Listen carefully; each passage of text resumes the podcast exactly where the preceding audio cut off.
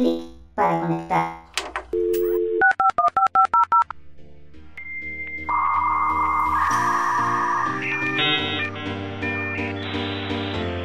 Conexión lúdica establecida.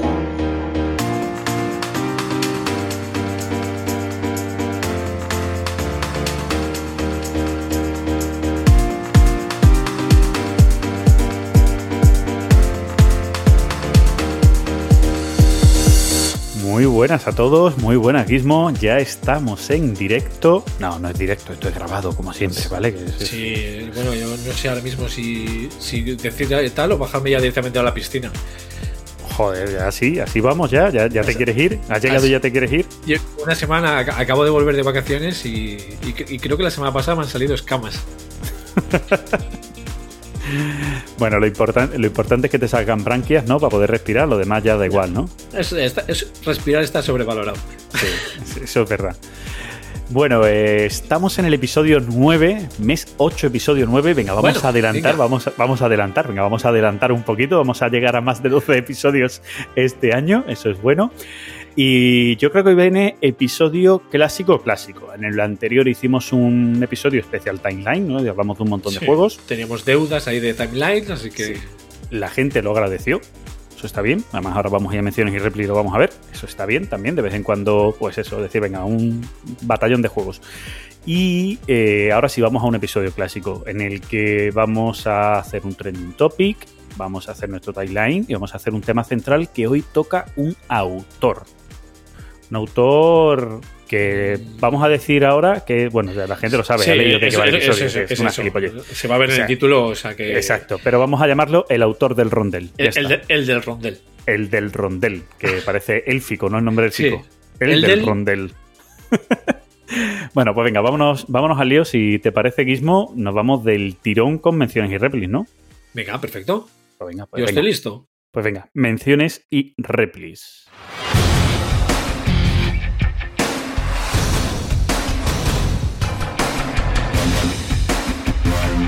Menciones y replis y replis. Pues en menciones y replis, yo quiero empezar dándole un saludo eh, a David y a Coral. ¿Vale? Que es la. Dices tú, ¿no te suenan de nada? Pues, no, hombre, no, eso te iba a decir. Eh, David me puede sonar mucho. Coral ya es un nombre muy específico y no me suena. Y ese. Creo, creo que es la, la jefa de mi mujer, no sé si es compañera, creo que es la jefa de mi Bueno. mujer. Que resulta que. La jefa de tu jefa, eso es. Eso que no sé por qué, pero la publicidad que nos hace Belén por ahí es, o sea, siempre, siempre que yo empiezo a hablar de juegos dice, es que estás todo el día con los juegos, es que estás todo el día con los juegos. Eh, dos veces que ha cambiado, digamos, de, de departamento y en las dos hay gente de que está con los juegos. Ah, no solo estás tú, claro. Y dices tú, ¿y cómo es que acabas tú hablando de juegos de mesa? Luego soy yo, luego algo- soy yo. Algo se le pega, ¿no? No, Había un refrán, ¿no? Que algo decía así, ¿no? Que los que duermen en la misma cama. eh, Eh, me, quiere, me quiere sonar refrán, pero, pero no caigo. ¿no? De la misma condición, ¿no? Los que. No sé, algo, Sí. algo así era. Y bueno, resulta que, que no conocían el podcast y creo que ahora somos un poco el, el hilo musical en esa casa. Para Ah, bien mira. y para mal, somos el, el hilo musical, así que un saludo. Mira, pues, que nuestras dulces voz os acompañen. Hombre, la mía al menos dulce, dulce. No, no, ni la mía tampoco. Dulce no. Ya está. O sea, pues, otras cosas sí, pero dulce no. Bien, eh, pues eso siempre está guay, siempre está guay. Además, llegar a, a gente que imagino que son gente que le gustan los juegos, pero que no están todavía familiarizados. Este Bueno. mundo que muchas veces es endogámico, ¿no? De los podcasts. Muchas veces tenemos los mismos oyentes que otros, que otros podcasters y tal, porque son gente que estamos muy metida, ¿no? Un círculo viciosillo, vamos a Yo llamarlo sé, así, sé que los críos están empezando ahora con el Marvel Champions. Ah, mira, pues se le pegan guay. O sea, y estamos a ver si los juntamos a todos para, bueno, que unos Ujú. enseñen unas cosas y otros enseñen otras. Mira, pues guay, mola, mola, mola. o sea pues, que... Un saludo. Un saludo. Eso siempre mola. Un saludito desde aquí. Y eso es un- una mención que tú Ex- haces que ese es no. un que- extra. claro, que eso no es un repli, no estamos No, replicando. no. No. estamos replicando. Yo, yo voy a hacer ot- otra mención. ¿Vale? Si, si, a ti, si a ti no te importa. Mira, es que son gente que, que luego no, no comentan apenas, pero yo quiero hacer una, una mención aquí a, a mi gente de la Asociación Mente Desagonadas, que luego me dicen, oye, en el último podcast no sé qué, oye, en el no sé qué, no sé cuánto. Eh, tenemos al señor mayor, que incluso de vez en cuando aparece, Sí, hombre. ¿vale? Pero, pero también hay gente que, bueno, el otro día es que tuvimos el cumpleaños de, de uno de mis grandes amigos, Eden, que es uno de los que a día de hoy está en la Junta Directiva de la Asociación, uno de los fundadores, y había gente y eso, y me comentaron dos cosas o así de los episodios, y digo, mira, pues eso, Pues que que un saludo para todos vosotros. A mi asociación ahí un poco a tope. Y ahora ya Claro, claro. todo tuyo. Ya así nos No. podemos ir con los replis. Yo aquí tengo, pues mira, tengo a Gambito. Mm, que claro, es que ahí Esa- viene porque hubo mención es, expresa. Mención a la inversa. Claro. Que por lo que veo está funcionando. O sea, que no sé si en, e- si en esta eh, a quién podemos molestar para que alguien que nos comentase que. ¿Qué tal? Porque en la, en la primera fue a Setropo, en esta fue a Gambito. No sé si. Pues no sé, Mitchell no sé si tenemos comentario, pero yo creo que también hace un No, par de no. episodios que no comenta. No, pero Mitchell tuvo ahí un intento de hacer una conexión vinagreta. Ah, es verdad, sí, me acuerdo, me acuerdo. Pero, pero nos falta comentario de Mitchell. O sea, en este toca que comente Mitchell, ¿no? Venga, Cádiz. Venga. Venga, un, un saludo. Venga. Bien. Eh, luego tenemos, bueno, eh, a Lev Miskin que nos decía si la cultura de Chigre es la cultura del podcast. Espero que no. ¿Vale? Espero que no, porque o sea, lo que nosotros llamamos cultura de chigre, o sea, un chigre es la tasca. Entonces, eh, la, la cultura de chigre es el. o también se puede decir como el cuñado. Es decir, eh, que saben de todo. Se sabe, en el chigre todo el mundo sabe de todo. Mm, sí, pero no, no sé, habría que verlo, ¿no? Porque eh, si yo no recuerdo mal, Lemmiski tiene conexión con País Vasco, Sí, ¿no? Si yo no Sí, recuerdo sí, mal. sí, sí, es- es Barcelona, vasco. País Vasco, ¿no? es vasco. Pero vive en Barcelona, pero me refiero que las conexiones van por ahí. Y no sé si eh, por ahí por el norte, eh, de esto que las palabras se desvirtúan, que una palabra que en Asturias significa algo y le dais un sentido, allí pide un significado similar, pero a la vez es distinto. Ahí sí que no lo sé. Claro, y a lo mejor quiere hacer más la tertulia, la tertulia típica que se puede dar en, en el bar, la tertulia típica de, de bar, que se da en el podcast, que es ese rollo tertulia. En la, a ver, en el Chigre hay tertulias. Lo que pasa es que Claro. es tertulias entre todos expertos. Que sí, Sí, que puede, pero- puede pero que en algún podcast se vea. Puede que en algún podcast se vea. no, no solo que en algún podcast se vea, sino que, que a lo mejor se quiere referir más a que los podcasts pues son a día de hoy ese, ese rollo tertulia sin el rollo cuñadismo, ¿vale? Sino No, que, eh, Para la cultura del Chigre, algo de cuñado tiene que haber. Bueno, en, en Asturias, es lo que te decía, a lo mejor Seguro. fuera de Asturias, te mueves a Cantabria, te mueves a País Vasco lo que sea, y puede ser que utilices la palabra con un sentido algo contrario. Yo te lo digo porque a mí, a mí eso me pasó con la palabra almorzar. Yo no sé en Asturias qué es almorzar. Eh, comer. La comida del mediodía, la comida la grande del mediodía. Del mediodía, pero bueno, bueno, no sé si exactamente. También se puede entender antes de comer. Aquí el almuerzo. brunch. Claro, claro. En, en- en la zona Cataluña y demás es casi el desayuno o ese punto medio, media mañana, que para nosotros aquí en Andalucía es el desayuno. O sea, yo estoy en mi oficina y digo, tengo mi media hora para desayunar. Ellos dicen almorzar. Eso es a las 10 a las 11 de la mañana. Y la comida es la comida del mediodía. Aquí en Andalucía, almorzar es el mediodía. Y es la misma palabra y tienen sentidos distintos. Sí, sí, no, no. Eso. A ver, A yo eso siempre, yo siempre he dicho palabras muy típicas de aquí que yo no sabía incluso que eran de aquí. Y que, la- claro, tú las, las estás usando toda la vida, porque, a ver, mm, cuando se habla de Asturias, el mancar y el prestar, ya sabes que son las típicas palabras de aquí, pero luego hay otras, incluso expresiones. No sé si lo llega a contar en alguna ocasión, eh, la primera vez y única que jugué al Pandemic eh, con Belén. Lo, lo jugamos, en- lo jugamos en Madrid para ver si le gustaba. ¿Vale? Por suerte ya voy a decir que no. y- o por mala suerte. Y cuando se acabó la partida le preguntaron, ¿qué te parece? Entonces, claro, Belén soltó tranquilamente un, pues no me da más. Y claro, se quedaron, había un maño y un madrileño. En plan de, "Mm, ¿y eso qué me estás contando? Pues yo, por ejemplo, esa expresión en ese momento no sabía que era nuestra. Sí, claro. A ver, eso pasa. Eso, eso, eso pasa mucho. Por eso te digo que habría que preguntarle a Lep que nos explique hacia qué se quiere referir. En ambas podemos entenderlo, que hay Sí, podcasts sí, también. o que son muy tertulias de cuñado, y eso lo hemos dicho muchas veces, y hay podcasts que son tertulia, pues una Punto. tertulia de entre amigos de lo que le parece algo, como nosotros. Amigos aquí charlando un poquito de lo que nos parece. O sea que tampoco, tampoco tiene más. Venga, más comentarios. Venga, eh, luego, antes de entrar un poco en los del último episodio, eh, un saludo a Lara y, Ra- y Raúl, que entraron hace poco en el canal de Telegram, Y que el pueblo tiene que quedar muy lejos. Porque si nos escuchan de la que van camino al pueblo, Ah, sí, sí. Cierto, cierto, me acuerdo, me acuerdo de eso. Hombre, pues sí, hay gente, hay gente, yo conozco gente de Madrid que su pueblo está en Andalucía, o sea, y las tres horas pues les da, les da. Sí, y su pueblo igual se llama Córdoba, ¿no? Por decir algo. Sí. Bueno, so- pueblo, pueblo. Yo entiendo, yo entiendo que lo- para los del norte todos los del sur son pueblos, pero. No, pero, no, oye, no. Eh, Eso, digamos, en nuestro caso, ya sabes, ya sabes que España limita al sur con León. Sí, ya. Y luego, nada, por entrar ya un poco en el anterior, tenemos eh, a Maltsur eh, con ¿Quién juega un Galáctica o la Resistencia cuando se puede estar jugando al Secret Healer y llamar nazi a alguien? Bueno, sí. Que es cierto, totalmente Llama- cierto. llama- Llamar, llamar a alguien nazi sin que se enfade. O sea, es que decir. Bueno, se puede enfadar también, pero no, Pero no- no es, ya- no, es la- no es el enfado tuitero de lo de hoy en día, ¿no? Nos entendemos. Bueno, ¿no? a ver, en- en- hoy en día en Twitter todo el mundo es nazi, o sea que. O no, Bueno, o, o sea, es o, o un extremo u otro. O sea, no hay Es- puntos medios. En Twitter no hay puntos medios. no, en Twitter es, es muy sencillo. Eh, los demás son nazis, yo no. Ah, bueno, también. O bueno, o no. O no. O al contrario. O los demás son de extrema izquierda comunistas. Ah, bueno, yo sí, no. sí. Por eso te decía, están los dos extremos, ¿no? Al fin y al cabo. Ahí sí nos da igual. O sea, O sea, Pero no bueno, sí, el, el Secret Healer, que es. eh, de juegos de roles, eh, para mí es quizá el mejor, ¿eh? con el que más me divierto. Yo, yo no lo he probado. Ese lo, lo- comentaba, lo comentaba por ahí que, que no lo he probado, que no he tenido la suerte de probarlo. Como fue un juego que no se comercializaba o se comercializaba de aquella manera, Sí, etcétera, que- aquí, creo que aquí no ha llegado. incluso. Creo que, hubo alguna cosa rara por ahí. O sea. Sí, se intentó comercializar, se paralizó por, por el nombre, tal, Sí. estaba el print and play. Luego sí Pero es bueno. cierto que eh, había gente pues, que lo pedía, pues tipo AliExpress, alguna cosa de esta que es Sí, juego yo, yo- completamente yo de hecho lo pedí ahí. Claro, juego, O sea- juego pirata, que decir que no, no, no, no hay autoría ni nada, es un print and play que te venden por la cara. Pues ese tipo de historia, pero, pero eso, que el juego es, aquí no llegó o no ha llegado y no, yo no lo he catado todavía. Sé, sé cómo funciona, pero no lo he catado. Pues eh, si no lo juegas antes, para el CLC, seguro. Vale, caerá. En en Evox tenemos a Fantaso. eh, sobre el, el comentario del tema de los euros, sí cree que el tema es importante, no solo como decía yo, que para interesarte por el juego. Bueno, perdón, que hay un puntito ahí que.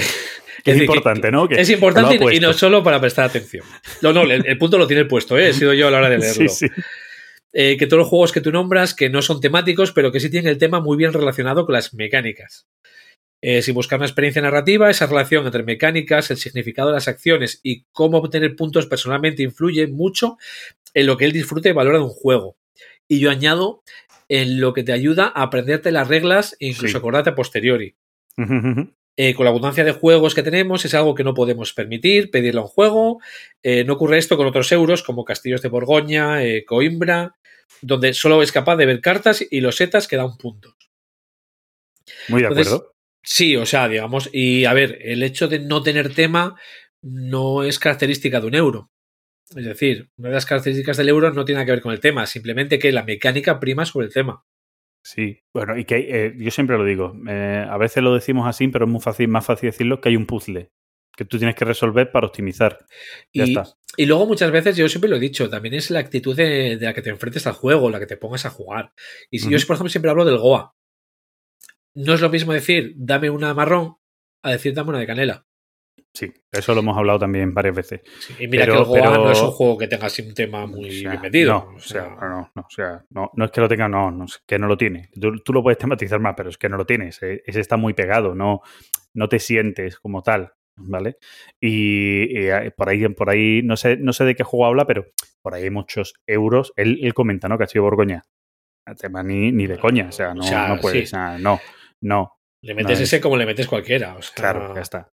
Pero hay otros que sí, que están muy bien hilados. Eh, Yo siempre he dicho que el, para mí el maestro en, en meter buenos temas en euros ha sido Martin Wallace. Sí, Hasta, hasta el punto de que hay algún juego suyo, que aquí lo hemos utilizado para algunas cosas así más raras y tal, a la hora de mezclar eh, juegos con los que aprender algo de historia. Y ahí tú puedes meter un Teenage Trail, por ejemplo, y te hablo de un juego muy euro, porque Martin Wallace tiene alguno muy histórico. Te sí. hablo de un juego muy euro que tiene muchos detalles muy temáticos, ¿vale? Muy históricos, bien metidos. Toda la evolución de la máquina del vapor que se da en aquella época de la minería, cómo él lo mete en el juego, cómo va evolucionando, etcétera. Todo eso está muy metido. Incluso lo de las empanadillas de mata. es- es lo que iba a decir. Incluso, incluso ese pequeño Lo de detalle. las empanadillas. Claro, entonces hay gente que son muy buenos creando, mm, adaptando el tema. Siendo, siendo un euro, euro, porque Teenage Trail es un euro, euro. Eh, sí. ¿sabes? O sea, punto. Eh, continuamos, tenemos a Satanuco. Eh, ¿Qué es eso de en el- en el- que el Transatlantic es una especie de rondel de cartas? Eh, tienes unas cartas para elegir acciones y estas se van quedando gastadas hasta que las recoges, por lo que tus decisiones se van limitando. Pero en el rondel siempre tienes las opciones disponibles. Creo que no tiene que ver una cosa con la otra.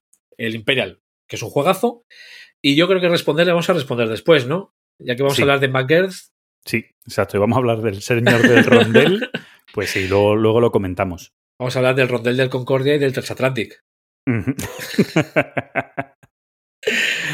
Eh, luego tenemos a Pablo Pazo. Eh, bueno, a ver, a Juan no, no nos enrollamos más porque luego vamos Sí, a luego, de luego, o sea, luego vamos a comentar y, y nos acordaremos del comentario suyo. sí, y nos acordaremos de él. Claro, también. Eh, luego tenemos a Pablo Pazo, eh, fabuloso episodio. Eh, hablaron de varios juegos que desconocía y que siempre es interesante. Y en particular, los que le llamaron la atención fueron el Dual Gauss y el Imperial. Eso sí, se anotó también para mirarlos el Japun Good, el Las Vegas Quid y el de States. ¿Vale? O sea, tengo que decir que aquí se hago ganando porque son más de los que mencionaba yo. O sea, se nota que el chaval sabe, sabe de quién fiarse. Sí, hace bien, hace bien. Yo no, yo no, yo no soy persona de fiar. Eh, bueno, ya, adelanto que hoy en el timeline va a salir uno de la familia de Dual Gauss. O sea que toma nota. Eh, luego sigue eh, al Petrichor, le vengo haciendo seguimiento desde hace tiempo. Le agradan los ab- abstractos, y, pero le gustan más, o sea, bueno, pero me gustan más y cuando están bien vestidos con un tema. Entonces, bueno, los comentarios que hice yo del Petrichor que, que avivaron el interés y yo os lo sigo recomendando. El Petrichor Ujú. me parece un juego, aparte que queda muy chulo en mesa. El tema, pues bueno, fluye bastante bien. Sí es ver, como comentábamos, ¿no? Que hay una parte que queda como un poco, un poco rarilla pero por la general el tema fluye muy bien. Es un juego con reglas muy sencillas, muy vistoso y, con, y que con bastante, digamos, mucha interacción y bastante puñeteo. O sea que.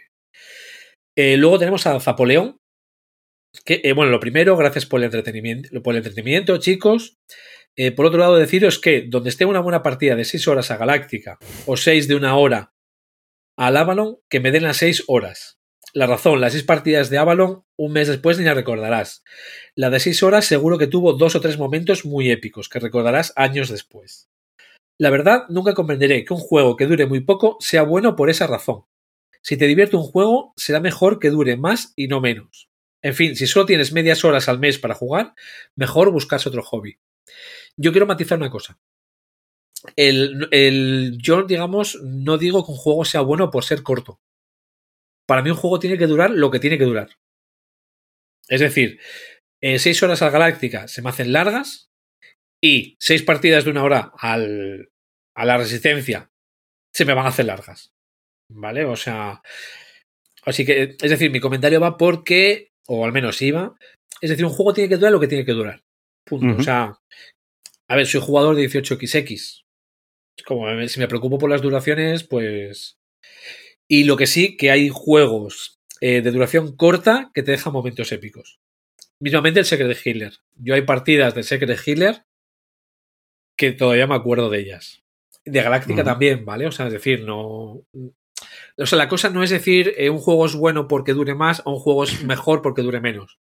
Sino mi intención era el que, que dure lo que tenga que durar. Era la acotación que quería hacer.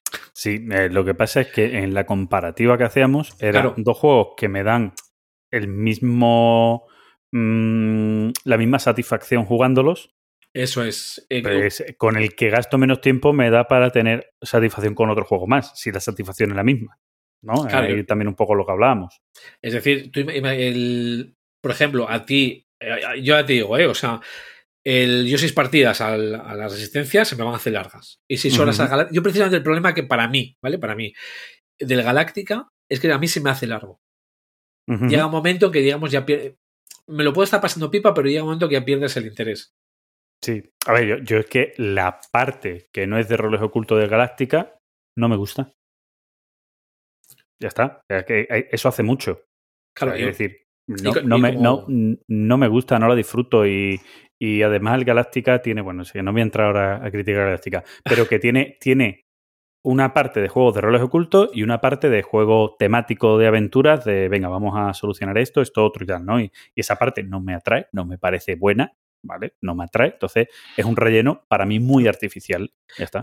Y al, al igual que eso, incluso el Secret Hitler, ¿vale? Que para mí es de los mejores juegos de roles de, bueno, de, de- de- ¿De roles ocultos? de roles ocultos, estilo La Resistencia, Hombres Lobo. Una tercera partida seguida, yo empiezo a pensar en cortarme las venas. También te lo digo, es decir, o sea, si tengo seis horas, si sé que tengo seis horas para jugar, pues no me voy a meter ni seis partidas a la Resistencia ni una partida galáctica. También te lo digo. Claro, Me sí, saco un sí. 18XX o un par de explotes. Hostia, un par de exploter en seis horas hay que Depende afinar mucho, ¿eh? ¿eh? Hay que afinar mucho. Bueno, no, miento. Zimbabue miento. Bus. Eh, no, no, o sea, eso te voy a decir un bus, un, un Zimbabue, claro, miento, Claro. miento, miento. Los hay, los hay. A ver, Sí, o sea. Te, te da hasta, te da hasta para tres exploters si quieres. Y, y- y ahí sí que lo vas a disfrutar bien. vale, vale. Eh, no tengo nada más en comentarios. No tengo nada, Nada más, más. en menciones y replies. Está bien, replies. hombre, está bien. Está bien, está bien.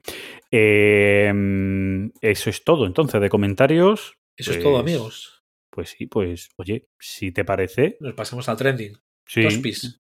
¿Cómo? Trending. Dos pic. Dos pis. Dos pis, venga. Dos va. pis. Do- Dos, dos pis. Venga, pues vámonos con el TT. venga, trending top.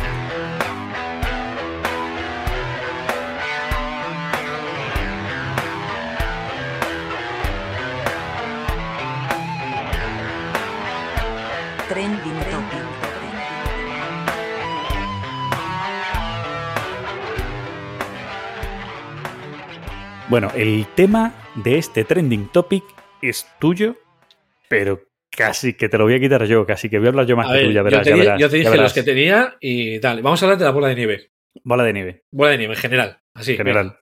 Ahí está. Yo siempre digo que hay gente que malentiende el concepto bola de nieve.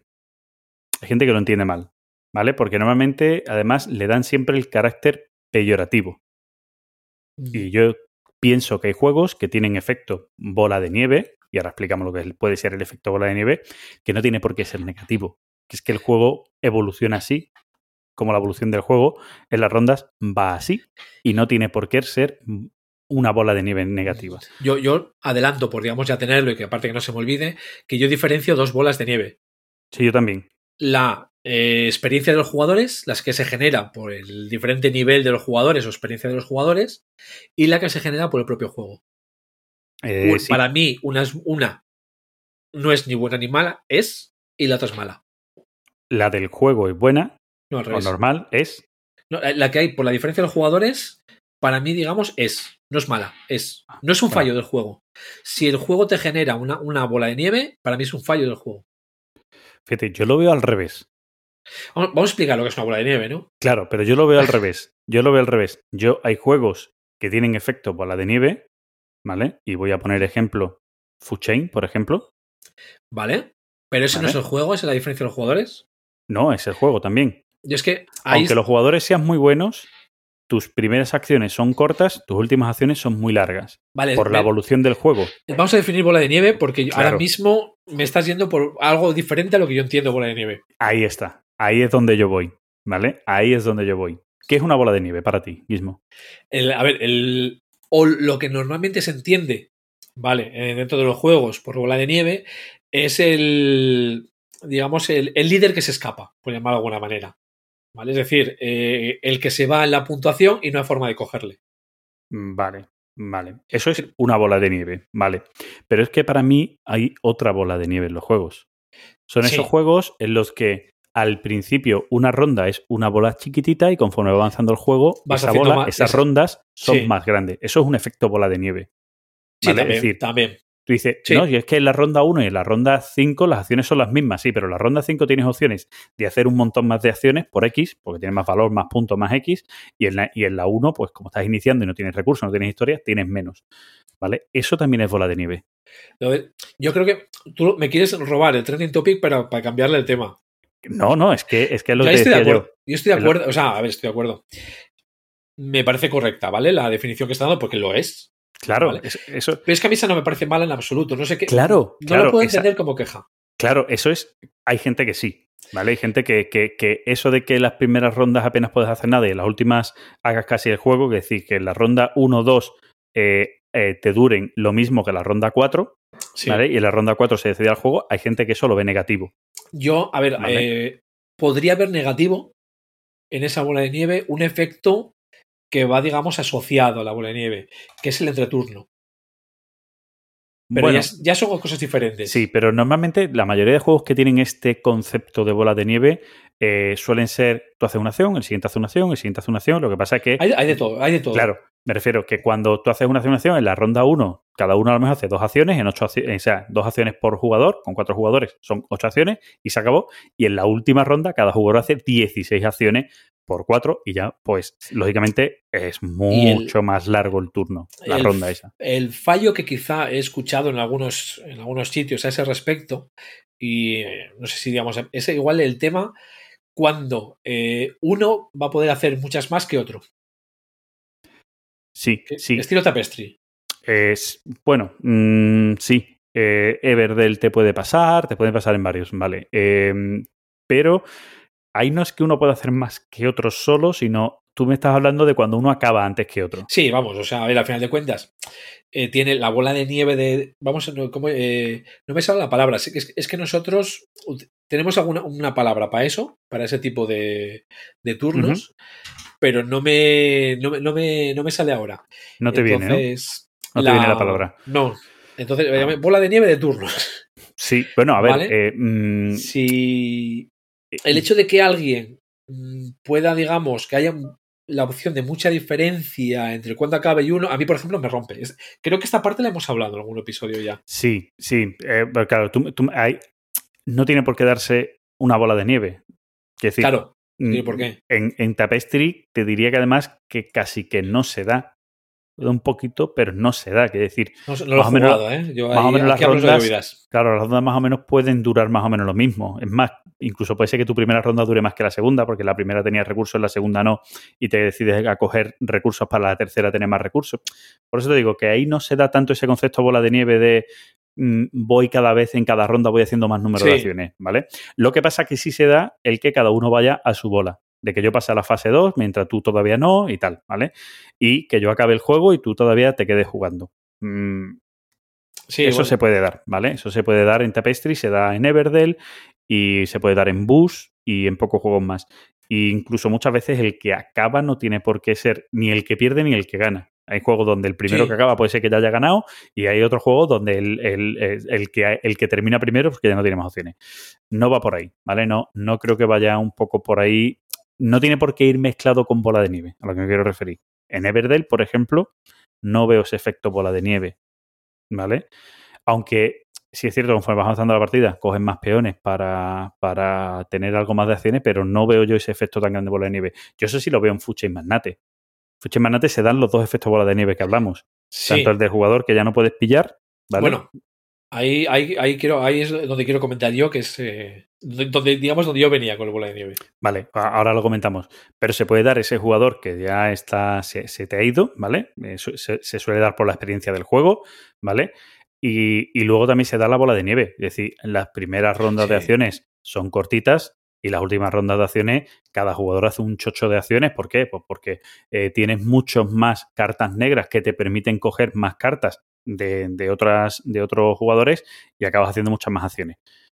Incluso en el propio juego, cuando llega la ronda de servir comida, pues hay muchos más edificios que sirven más comida y te, más- claro, te paraliza mucho más. O sea, un- una ronda 7 del juego es mucho más larga que una 1 y una 12 es mucho más larga que una ronda 7 en, en, en Fucha y Magnate. Por lo tanto, es, ese efecto bola nieve está. Y luego está el otro, y ya si quieres comentas tú. Sí, el, el otro, digamos que es el, el, que, el que comentaba, ¿no? De eh, ese, ese jugador que se va en puntos, que se va en la puntuación y que no hay, digamos, como. O no, nos, o no sabemos, o no, no, pues que no se le puede coger, ya sea porque no, se, no sabemos o ya sea porque no se puede. Hay el famoso mecanismo que muchos juegos, el catch-up, ¿no? Que meten de, Sí. de mecanismos. Entonces yo ahí sí diferencio dos, porque siempre se habla, por ejemplo, hablando del Fuche Magnate, eh, de es que tiene bola de nieve. Tiene bola de nieve cuando hay diferencia de nivel, porque es, es por diferenciar, ¿no? Una de la otra. Cuando hay esa. es por diferencia de, de nivel entre los jugadores, que me estoy, me estoy liando yo solo. Sí, sí, ¿vale? sí. Cuando es por diferencia La de nivel, experiencia, la experiencia que tienen ya en el juego, sí. yo, de hecho, para mí no es un fallo del juego. O sea, es decir, el juego lo que está premiando es al que sabe jugar. Sí, pero, El pero pro- ¿Cuál es el problema? El problema es si no te deja, si no te da mecanismos, eh, no que te los regale, ¿vale? Si no te da opciones de alcanzarle. Y en el Chain te da opciones de, de cortarlo. complicadas, dependiendo del punto en el que estén, son complicadas. Si- digamos, si dos jugadores están al mismo, digamos, eh, saben jugar y están los dos al mismo nivel, igual te puede dar la sensación de que en un momento eh, uno se vaya yendo, pero el juego te da las opciones, no te las regala, ¿vale? Que eso ya es otra cosa. Te da las opciones de poder pararlo. Que dices tú, "Mm, es que no lo podemos parar. Una cosa es que no puedas pararlo y otra cosa es que no sepas pararlo. Bueno, y yo no soy es- ningún experto, ¿eh? A ver, no quiero que suene aquí como... Pero es que se puede dar, ¿eh? Em, pero se da, como tú bien dices, con la diferencia de nivel. Pero, Exacto. pero mm, no porque el jugador nuevo no sepa, sino que se puede dar un punto en Food Chain Magnate. Se da mucho y se ve, se ve en, esa, en esa diferencia de jugadores principalmente, pero se da un punto en el que tú ya tienes hecho un rodillo que los otros ya no van a poder paralizarte. Porque tú ya has creado la demanda, tú llegas a toda la demanda porque tienes, eh, te has armado bien de cartas. Cuando hay varios jugadores del mismo nivel, ¿a qué eso no sucede? Eh, no suele suceder porque eh, nos permiten que alguien se posicione muy bien en el tablero. Claro, claro, pero una vez que te has posicionado bien en el tablero A ver, y están las casas y están hechas las demandas y, y e- ese tío llega a cinco casas mucho mejor que tú, que solo llegas a una mejor que él, ahí ya Es que- no puedes paralizarlo. a ver, el- la cosa es que el food chain eh, te puede penalizar desde el setup. O sea, yo, yo al final, de- al Es que final es de cuentas... exploter, es que es exploter, Sí. es que un error de inicio te lleva hasta el final. Entonces, ese error de inicio que te lleva hasta el final, si es un error, cuidado, no que alguien esté jugando bien y tú puedas intentar paralizarlo con la interacción que tiene el juego. Por eso te digo, es que es- con Food Chain Si, son muchas variables y es muy complicado de, de analizar. Food Chain se puede, se, pu- se puede dar por todos lados. Cuando y, tú cometes pero un error, se puede parar. Vamos, a- o- olvídate de errores. Jugando, jugando digamos, eh, todos al mismo nivel y sin errores, claro, jugando todos al mismo nivel y, y sin errores, no hay bola de nieve, pero eso pasa en todos los juegos. Gizmo. no. Sí, Yo, por ejemplo, en mira, yo en el Istanbul no tengo esa sensación. Pero también ocurre. En el Istanbul, Por ejemplo, tú metes la pata en un turno y otro lo hace bien en un turno y te cuesta mucho cogerlo. Pero, pero si todos vais bien y nadie mete la pata, no. No pasa. No pasa. La cuestión que pasa, que tú te has confundido, has hecho un turno en el Istanbul donde no te has movido donde debías y luego para llegar al sitio por tus acciones no eres capaz de llegar y el otro eh, consigue hacer eso y ir ganando esas gemas. Y, y ya no tienes forma de pararlo, pero has cometido un error. Si tú no cometes el error y vas a la par, eso no se da en ningún juego. Siempre tiene que haber alguien que comete un error. ¿Qué es lo que hacen la mayoría de los juegos? Sistema de... de, de- el mm, mecanismo de catch-up. Este, Claro, el mecanismo de repesca, de, de- ¿Cómo se llama también? de, bueno, enganche, el reenganche. sí, tiene, tiene otra forma de, de compensar un poco a los Sí. jugadores y tal, ¿vale? Eh, es cierto Es- que muchos, muchos lo hacen para intentar que ese efecto se produzca en los juegos, ¿vale? Eh, y, y te lo regala. Entonces, que no es malo, a ver, que no es malo. A ver, te lo regala. mm, dependiendo del juego. Hay gente que lo hace con más gusto y gente con menos. Hay gente que simplemente es el gusto de decir, tú vas el último, juegas el primero. Eh, ese concepto. Tan fácil, ¿no? Esa, esa mecánica de compensación que es muy Sí. típica en muchos juegos, esa a mí no me parece que te lo regale. Es simplemente decir, cuidado, que si te vas mucho siempre vas a ir el último jugando y te va a costar. Y tienes que saber cuándo decir, esta es la mía para irme del resto, ¿no? Entonces es una estrategia más a seguir en el juego. Hay otros que, como tú dices, te la regala. Ah, como vas el último, te regalamos dos recursos y no Y sé qué, no ese tipo de historia, no, ese sí. Ahí sí son más feas la, la forma de reenganche. Pero, Sí, sí, di, di. pero me parece que la mayoría de bolas de nieve de, de los juegos suele, suele darse por eso, cometer error y tal. ¿vale? Cosa que eh, yo es lo que siempre digo y lo que quiero, digamos, pues dejar aquí bien claro, que es que si esa bola de nieve es porque alguien ha cometido errores, porque hay diferencia de nivel, no es ningún fallo del juego. Es que normalmente las bolas de nieve no suelen ser fallos del juego, excepto un juego esté muy mal testeado, etcétera, etcétera, ¿no? Pero no suelen ser fallos del juego. No, no, por eso, por eso. O sea, yo claro. por eso digo que si la bola de nieve se genera por diferencia de nivel, para mí no, es que yo, yo he escuchado muchas veces que es que ese juego tiene mucha bola de nieve. No, lo que hay es diferencia de niveles. Mira, eso se ha dicho mucho del. del me diré el nombre, del Russian Railroad. ¿Vale? Que, que tiene, Sí. que tiene la doble bola de nieve. Tiene bola de nieve del juego, ¿vale? Que decir, tú en, el, en la ronda 1 puntúas 5, Diez. 10, Sí. 5, 10, ¿vale? y la última O sea, es ciento y sencilla. pico. Claro, o 200, ¿vale? Y claro, si tú has cometido un error y en la segunda ronda eh, no has puntuado lo que debías, como, como que tú vas a ir puntuando una ronda de menos que los demás, ¿no? Por decirlo de una manera, donde los demás puntuaban ya 20 y tú puntuabas 10, pues estás casi puntuando como la primera ronda y por mucho que intentes multiplicar en tu segunda ronda, tú vas a, tú vas a hacer 20 y los demás van a hacer 40, 80. Entonces ahí se crea esa bola de nieve, pero es porque normalmente tú cometes un error. Exacto. ¿Qué es lo que pasa? Que en Russian Railroad esa bola de nieve ya es imposible de, de- de volver atrás. O sea, ya es imposible. Si tú te has quedado fuera en una ronda por lo que sea, es imposible que tú te reenganches a la partida. ¿Vale? En esa no tienes manera de compensar. ¿Por qué? Porque es un solitario, lo máximo que tienes es, eh, o tiene mucho de solitario, lo máximo que tiene es el coger los setas y tal, pero normalmente Eh. las losetas que tú vas a creer que a ti te vienen bien son distintas a las que al otro que- le vienen bien, etc. Sí, Entonces, o sea, porque estáis en puntos distintos de la partida. La, la interacción es en la colocación de los curreles. Y... Claro, pero, pero esa colocación eh, es muy matizable, además en el juego, Sí, siempre sí. tienes otras opciones o segundas opciones. Entonces es complicada, es muy complicado de, de reengancharte y de, o de frenar al que, al que se, se escapa. Pero es- eso es cierto que a Russian Railroad puede pasar, pero siempre le pasa, vuelvo a decir lo mismo como tú decías antes, porque tú la has cagado. O sea, porque si tú la cagas en una ronda y tú te quedas atrás, te has quedado atrás. Pero es que yo creo, no, creo que en pocos juegos se da eso. Me mola, a mí me mola, como tú decías antes, y eso Que puede pasar. El saber jugar. Claro, puede pasar en otros muchos juegos. No solo saber jugar, el sí, bueno, la he cagado, pero soy capaz de reengancharme porque hay formas de frenar a este y tal, o porque hay uno que lo ha hecho muy bien y el resto hemos ido regular, entre todos podemos paralizar un poco a este o frenarlo un poco. Eso me gusta en los juegos, ¿vale? No con la medida solo de compensación, sino con las acciones Sí, de los sí. jugadores, ¿vale? O sea, pues este tío, ¿qué pasa? Que ha hecho el monopolio de este tipo de recursos. Vamos a frenar que este tipo de recursos no salga, por poner un ejemplo. O vamos a bajarle entre todos el precio. O ese tipo de historias, Que- ¿no? Sí, que, que digamos que haya opciones. Claro, No, Eso digamos, mola. Eso, eso es. mola.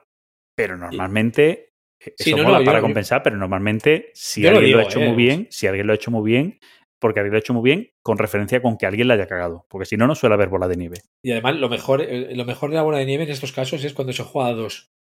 Porque directamente puedes decir, venga, dejamos la partida y, y- y empezamos de nuevo. Ya has ganado, ¿no? Es como ya Exacto, estamos o a sea- mitad de partida, ya has ganado. Ya no llego, ya has ganado. Te levantas, le das la mano al, al rival y. Yo, yo eso lo hago mucho, ¿eh? Lo de, sobre todo en partidas a dos. O cuando son partidas así, digamos. Lo que llamas partidazas, por decirlo de alguna manera. Al acabar la partida, lo de dar la mano a, a los demás, aunque sean juegos de Sí. mesa. O sea. Pero, pero eso, eso eh, ti- tiene un, un- un poco de recochineo. Para lo bueno y para lo malo. No, no, incluso eh, habiendo perdido, ¿eh? No, no... Sí, sí, sí, sí, pero, pero depende de cómo se dé, incluso siendo perdedor, es como, tío, que eres, venga, que eres muy bueno, venga, vámonos con otro juego, ¿no? Es como, no te van a gloriarse, ¿no? Es como, joder, ¿no? No, o sea, no, que puede, hombre, puede eh, ser ahí, ¿no? Depende Pero de cómo lo hagas también, hombre, depende de cómo lo hagas. puede, puede ir por los dos lados, pero bueno. Bueno, eh, yo te decía eso, que eh, lo que yo quería con bola de nieve, y ahora vamos a lo que tú querías, que, que, que existen bolas de nieve eh, o dos tipos de bolas de nieve. Uno es en cómo vas tú en una partida y otro es en cómo evolucionan las partidas, las rondas del juego, que también tienen esos efectos de, de bola de nieve que para mí eso no es malo en un juego, es más, a mí me suele gustar. Primeras rondas haces poco, te vas enterando un poco, entonces las primeras rondas que un jugador, sobre todo cuando, para jugadores novatos y este tipo de handicap, pues cometer errores en las primeras rondas en los que hay poco que hacer y tal, Pues no, no, te penaliza mucho, claro, final. no pica tanto y cometer errores al final pica más. Entonces, mola porque así el aprendizaje es más fluido. Y a mí Yo, es una a cosa mí- que me gusta. No, es que no, no veo ninguna de las dos, les, eh, les veo como fallo en los juegos. Claro. A, a mí tampoco, ¿eh? A mí cuando mm, decía, es que se da efecto bola de nieve, pues, que la mayoría, a ver, se suele dar mucho ese efecto, se suele dar mucho más y suele ser en los juegos en los que acabas con 400 puntos. O sea, no se da efecto bola de nieve en el bus. o sea, juego donde llegar al Bueno. punto ya es... Pero bueno, sí, sí. Pero El- tú me a- entiendes, ¿no? Es como... A los hostia, es que- 18XX se les dice muchas veces que tienen bola de nieve. Sí, pero los 18XX vuelven a lo mismo. Si tú has jugado muy bien y otros han jugado muy mal, es que sí, Claro. pero hay opciones. Lo que pasa, lo que pasa, y es una cosa que le pasa a 18XX, el que puede putear al que va ganando normalmente va de segundo diciendo, no, no, yo prefiero intentar, por otro lado, brillar, no voy a putearla a él porque tengo las otras acciones que tú no tienes, Claro, no voy a putearla a él. Yo prefiero brillar por otro lado, déjalo que a mí me está dando pasta. Entonces, Sí, ahí se sí. da, se da si tú tienes seis acciones en la compañía y yo tengo cuatro de la misma, pues en las acciones, digamos, hombre, no, te va- Si la- no me interesa perjudicarte. Claro, si la compañía va bien, es que no. Otra pero cosa es que luego ya venda Oye, las pero- cuatro para bajártelas, pero Que, que sería lo suyo. Que muchas veces decir, uh, esta está brillando demasiado esta compañía, voy a bajarla ahora, es el momento de bajarla, de pegarle el leñazo para abajo para, para luchar con otra. Pero no se suele dar. Se Ah, suele dar más lo contrario. ahora que hablamos de esto, me estoy anotando eh, keep making para otro trending topic. Vale. Para hablar, de, para hablar del keep making. Eh, de eso también hay que hablar mucho. Hay Sí, making sí. buenos y making malos. ¿Vale? Hay, yo para mí es hay keep making y tu mejor opción, pero bueno, eso ya lo dejamos para otra. Sí, sí, pero, pero hay making buenos y making malos. eh, que eso es, eso es así. Por eso digo que, que eso hay, Yo hay ya de digo, todo. Sobre bola de nieve, para mí, con lo que hemos hablado, no es ningún fallo el juego. Tanto la una como la otra. Bueno, pues, pues queda dicho. Ya entendéis que conceptos distintos de bola de nieve y que para nosotros no. Para Es una, ambos. es una característica que, que se puede dar o que tiene el juego. Y ya está. Y dicho esto, nos vamos con Timeline. Ti- Timeline. Timeline, venga. Timeline. Venga, Aleo. Repasando nuestro timeline.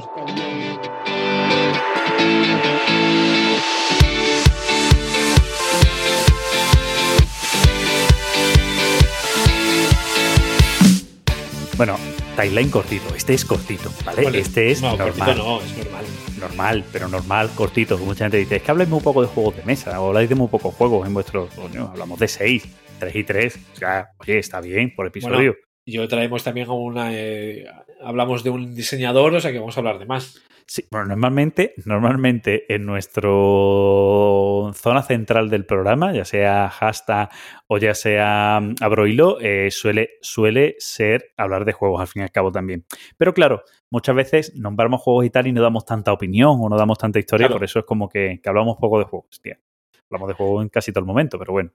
Es más, ya hemos comentado varios juegos y hemos dado opiniones de varios juegos, a lo tonto. O sea, ya hemos hablado de Fuchema, Nate, Russian Railroad, yo que sé, hemos hablado un montón. O sea que a lo tonto se van sortando, ¿no? Quiere decir que hablamos de muchos juegos, pero bueno.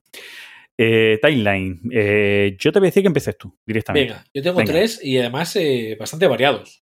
Yo tengo tres y dos de ellos bastante novedosos. Es más, Yo- uno es futura novedad. Venga, pues yo voy a empezar con el que en menciones eh, hablaba de, le- digamos, le comentaba en el comentario de Pablo Pazo Ujú, de Duel Gauss, que es el Trans-Siberian Railroad. Otro juego de la familia de Cube Rails, eh, Wilson o llámalo como quieras. Y en este, eh, con mecánica muy similar, eh, lo que vamos a hacer es el Transiberiano. Hostia, no me lo había yo imaginado por ¿A el que no? ¿A que no? Pues, el, a ver, en este vamos a estar jugando con. ay, madre. Venga, tú puedes. Cuatro compañías. Que ahora mismo se me ha ido la pinza y son cuatro o cinco. Bueno, voy, voy a decir tienes- cuatro. cuatro. Estoy bastante lo- seguro es- que cuatro. Es tuyo, ¿no? Lo tienes que tener por ahí atrás, ¿no? No. Lo tengo, de No, hecho. lo, tiene, lo tiene al lado, o sea, No, míralo. No, que no, No me lo lo llevé, no me lo llevé el otro día. Ah, pues eso Lo sí tengo lo tienes que tener. Bueno, pues cógelo, Eh, cógelo, si no hay problema. o sea, yo mientras tanto pongo la sintonía del programa.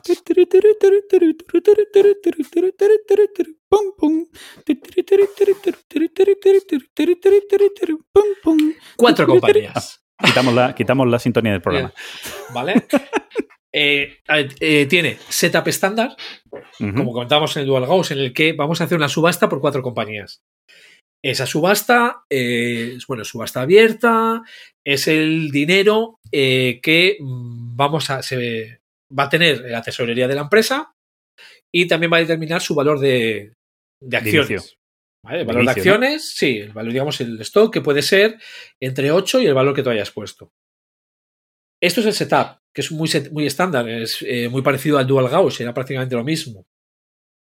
Aquí la diferencia es que, eh, bueno, no hay eh, turno de acciones, turno de operaciones, sino que una vez que hacemos este, este setup, empezamos con turno de jugadores.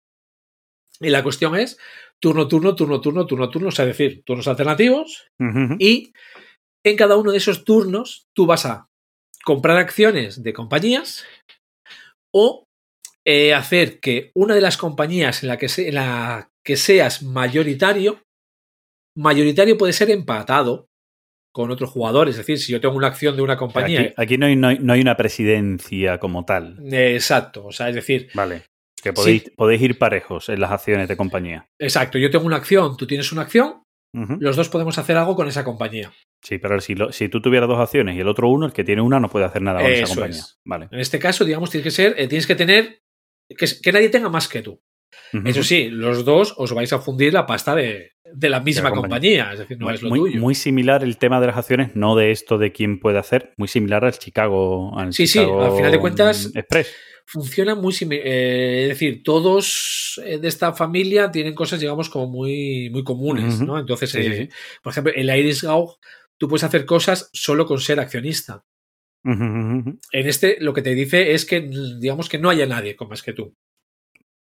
Y eh, lo que vas a hacer es, pues bueno, eso, compras acciones o eh, vas a, and- a andar creciendo las rutas de la compañía por los diferentes enlaces a través de Rusia que van a dar unos, eh, te va a subir unos el, el valor de ingresos. Hasta aquí, digamos, bueno, parece bastante estándar, eh, puede tener su chicha, pero puede que no diga nada. Pre- pregun- pregunta, pregunta. ¿Sí? O sea, el transiberiano eh, es cierto que es una línea de ferrocarril con ramificaciones, pero es una línea de ferrocarril principal. Aquí, a ver, aquí simplemente es porque empiezas en Moscú y llegas a Vladivostok. Y lo puedes, tú puedes abrirte como Pero- quieras, ¿no? Cada compañía puede hacer lo que le da la gana, ¿no? O sea, es decir, todas empiezan en Moscú, pero luego eh, se pueden tirar hacia el este, vale, perdón, vale, hacia el oeste. vale, ok. O sea, puedes perderte en las rutas como, como Vale, quieras. vale. No, de que digo, no sé si estáis obligados a mantener más o menos esa línea o de alguna manera o algo entre todas. No, no, digamos, eh, tú tiramillas. Claro, eh, cuanto más se va acercando a Vladivostok, más interesantes son los enlaces, más ingresos te hacen subir. Sí, vamos, este la te favorece el que hagas la línea Exacto. unas. Vale. Pero bueno, también te favorece las- los enlaces externos que se supone que salen de, de la, de la Unión Soviética. Ujú. Entonces, hasta aquí bastante normal. Pero eh, llega lo que. Tengo que decirlo, cuando me hice con el juego y vi el, el vídeo para ver cómo se desarrollaba, me daba un poco de miedo. Jugué la primera partida, me encantó, jugué la segunda partida y me sigue encantando. Mira. Y es que, eh, dependiendo de las acciones que hagas, se va moviendo un track, que es el track del tiempo, por llamarlo de alguna manera. Bueno, es el timing, o sea que el time track. ¿no? Eh, cuando llega a. Después de que avance cinco veces, no voy a entrar, o sea, decir, puedes comprar una acción o dos acciones. Si compras dos acciones, avanza el tiempo. Puedes hacer un, un enlace o puedes hacer dos. Si haces dos, avanza el tiempo. O sea, decir, hay varias formas, ¿no? Eh, de que avance y de hacer acciones sin que avance. Cuando llega al quinto espacio, viene una fase de dividendos, en el que todas las compañías van a pagar dividendos. Voy a hacer una matización. Eh, aquí se diferencian entre compañías públicas y compañías privadas, con siendo una diferenciación tan simple como si solo hay una acción en juego, es una compañía privada. Las compañías privadas no pueden hacer enlaces, es decir, necesita que haya al menos dos acciones. Si hay dos acciones en juego, es una compañía pública. Y ya, digamos, ya hace todo, todo esto que, que hemos dicho. Entonces, en esta fase de dividendos, se pagan dividendos según las acciones.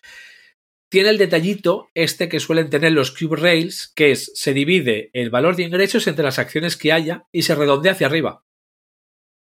Es decir, si hay en 11 de ingresos y hay dos acciones, cada uno va a cobrar 6. Ujú. ¿Vale? Digamos, esto lo tienen muchos de ellos. Lo tenía, lo tenía el Dual Gauss, lo tiene este. Y lo divertido de este juego es que cuando las compañías. Hay otro track, aparte del valor de las acciones, que es el valor de nacionalización. Eh, cuando alguna compañía llega a un valor determinado, se cambia de fase.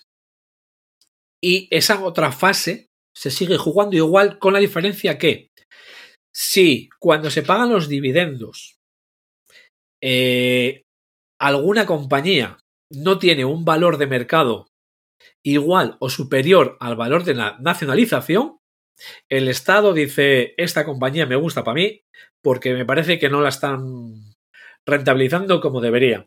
Compañía, miau. Desaparece la compañía, paga otra vez unos dividendos y se sigue jugando.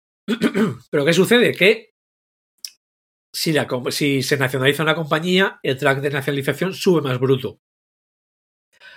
Y esta es la parte divertida. Es decir, es un juego, un Cube Rails, que está muy bien, está muy divertido, es muy sencillo de reglas, pero es que cuando llega al tema de nacionalización, es espectacular. O sea, me parece una pasada el cómo se finaliza la partida, ¿vale? Para que te hagas una idea. O cuando una compañía llega al valor máximo de stock, cuando se pagan seis veces dividendos, o cuando solo queda una compañía en juego. Hasta ahora es lo que ha pasado. Es decir, el, el Estado ha empezado a decir, esta compañía no mola, esta compañía no mola, esta me la quedo. Esta compañía, esta no es rentable, me la quedo. Se acabó la partida porque es que solo ha quedado una compañía. Entonces es eh, Cube Rails, eh, estilo el Dual Gauss. De hecho, el Dual Gauss y este, los dos se van a quedar en casa. Me gustan los dos. Pero este tiene ese toque de, de la nacionalización que lo hace que vayas como con el culete un poco apretado, en plan de ay que no llego, ay que no llego. Y que hay que saber eh, colaborar sin ser amigos. Eh, o sea, es, es esa colaboración tipo, voy a decir un juego que no tiene nada que ver, pero tipo Catán, ¿no? De decir, tú tienes que saber cuándo colaborar con alguien y cuándo dejar de colaborar con alguien, ¿no? Más o menos, más o menos. Es decir, eh, si tú vas a llevar una compañía tú solo, mal vas a ir. Eh, Lo bueno es que la compañía la hagan crecer entre dos. Luego también está, eh, si una compañía agota sus acciones demasiado rápido, te va a dar la sensación de que es una compañía que es súper solvente, que va, vamos, que esa compañía lo va a petar. Pero es que llega un momento que esa compañía queda parada, porque la única forma que tiene de ingresar dinero una compañía es con la venta de acciones.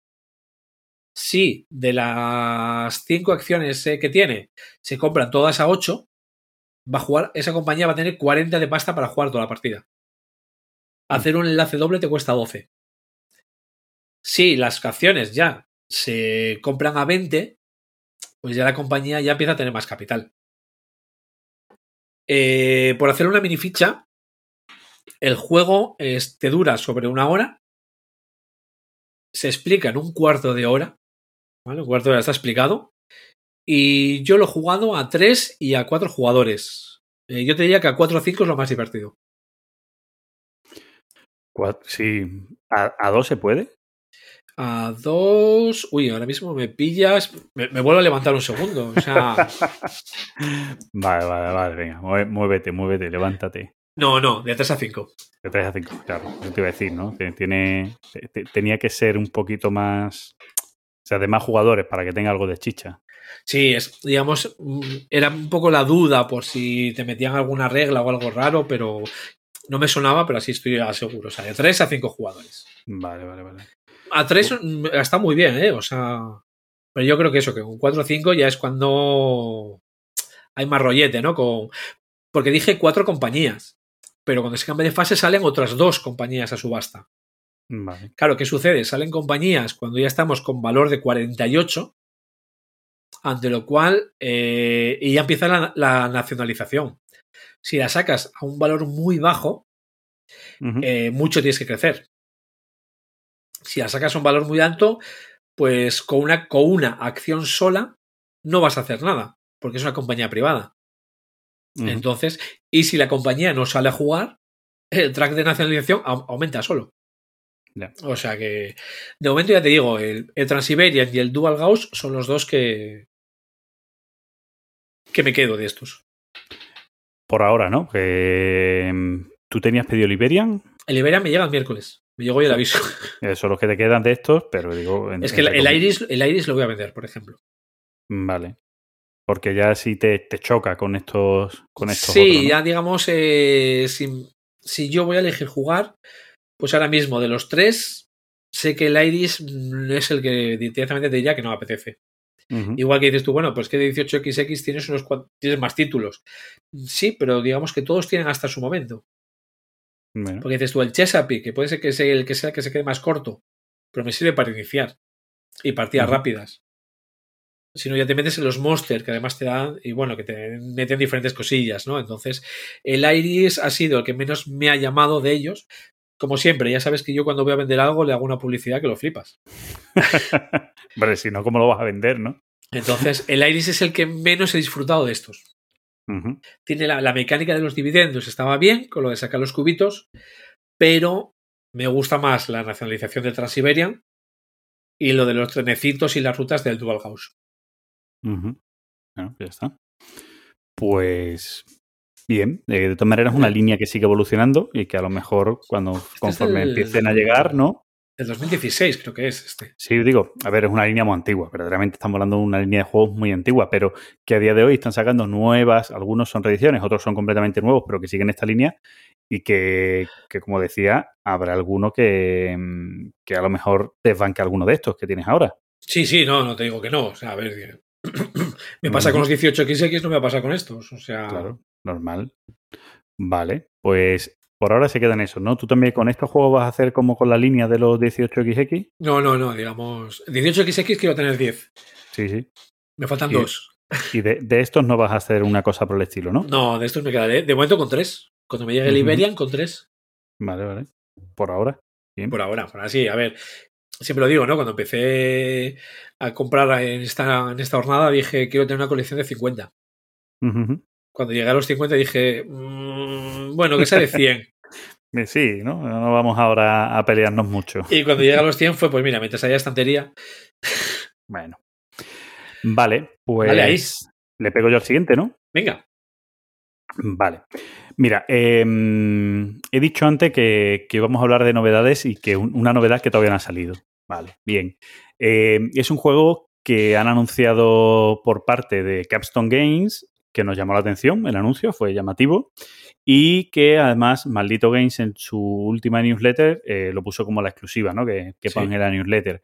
Y ese juego Imperial Steam, un juego que, oye, de inicio llamaba la atención, juego, ferrocarril y tal, y aquí sabemos ya, nuestros oyentes saben que a nosotros los juegos de, de trenes, acabas de hablar tú de uno, pues nos tiran, nos tiran un El, poco. el au- el autor, el otro juego que tiene es el Lignum. Sí, eso te iba a decir, que el autor es el está muy mismo. bien. Sí, es un juego que, que está muy bien. Eh, es una cuestión curiosa. Bueno, mm, Custom Game tiene una línea de juegos o sea, bastante rara. No, no voy a decir que es una línea de juegos Sí. completamente clara, pero sí saca a, a ciertos autores que tienen poco juego. Nos pasa con Coffee Traders, que son los autores también del. Me lo diré, Francisco. El- Ese ahora mismo no lo sé. Ay, eh, sí, sí. em, ah, no me va a salir el nombre. Busco, Eh, busco mientras. Eh, sí, búscalo, vamos, con Coffee Trade y mira los autores. Son de, de otro juego también duro, eh, que no sé si también lo sacó Capstone, no lo sé. Creo que sí. Eh, que lo sacó primero una editorial y luego Capstone. Eh, Rob Sagel me suena un montón. sí, que cuando ves el otro juego, si es que no me acuerdo ahora de memoria, coño.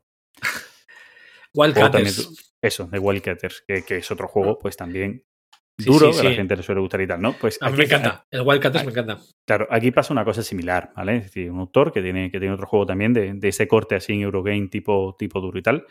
Y bueno, saca este. Y yo he echado una sola partida, así una partida a través de Tabletop Simulator, con, bueno, con, con, con Michi, Tebo y con Javi Legacy. Yo me he leído este las caso. reglas. Yo, yo también me, me me miré las reglas y yo no sé si te pasó a ti, con las reglas y en el juego delante cuesta bastante enterarse. Vamos a empezar hablando de que tiene eh, entre 8 y 9 páginas de setup. Sí, o sea, eso es una burrada. O sea, es una burrada. Porque tiene muchos tableros independientes, con muchos trajes independientes que cambian según el número de jugadores, etcétera, etcétera. Entonces, te, te haces, leyendo las reglas en el juego delante, te haces un poco lío, ¿vale? Eso hay que reconocerlo.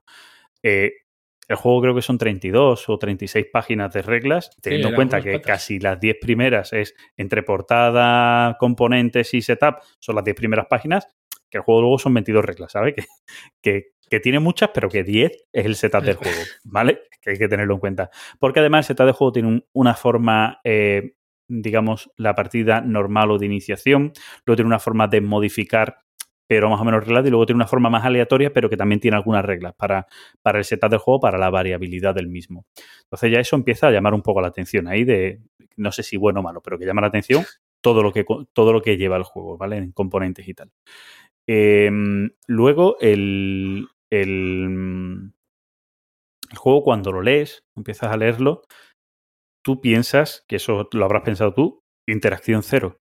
No, Sí. ahí no me quedé con eso. o sea, Bueno, pues tú empiezas a leerlo, empiezas a ver las acciones, la- la- las distintas acciones que puedes hacer en el juego y tal, y dices, oye, pues interacción en el juego poca, ¿no? Porque yo tengo aquí mi, mi tinglao que me monto en mi tablerito personal, ¿no? Es decir, aquí voy montando aquí mis trenes, voy tal.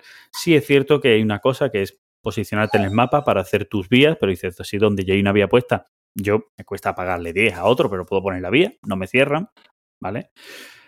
Pero sí tiene, sí tiene bastante interacción y además es de la interacción jodida, ¿vale?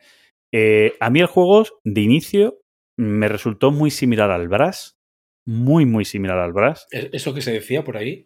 sí, con una interacción eh, más similar que a la del Brass, que la tiene también tipo al Barras, ¿vale? De, hostia, este si va delante mía en esta ronda, me puedo hacer esto y me putea bastante, ¿vale? Te putean de muchas maneras. Para empezar, nada más el juego empieza con una subasta para eh, ver el prestigio que va a tener tu, tu ciudad, tu empresa, ¿vale? O tú, sí. Sí, tu empresa, tú, tú como jugador, el prestigio que vas a tener. Y ese prestigio es súper importante porque es el que va a marcar, por un lado, el orden de juego y por otro lado, a los accesos de las distintas ciudades de las que tú puedes contratar trabajadores. Y ya ahí empieza una interacción muy dura, porque el jugador inicial, pues, se habrá puesto más adelante en prestigio. El track de prestigio tiene unos marcadores donde están las distintas ciudades, que son cuatro colores, de las que tú puedes comprar trabajadores y solo vas a poder comprar trabajadores de aquellas ciudades a las que tú estés al mismo nivel o más de prestigio que la ciudad, que también va cambiando el nivel. Por lo tanto, tú vas a hacer una subasta, o una subasta no, un pago inicial para saber en qué punto de prestigio te vas a poner. Cada 10 es un paso adelante en el prestigio, ¿vale? Y ese es tu dinero inicial, que es poco. Aquí en el juego vas a ir frito de dinero durante todo el tiempo. Entonces, ahí empieza una interacción dura que tú no la ves. De inicio, cuando te cuentan el juego, tú no la ves. Pero claro, el que va primero dice, hostia, ha puesto mucho prestigio, puede comprar de cualquier ciudad. Pero, Pero ve que los dos, pero ve que los dos últimos nada más que pueden comprar de una ciudad. Dice, vale, pues voy a comprar los jugadores de aquí. Cuando yo compro los primeros trabajadores de esa ciudad, ahí me cuesta 10, hay como, depende del número de jugadores, hay un track o dos track y van marcándose. Conforme van subiendo, van costando más. 10, 20, 30, 40. ¿Vale? O sea, pues yo voy a comprar los dos primeros a 10 y los dos siguientes a 20. Entonces, yo por 20 más 40, total 60, me he comprado cuatro trabajadores. Al siguiente de base ya le cuesta un trabajador 30. Uno solo. O sea, por 60 comprarían de la ciudad a la que además tienen acceso. Y yo, como estaba el primero, si luego más tarde quiero comprar, todavía mis tracks de, de comprar jugadores, de comprar trabajadores, van a estar a 10 porque tú no tienes acceso y yo sí. Y empieza una interacción ahí jodida, que no la ves, que digo, de inicio, Sí, no sí, la ves. Leyendo Esa las reglas, parte- a mí no la ves. parte no me preocupa. Claro, la ves cuando, cuando empiezas a jugarlo. Y luego el juego suena mucho a Brass, lo decíamos antes, por el concepto de tener conexiones y construir tus fábricas para dar y no Sí, cerrar o a sea, otros. Sí, es sí. Brass. O sea, es, es Brass. O sea, Sí, sí, pero bueno, que, que hay juegos con conexiones, pues hay muchos. No, no, pero es la conexión no tipo pick and deliver, es la, tener la conexión para llevar este recurso aquí que me lo piden y cierro esto. Esto, antes de que llegues tú, cojo yo y te lo cierro. Porque en cada ciudad van a pedir, pues a lo mejor los cuatro tipos de recursos que hay, ¿vale? Y una vez que, está, que ya está servido, ya no lo piden más. ¿Vale? Entonces está muy limitado lo que te van a pedir el tablero, es lo que te da mucho más dinero, que es muy necesario en el juego. Una entrega te puede dar 100, te puede dar 80, 70, perdón, 70, te puede dar X, ¿vale? Y es lo que te da dinero, porque en el juego se coge muy poco dinero. Entonces, eh, eso es una. O sea, el ir delante en un turno o en otro para hacer eso es, es bastante llamativo. Eso es muy bras. Muy, muy bras. Pues esas entregas y Sí, tal, sí. eso de cerrarte los puertos y tal, es muy bras. Sí, sí, es tuyo, te has preparado tú el puerto tal, pero te voy a hacer yo la entrega y a tomar por saco el puerto, ¿no? Ese, ese concepto del bras Sí, típico. tal cual. ¿Vale? Y claro, Barras también, ya de por sí Barras suena mucho a Brass, es decir, también tiene un concepto muy, muy Brass en sabor de juego. y eh, tiene el resto del juego de lo que, de lo que esta Imperial Steam tiene, pues ese es parte del barras, por decirlo de una manera, ¿vale? Aparte de esa interacción que decía al principio tan llamativa, el hecho de la gestión de estos pequeños recursos, de los que tienes, de la forma en la que tienes que gestionar tus acciones, que tú puedes...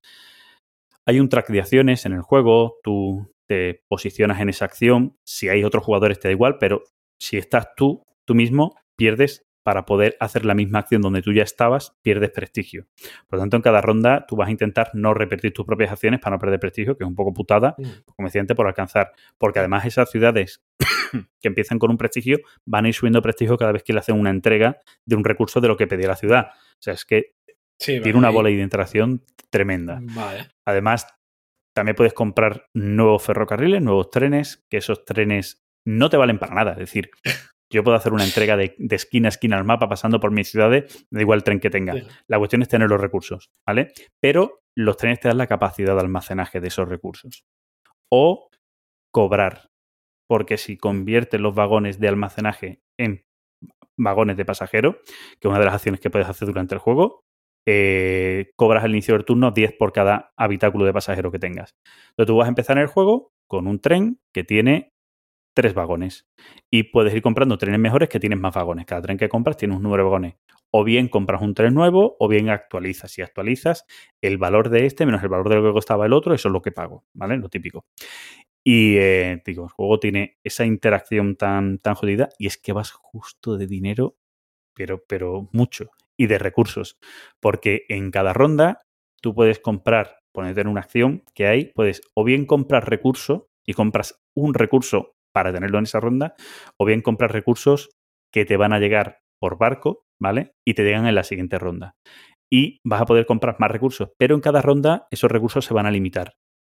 En la ronda 1 a lo mejor puedes comprar 3, pero en la ronda 2 solo puedes comprar 2, en la ronda 4 eh, puedes comprar 4, en la ronda siguiente solo puedes comprar 2.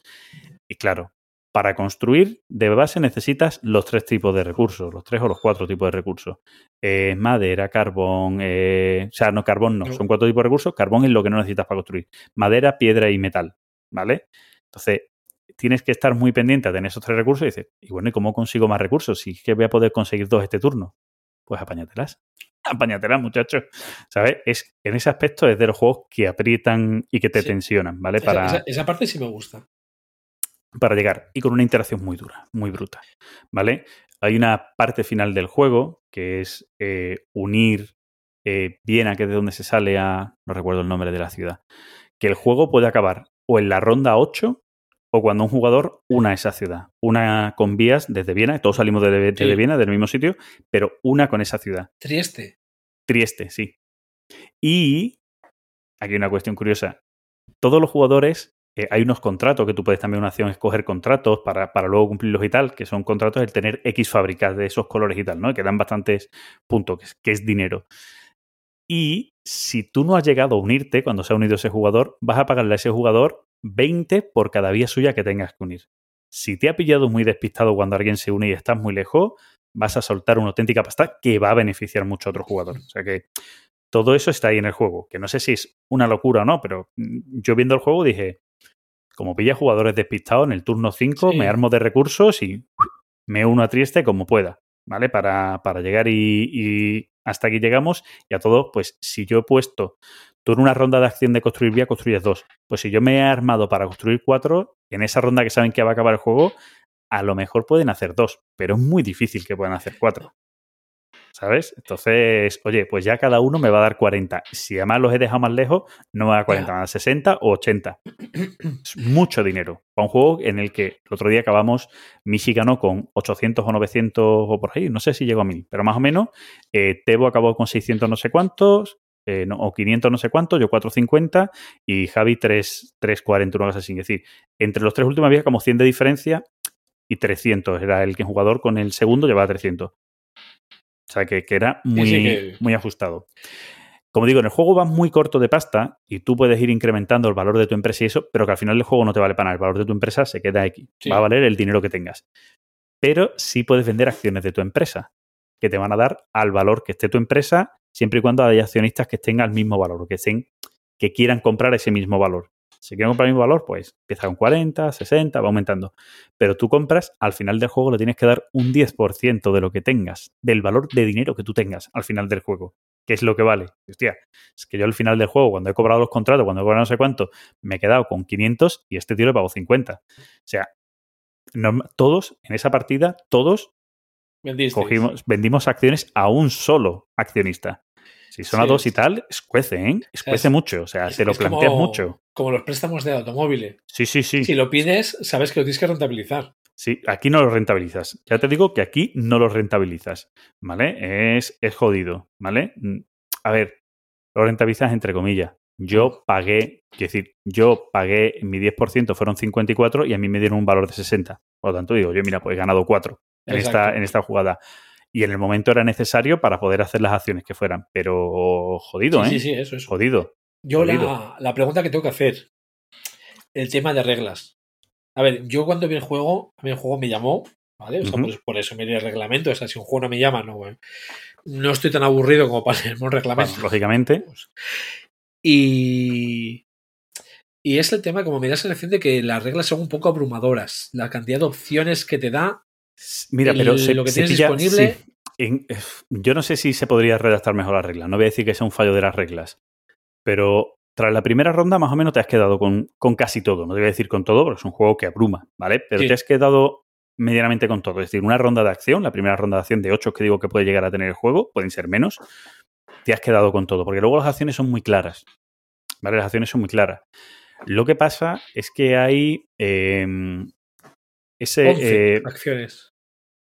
Sí, pero que son muy claras todas y muy fáciles, ¿vale? Porque hay una que es pasar, Sí, bueno. porque sí. estás obligado a poner tus marcadores de acción y claro, si, si mm, te quedan muchos marcadores de acción y tú no te puedes poner una acción que no puedes hacer, porque la mayoría de acciones tienen un coste. Si no la puedes hacer, Tienes que pasar. ¿vale? tienes que pasar. Y si habías pasado, vas a perder prestigio. Eh, ¿Sabes? Entonces, ese concepto está. Hay otra acción, que es la de ganar 10 directamente, pues antes que pasar, pues gasta tu acción en coger 10. Pero claro, no vas a coger prospecto 10 y R1. perder 10 prestigio, ¿no? Ese, ese tipo de concepto, ¿no? Que, que tiene el juego. Que, que, por cierto, que además, yo os- como acción recomendada, más que pasar, coge 10, aunque tengas que pagar 10 de prestigio, porque luego por 10, o sea, puedes comprar prestigio pagando 10. O sea, es como que no lo has perdido. O sea. ¿vale? Lo que entra por lo que sale. Es menos penalización que perder prestigio pasando. Pues para perder prestigio pasando, Cógete coge 10. 10. ¿Vale? Bien, dicho eso. Eh, no es tan abrumador luego. Sí es cierto que en una primera partida puede haber conceptos que se te pasen, ¿vale? Eh, tu construcción de vías tiene que ser tipo lineal, excepto que construyas una estación en la ciudad de donde ya puedas ramificar, ¿vale? Entonces, se te puede olvidar. Puedes construir ramificaciones Sí, por otro lado y luego ah, intentas construir una ramificación. Son reglas que tienes que estar pendientes. Hay tres tipos de vías. Una normal, que se construye normal, unas que son túneles y otras que son puentes. Para construir túneles o puentes, antes has tenido que contratar a un ingeniero eh, de, de túneles o un ingeniero de puentes, los distintos ingenieros que hay. Eh, si no los tienes, no puedes construir. Se te puede olvidar, sobre todo en primeras partidas, vas construyendo y no te das cuenta de que has construido en una vía que es de color negro o de color naranja, que son los ingenieros. Eh, son esos pequeños detalles que se O sea, te pueden... Mucho, mucho, mucho mini regla, excepción. O... No, tampoco son tantas. Pero digo, tampoco son tantas. Pero al principio, lógicamente, Sí, un juego que es duro, al principio se te pueden ir. Pero oye, igual que al principio en el Brass se te van cosas. ¿vale? Es decir, son juegos y en el reglamento te lo dice. O sea, eh, o sea, no intentes hacer un juego perfecto en cuanto a reglas, se te va ahí alguna. Sí, eso. ¿vale? Pero creo que es un juego que yo ahora mismo, después de haber jugado la partida sin repasar reglas, te lo puedo explicar. Es, es- esa parte es la que quiero ir. ¿Sabes? Eh, sí, es un juego en el que más o menos impera una cierta lógica. ¿Vale? Vale, en o en ese concepto impera una cierta lógica. No es, no es raro. La iconografía del juego es muy buena. Vale. Tú O sea, ves las acciones, lo los, los iconos. Yo creo que para ti no es. Creo. Yo de momento lo de ir con el culo apretado y lo de pican de Sí. libre, esas cosas me gustan. Pero tiene una interacción en el juego que no es el tipo de interacción que a ti te gusta. Eh, defínemela un poco. Em, para mí sería como, para, para decirte así, para mí sería, teniendo los juegos de referencia que tú tienes, ¿Sí? sería como un Big Shoulder. Que te mezcla conceptos que tú dices, a priori me puede gustar, pero ahí a lo mejor no me llama. O sea, a ver, tengo, tengo en la cabeza el nuevo de Spitzer. Que todavía no hay mucha información. Entonces, ¿Ese, ese, ese, ese cuál es? ¿El de Speedward también? eh, no, no. Ah, vale, El vale. Es- es- no, no, es eh, de la línea del carbón. O sea, de Ah, vale, juegos de sí. carbón. Sí, que también lo sacó esta gente, ¿no? De, ¿O no? ¿O estoy yo perdido? Sí, sacaron el, el Column Colony, lo sacaron es. ellos. Eso es. Vale, vale. Por, por eso, por eso ya me rayado. Es que como, eh, para quien no lo sepa, Speedward ha, ha anunciado un juego que era una mezcla de 18XX con... Recuérdamelo. Y no lo sé, porque yo ahí creo que salí corriendo. Sí, pero es que lo hablamos en el, en el canal y, y fue una cosa como muy graciosa. Si fue esta semana, esta semana yo he estado Mm. totalmente out. No, no, tú estabas, tú Pero- estabas ah. todavía, tú estabas, ahí, ahí estabas todavía. Cuando hablamos de eso, todavía estabas en, eh, que fue la semana anterior, creo. Pero vamos, lo, lo voy a ver ahora mismo, o sea que, que ahora Entonces, lo veo y te lo digo. y como lo va a sacar maldito, pues en todo caso me esperaría, ¿no? A un poco de- O sea, en un principio yo creo que, que me va a quedar al margen. O sea, es decir, la sensación que me da es un juego que va a ir rodado, ¿vale? Que va, va a funcionar muy bien, eso por supuesto, no quiere decir nada. Pero de momento no sé, como si hay algo que me está diciendo que no entre. No sé el qué, ¿eh? ahora mismo. O sea, la sensación que me dio, por ejemplo, de, después de la lectura de reglas es como mm, demasiada información, como de inicio. ¿vale? Y insisto, no es que sea una pega, porque, a ver, mira también todas las cosas que he jugado y todo lo que. cosas que me gustan y tal, pero. Entonces ahí es donde estoy en ese punto todavía, en saber si, que es lo que tú me decías, que ahora casi serías capaz de explicarlo. Sí, Entonces. Sí. Eh, A ver, no, no tiene, mm, es lo que decía antes, no tiene un algo especial que, mm, que, mm, que te llame que te llame la atención en cuanto a esto se me va a olvidar, ¿vale? O sea, es, es todo fácil, ¿vale? Todo, Sí. todo bastante fácil. Es- esas igual mini, mini excepciones, que no serán muchas, pero bueno, que son, son tal, igual me echo un poco para atrás también. Así que, bueno, yo en mi caso me voy a esperar. Ujú, ujú. Espero, ¿eh? Espero, porque ando. ver, el eh, juego va a salir a la vez, creo, en... bueno, no me digas eso, que en- quiero tener más tiempo. Sí, que me parece que cre- creo recordar que, que em, Capstone lo dice que va a estar en el último trimestre del año y, y Maldito dice que también. Entonces imagino que será la misma impresión. No es raro que a lo mejor Capstone esté un mes antes que la de Sí, Maldito, pero si no es a la vez, es casi a la vez. ¿Vale? O sea Entonces, que... de momento. A ver, yo, porque yo este año de compras seguras tengo el, el Furnace, que por fin sale. El Furnace que lo puse en mis elegidos de ese del año pasado. Está bien. El Downfall of the Third Reich, Ujú.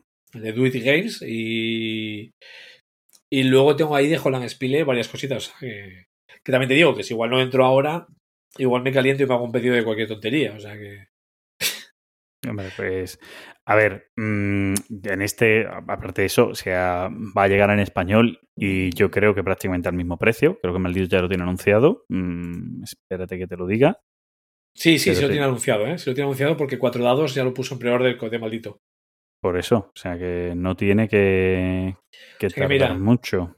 sí cuando llegue si- sigue ahí un poco el bombo pues ya me lo pensaré mejor de momento me quedo a la expectativa Vale, vale, pues, pues eso. Estaba intentando ver el juego de, de Spielberg y no soy capaz ahora mismo de encontrar cuál era. Sé que mezclaba 18XX con algo, pero no encuentro ahora mismo cuál es. A ver, cuál es, que, que me llamó muchísimo la atención. sí sí me suena ¿eh? me suena me ¿Sabes? suena lo que pasa que eh, no recuerdo eso eso que digamos que lo ves y te apetece salir un poco corriendo Sí, sí, es como algo raro, exacto. Dieci- Como, no, o sea- ah, no, es el que vi es el Saxony, no sé si es el mismo que estamos hablando. No, no, no, en Saxony aparte, porque ese 18X algo, sí, sí, no, sí, no. o sea, 18 Saxony. Sí, no, era, era otro, que, que era una mezcla que yo decía, "F, esto hay que cogerlo con mucho cuidado. Sí, o sea, estoy mirando, eh, bueno, hay aquí un Liber Vikings Sterben, pero creo que no va a ser. Eh, es estoy, estoy mirando, Racing Chicago Por lo mejor. o de Smoky Valley. Mira, ves de Smoky Valley. O sea, son los que estoy viendo aquí eh, en la BGG, o sea, que puedan ser algo de... Eh, eres un, un inversor en, la- en el siglo XIX. Claro, es que te pone Action Points y Hand, y hand Man- Management. Pero No, ese no es. Es que déjame, déjame lo del Resident Evil. Ah, el Pilgrim. El Pilgrim, ¿no? El De- Pilgrim era el que era raro uno total. Sí, ¿no? Que es Sí, sí, sí, 18XX y algo, ¿puede ser? Sí, espérate que lo, lo abro para, porque era. Yo sí, es que vi lo que. Eso, y Mancala. Eso es, o sea. Eso era Mancala. Decía 18XX y Mancala. Decía por ahí. No, en la BGG no pone 18XX, No, no, no, no, digamos, hombre. pero lo ponía en una publicidad Sí. de, el- por eso lo que te voy a de- decir. de, de ellos. No sé si en Twitter o una cosa así, ¿no? Sí, eh, que era alguna publicidad. Eso es. Que fue verlo y fue como. Sí, ¡Uy! sí, que me da un respingo. Hostia, claro, es como vaya mezcla rara, no me lo creo, ¿sabes? Es como, hostias. cuidado, cuidado. O sea, acércate con mucho cuidado. Además, Spielberg, que normalmente también hay que acercarse con cuidado. Sí, Que tiene, es cierto que Spielberg tiene auténticos juegazos en su ludografía, Y pero también auténticos tiene auténticas cosas que, cuidado. Sí, sí, sí. A ver, Spielbergs. No, o sea, no hay que ir como. No es como Splotter que sí puedes ir a ciegas. Sí, bueno, Bueno, menos yo. sí. ¿Vale? Eh, menos yo. En, en esta época sí. Eh, los primeros juegos, cuida- Bueno, cuidado. En esta época sí. Pero bueno. si quieres, me paso ya al siguiente. O, Sí, o dale- alguno más. No, no, ya vamos, es decir, si tienes alguna duda más. No, eh, no, de momento decía, te voy a quedar expectante. iba- eh, decía que maldito lo iba a sacar y, y te voy a decir el precio porque además tenía buen precio. Sí, sí, de precio Para, para la lo- lo he cantidad visto, de ¿eh? componentes, no Lo sé si era visto. 70 euros, podía No, ser. menos, menos. ¿Menos? Mm, Menos. Yo menos creo que no, no. Puedo, entrar- no puedo entrar en la página de cuatro dados porque estoy con el ordenador del curro y la tengo Sí, no, pero, pero no- sé que ahí la vi. voy- O sea, voy a ver el precio PVP de. Ahora entro en cuadrados y no, pero el precio PVP creo que son 70. Y claro, eh, pre-order, o sea, la preventa es más barata que lo que se va a vender luego, el precio tal. pero 62 creo. ¿me puede sonar? Aquí me viene por confirmar. De base me viene por confirmar. Pero venga, vamos a entrar en cuatro dados y lo vemos. Y así le decimos a cuatro dados que algún día nos patrocine, ¿no? Ah, ya se lo digo yo por Telegram. Por eso, se lo dices tú, dices, oye, eso estamos haciendo publicidad, ¿no? Es eh, como el que no quiere la cosa, ¿vale? Que, Ah, que nos Imperial juegos, nada. Vamos a ver. A ver si aparece. En castellano. Eh, Pre-order. Sí, en la lista de Essen. Eh, 2021. 62. 75 es el precio base. El PVP base es 75. ¿Veis? 62 Estaba me sonaba a mí. se- 62 el precio. Pues 62, también os digo, con la cantidad de componentes, cierto que no es que tiene algo de maderita, pero principalmente el juego es cartón CT, ¿vale? Pero por la cantidad de, de componentes que trae y ocupará bastante mesa, buen precio. Buen precio. Yo ahí me quedo, me quedo expectante y me voy a pasar a hablar de otra novedad. Venga, dale. El Vampire Rivals. El, digamos, por decirlo de alguna manera, el Jihad o Vampire Eternal Struggle de Renegade. ¿Vale? O sea, yo he jugado mucho a Jihad. En su día jugué mucho a Jihad, tenía muchas cartas, tenía que- muchos mazos. Creo que lo comentaste el día de rol, ¿no? Puede ser. En Sí, puede ser. sección de rol lo Sí. comentaste también un poco. Porque a nivel de juegos juego de de rol cartas. como, como a juego de carta, ¿no? Eso es. A nivel de juego de cartas era para mí el mejor. O sea, ni Magic ni tal. A mí dame Jihad. Pero claro, también porque las partidas que jugamos de Jihad eran como una partida de, de rol. Entonces, eh, me quiere sonar, esto es como que no oye campanas y no sabe dónde, algo de licencias y no sé qué rollos. ¿Vale? No quiero entrar porque no lo sé. Sé que de Vampire de Eternal Struggle acaban de hacer como una quinta edición o algo así. Algo ahí, sí. Pero esto es lo mismo. ¿Vale? Este es de Renegade. Es eh, vampiro, eh, rivales, eh, no sé qué de la. eh, también de la. Ay, la, la, no, la mascarilla, no, hombre. La, la mascarada, o la mascarada. Mascarada, sí.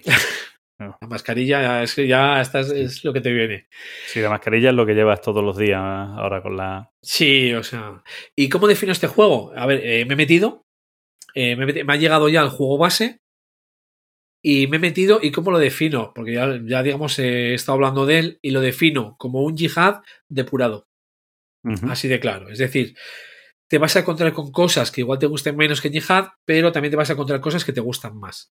Cuando digo depurado, ese también se puede decir como, bueno, streamline, no me sale ahora la palabra en castellano, o sea, más simplificado, por ejemplo. ¿Y de qué va esto? ¿vale? Porque estoy hablando, el que no tenga ni idea de yihad y de vampiro, pues no, no sabe de qué va. Básicamente nos vamos a poner en el, en el control de un clan de vampiro. Si te suena algo lo de Malcavia, Brulla, Ventru, pues ya sabes de qué estamos hablando. Si no, mm, quizá digamos no es el programa para desarrollarlo todo, ¿no? Pero vamos, te vas a poner en control de un clan de lo- eh, vampírico con la idea de hacerte con el control de la ciudad. Aquí nos encontramos ya con una diferencia con el yihad, porque eh, la partida eh, va a durar o cuando alguien llegue a determinado número de puntos de victoria, que no existían en yihad, eh, y en cuanto alguien palme, en cuanto alguien, en cuanto alguien muera, ya se acabó la partida. ¿Qué puede suceder? Eh, cada jugador va a tener otro que es su rival. Si un jugador se carga a su rival, automáticamente gana la partida. Pero si su rival lo mata a otro, en ese, digamos, en ese momento son puntos de victoria. Obviamente, el que, el que ha palmado no puede ganar puntos de victoria. Entonces, eh, a ver si consigo y que no salga una de estas explicaciones que las que me vuelvo yo loco. ¿eh? Tú vas a controlar un clan, ¿vale? Entonces, eh, vas a tener un mazo con unos vampiros que van a hacer cosas. Esos vampiros, pues se van a ir a cazar, van a cazar humanos, van a intentar conseguir, digamos, títulos nobiliarios dentro de, de los vampiros, eh, van a intentar conseguir hacer eh, conspiraciones que le, digamos, que hagan daño a los otros. Y eh, los mazos que ya vienen pre- prehechos vienen relacionados con el clan. Es decir, la caja básica te viene con, los Brulla, con los Ventru, con los Toreador y con los Malcavia. El mazo de los Brulla es a partir caras. Son los Brullas y ellos van a ganar puntos por partir caras. Esto de los puntos no lo había en. Eh, Y, cada clan eh, va a ganar puntos por cosas diferentes. Entonces, los Brulla van a, ganar puntos por partir caras. Los Toreador va a ganar puntos por sus relaciones con los humanos. Los Malcavia van a ganar puntos por las conspiraciones. Y los Ventru por títulos nobiliarios. Aparte de pegarse, ¿no? Entonces, eh, clarifica cosas en relación con Yihad, porque como decía, ¿no? Tú tienes tu... Se me ha olvidado el nombre, ¿vale? Pero vamos, tú tienes tu, tu ristra de vampiros. Tienes... ¿Horda? ¿Horda de vampiros? No, no, no, no me acuerdo del nombre. No creo que ni que me acuerdo. No voy a pensar ni en ello, ¿vale? Vale. Eh, tienes siete vampiros. Vas a empezar con uno en juego y el resto los vas a poder ir sacando. Una cosa que se hace en tanto Yihad como este vampiro eh, Rivals es que eh, los puntos de prestigio que viene a ser tu vida es lo que utilizas, por ejemplo, para sacar tus vampiros. Es decir, si saco un vampiro megapoderoso de 6 de poder, son 6 puntos de prestigio que yo pierdo para dárselos al vampiro que es su sangre. Entonces ahí, eh, tanto en uno como en otro, tenías que, tienes que jugar. El vampiro, pues eso, va a salir a hacer cosas. Eh, puede hacer cosas en su refugio, que cada uno pues te da una bonificación. Eh, puede ir a las calles a buscar eh, humanos y darles caña. Hay una inquisición que va a pegar a los vampiros. O puede ir a pegar a otros vampiros. Una darle, cosa. Darle cañas a humano es eh, alimentarse, ¿no? También un poco, ¿no? Sí, a ver, puede- tú cuando te pegas con un humano. Como, como el que va de sidras, ¿no? Dice, vamos de humanos, ¿no? Más o menos. Pues es que tú puedes elegir o churrupártelo, ¿vale? Una vez que te lo cargas, lo churrupas y te ganas su sangre y el tío se va afuera, o lo haces tu retainer, tu, digamos, tu esclavo. Vale. Entonces te da unos poderes. Lo que te ahí, digamos, te simplifica cosas respe- respecto a, a Yihad que a la vez lo hace que sea más sencillo. A pesar, digamos, de que una primera partida te puede resultar en coitus interruptus, como por ejemplo a nosotros nos pasó, ¿vale? De los cuatro que estamos jugando, tres nunca habían jugado a, a Yihad y la partida se acabó, no sé si fue en la segunda o la tercera ronda. Digo, el porrazo como, o sea que si hago esto ya gané. Eh, pues sí. Y no había forma de pararlo. Uh, bola de nieve. No, en este caso fue despiste total. vale, vale. Pero bueno, Eh, no verlas venir, ¿no? Que se llama, ¿no? Sí, o sea, es decir, eh, pues uno se dedicó a gastar prestigio como un loco para sacar vampiros y otro tenía una carta, un vampiro que eh, si lo activaba le quitaba dos de prestigio. El otro se había quedado con uno y fue como, pues mira, hago esta acción y tú estás muerto. Como, como eres mi rival, gané. Vale. Entonces, Sí, sí, sí. pero bueno, es, son cosas de primera partida que sí que te puede suceder, ¿vale? Esas cosas.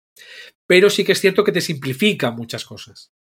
Por ejemplo, eh, eso sí, el yihad, tú cuando tu vampiro iba contra otro vampiro, tú lo que hacías era, eh, bueno, tú representas a un Matusalén, ¿no?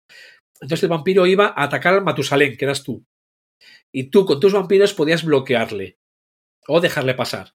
En este no, este digamos eh, vas directamente a por un vampiro. El Matusalén digamos como que está aparte, ¿no? No hay esa forma de conseguir sangre del, del Matusalén. Eh, sí que estaba lo de la ventaja, que además te daba, te daba de ganar sangre. Te simplifica eh, acciones de los vampiros. Cuando salen a la calle y esas cosas, te las simplifica.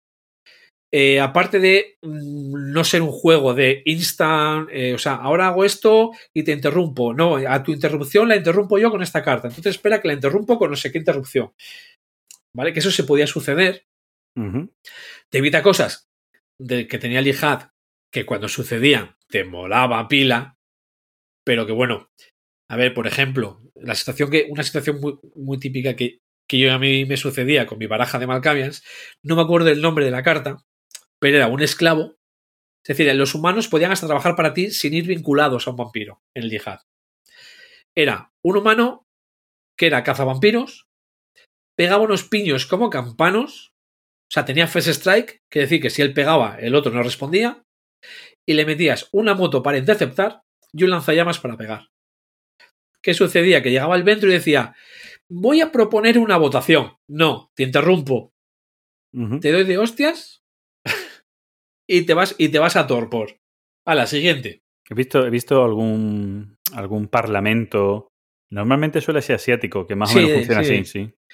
Pero lo que pasa es que suele haber eh, oportunidad de respuesta. Con este tío no había oportunidad de respuesta. Vale. por ejemplo, ¿vale? O sea, entonces, eh, sigues teniendo el saborcillo de vampiro, ¿vale? O sea, por Ujú. ejemplo, a ver, los Malkavian juegan con las conspiraciones, que es una carta que a mí me, me ha- me han parecido súper divertidas. O sea, la conspiración es una carta que tú pones boca abajo en tu tablero y le vas poniendo prestigio. Y lo que puedes hacer con la conspiración es, se la puedes enseñar a otro jugador y ese otro jugador puede poner prestigio en la- en la carta cuando llega al mínimo de prestigio requerido, si quieres, la activas. Y es una putada contra los que no hayan puesto prestigio en ella. Entonces, claro, es la cosita de mm, pongo esta carta aquí, pongo esta conspiración.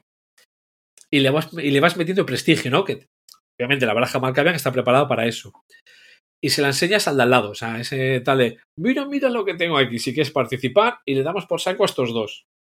O sea, digamos, sigues teniendo el saborcillo de los clanes. Y, a ver, solamente he jugado con los mazos prehechos. Porque ya la caja básica te viene con un mazo especial para que tú te puedas hacer eh, tus mazos. Eh, la primera expansión yo ya me metí en el pre-order. Eh, la primera expansión son los Tremere y los eh, Thin Blood, que creo que son los Kaitif, que les han cambiado el nombre. Y ya está prevista la de Nosferatu y Gangrel. O sea, que va a ser un sacapasta, pero Vale, que yo eso- creo que voy a entrar, o sea... Eso te voy a decir. Vas a un sacapasta, pero que, que te la vas a sacar. estoy. ¿no? O sea, A ver, sí, a sí. ver, a mí no me va a sacar pasta.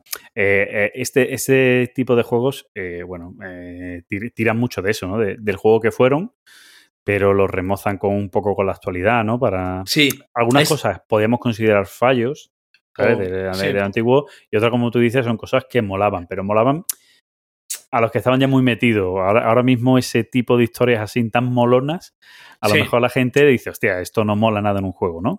Ah, también, también es un sacapastas, pero yo tengo el juego base y con el juego base ya podemos jugar cuatro.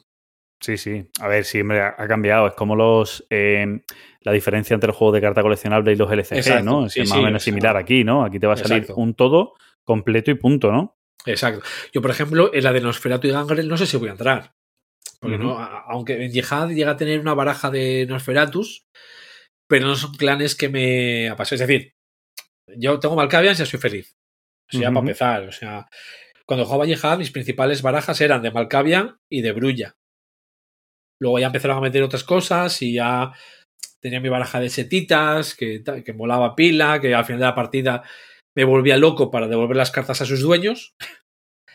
Pero yo eh, es un juego que a mí me ha gustado mucho, pero sí, sí, digamos, cada vez que hablo de él intento advertir que hay cosas que no te vas a encontrar de, de. También las partidas van a ser más contenidas. Bueno, ta- también eh, posiblemente, yo no sé, con la gente que lo está jugando ahora sí también jugaban antiguamente. No, no, por ejemplo, los, los cuatro que jugamos esta partida, ninguno de los, de los otros tres habían jugado. Claro, o sea, no, no tienes que advertir nada. Para ellos es, es nuevo todo. No, hombre, digo, cuando hablo del juego, no, Sí, no, sí, no sí, cuando me pongo a explicarlo, sino cuando, cuando hablo. Cuando hablo del juego, si una partida cuatro jugadores de llegada a nosotros nos llevaba horas.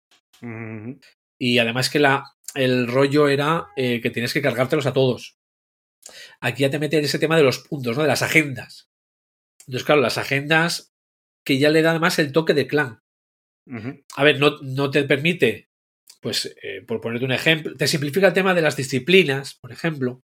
Ah, yo en su día me hice una baraja de, de de Malkavian que iban a partir caras, iban con Protea, que no es una disciplina de base. Es decir, cualquier vampiro que yo sacase no tenía Protea. Tenía que conseguir de mi mazo las cartas de Protea para meterles para que pegasen piños. Ah, pero eran locuras que te daba, o sea, decir, dentro de las mil, siempre me gustó, ¿no? Hacer, eh, hacer barajas. En Magic también había hecho no sé cuántas barajas, tal. Me molaba. Entonces, bueno, aquí pues tienes el rollo de hacer eh, barajas, pero tienes también, es, digamos, esa simplicidad. O sea, que Vale. estoy contento, ya digo que en la primera expansión he entrado y voy a entrar en más de una y en más de dos de las que vayan sacando.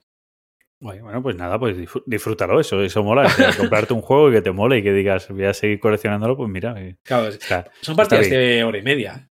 ujú, eso sí ayuda. Sí. Eso es- ese cambio sí ayuda, reconócelo, ese cambio sí ayuda. Ese, ese ayuda mucho porque el otro era eh, lo que venía a decir, ¿no? En, la- en el otro episodio. Los años, claro, los años que tienen los juegos, antiguamente pues tenían eso, que no tenían un final tan definido, la gente eso no le importaba, y ahora sí, algo, es algo que se mide. Yo quiero saber cuánto más o menos dura un juego.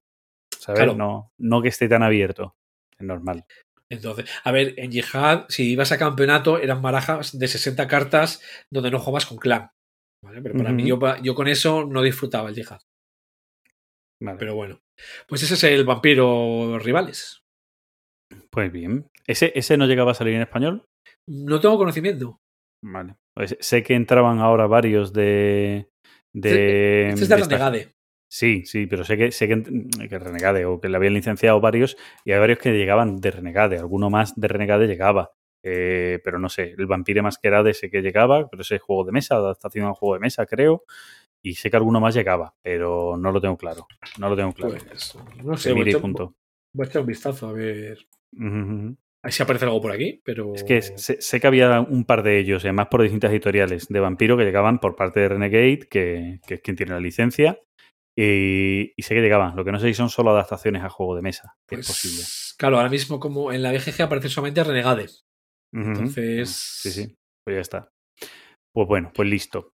Bueno, le pego yo, le pego yo al. Dale siguiente. Venga, mira, pues eh, est- estuve probando que me, me ha costado acercarme a él, ¿vale? Eh, sí, es ver- verdad, hay que reconocerlo. Porque últimamente me cansa mucho, ya lo he dicho por aquí, los juegos tipo ensalada de puntos, ¿vale? Y, estaba esa fama también ahí un poco que, llamaba mucho la atención de las ruinas perdidas de Arnak.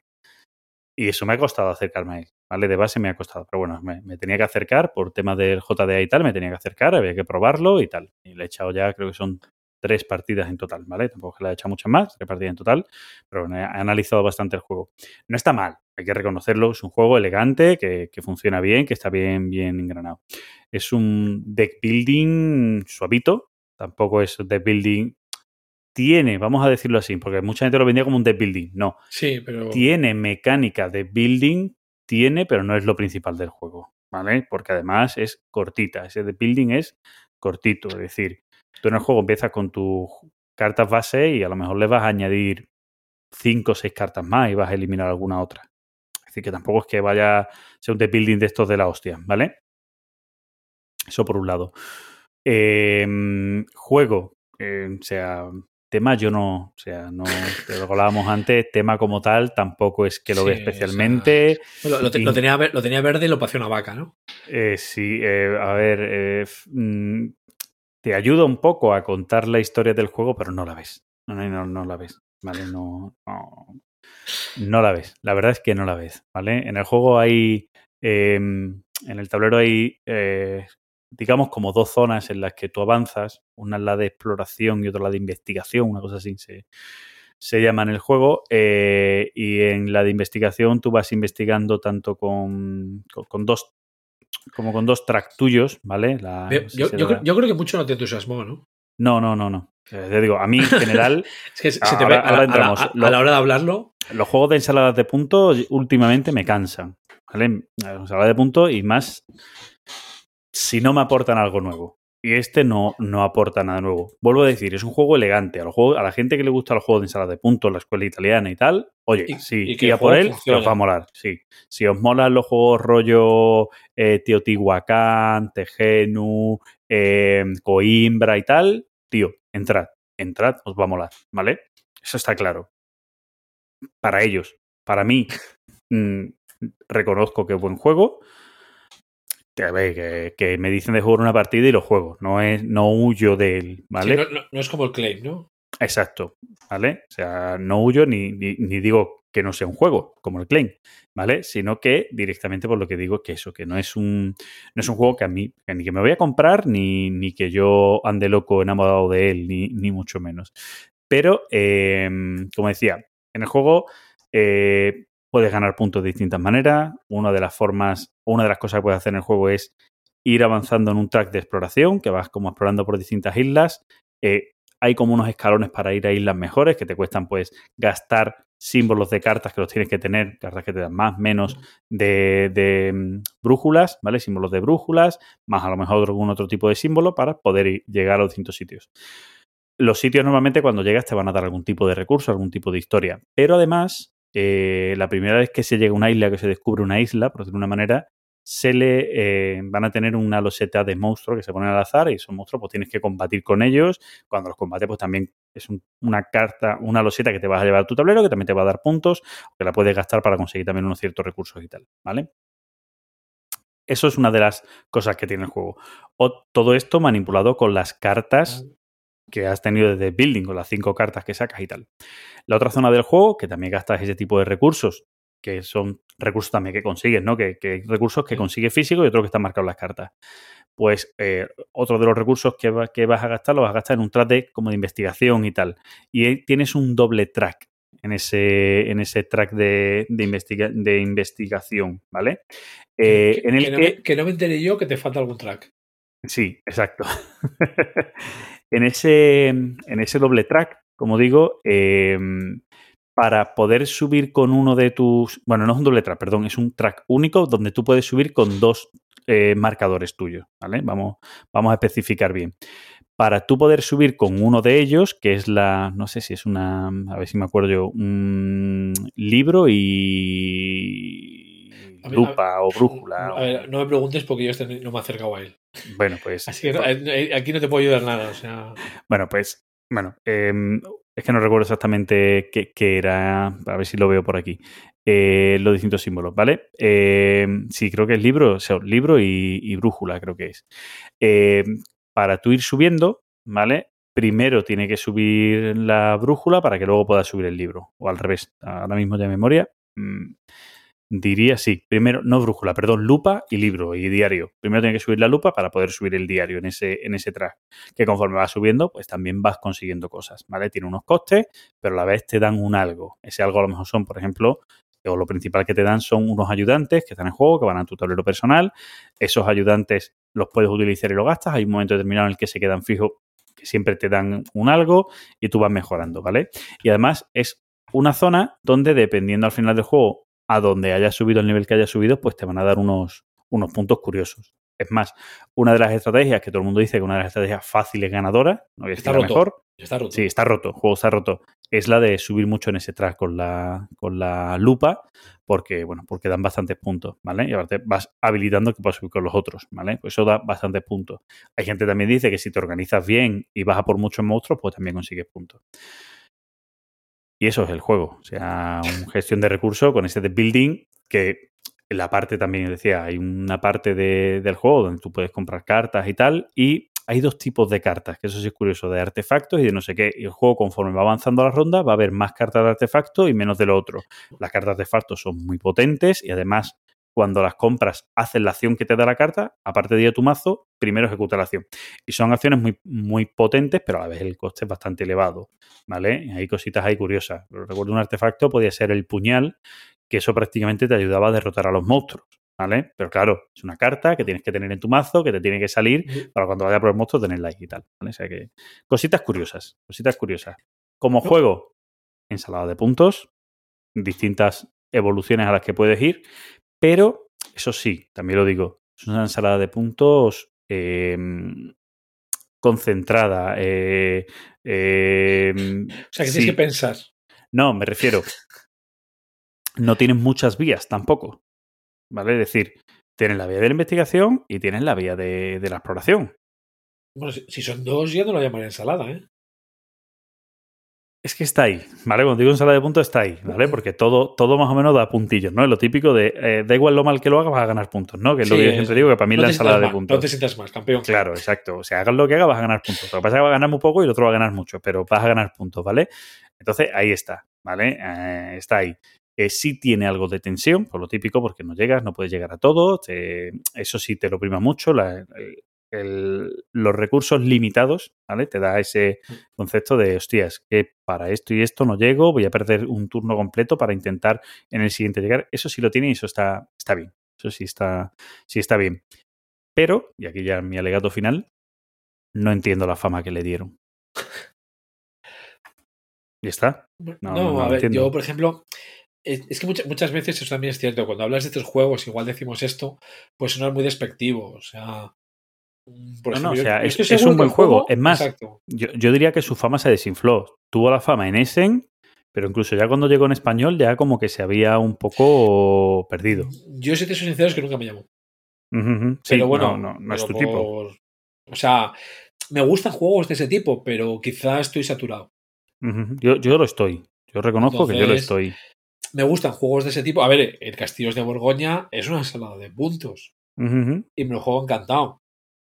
Pero digamos como que otro y otro y otro es cuando empiezas a entrar a, a decir ya lo de...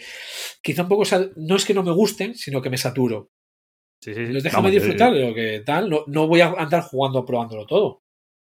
No, no sabes decir. yo, digo que yo, a mí, a mí sí Claro. me, me saturan. Vamos, yo ahora mismo estoy un poco saturado de, de ese perfil de juegos. ¿Vale?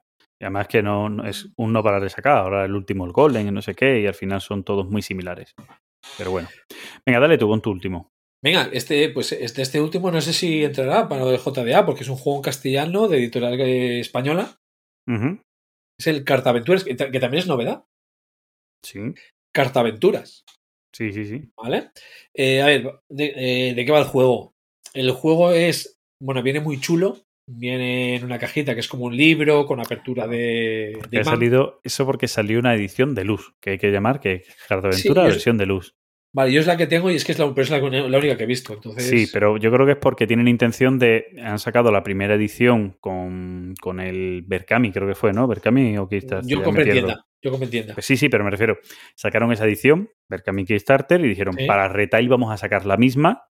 Y no sé si es porque la siguiente no será igual, ¿vale? A ser una caja más normalita, ya, por eso. Ahora mismo viene todo muy pijo. Yo la que tengo es la pija. Sí, sí, ¿no? Porque ahora mismo es la que hay. ¿Vale? Y. a Han ver, sacado la, la- la versión Claro. de lujo antes de la normal. Pero Bueno. yo creo que va por ahí los tiros, ¿eh? y a ver, es un juego de cartas. Es un juego de sí. cartas de Qué raro. mazmorreo. Qué raro. Carta aventura. Carta juego de carta. El, a ver, el juego es: eh, tú vas a tener un héroe. Eh, yo creo que. Me voy a explicar hasta. Yo creo que hasta cómo va el juego. Se puede explicar para, para que se vea la, la complejidad de reglas. Tú tienes un héroe. Es un juego de corte infantil. Vamos a empezar por ahí. Va, hombre, iba a, dejar, iba, iba a ponerlo así un poco tal para luego acabar con eso. o sea. Vale, vale. Joder, No. perdona, te, te lo he roto, perdona. no, a ver, es, tú tienes tu héroe eh, que tiene, eh, o tienes un ata- ataque físico y ataque mágico. Y, e igual hay algunos que empiezan con la habilidad. Y se empieza en una carta, que es donde se empieza, ¿vale? Te pone un texto que, bueno, siempre es el mismo. Y el rollo del juego es encontrar al dragón y quedarte con su tesoro. El juego es tan simple como cuando es tu turno, vas a mover a tu héroe a una. Bueno, puedes moverlo a una carta que ya está explorada. Obviamente el primer turno no. O puedes ir explorando cosas. Eh, eh, ahí, de lo que vas a explorar es. Le das la vuelta a una carta y lo que te diga una carta. Es decir, puede ser que suceda algo, ante lo cual, pues lo que te diga la carta es lo que pasa. Puede que salga un monstruo, ante lo cual te tienes que pegar con él, al menos al principio. Luego si ya puedes huir. O puedes que sea una taberna para comprar cosas.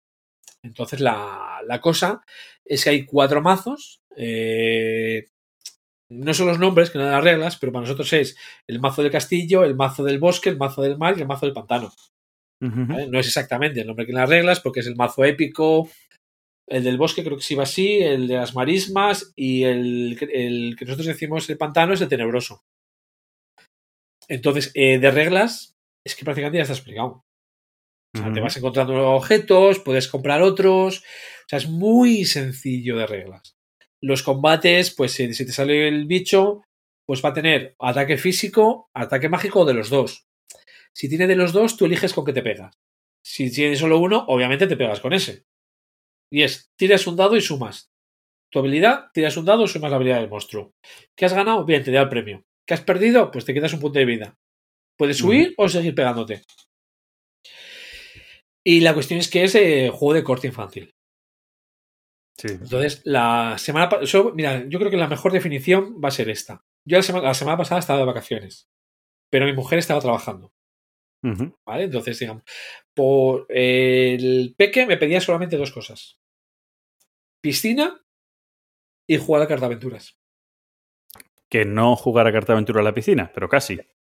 No, digamos, eh, no, hay, no hay espacio, además el viento igual se puede llevar un poco las cartas, ¿no? Pero, eh, pero vamos, le ha entrado muy bien, o sea, lo vive así un poquito, el otro día explicándose a la madre, que jugamos los tres, y él iba, eh, mamá, tienes que no sé qué, o sea, Se, me- se mete en la, él se mete en la historia, ¿no? sí, sí, o sea, a ver, también se mete en el Cresimis Tigri, también digamos, todo hay que decirlo, Vale. Sí, pero, vamos, aquí, aquí, aquí favorece, aquí Sí. favorece mucho más, lógicamente. a ver, lo- no lo jugamos en plan competitivo según las reglas, también es cierto, lo jugamos un poco con medio cooperativo, porque el juego se puede hacer un poco largo al final. Bueno, a ver, un poco largo. Por cómo vamos nosotros, ¿vale? Se puede hacer un poco largo. Pero también sale una carta, pasa- y una vez que la hacemos, pasamos de ella y nos vamos para otro lado. Es decir, vamos a explorar todo el mapa. Vale. O sea, no vamos en plan de- no vais buscando el camino hacia el castillo. Sí, o sea, no vamos maximizando, vamos. Ahora me da la tos. Venga, te la he pegado. Sí, hemos echado un traguito de. Mira, bombardier. Estoy... Venga. Entonces lo hacemos un poco cooperativo. O sea, vamos tal. eh, que vaya también él disfrutándolo, a final de cuentas. Y, y yo disfrutándolo cuando viéndolo a él, directamente. O sea, es que es así de simple. Ya está, ¿no? O sea- Lo normal. Lo normal en este tipo de también de juegos. O sea, un acompañamiento más que una rivalidad, ¿no? Eh, Sí, sí, o sea. Llegará el momento, a lo mejor, en el que le seguéis tanto el vicio al juego que empecéis ya a hacerlo un poquito más competitivo, lo típico, ¿no? Sí, en las próximas. eh, por, a ver, por ejemplo, la regla de huida todavía no se la puse. Es decir, en plan de, venga, vamos a tal, le pegas al bicho. ¿Qué te ha ganado? Pues nada, es como si huyeses automáticamente. O sea, no. Sí, sí, sí, sí. Porque para huir tienes que tirar un dado, bueno.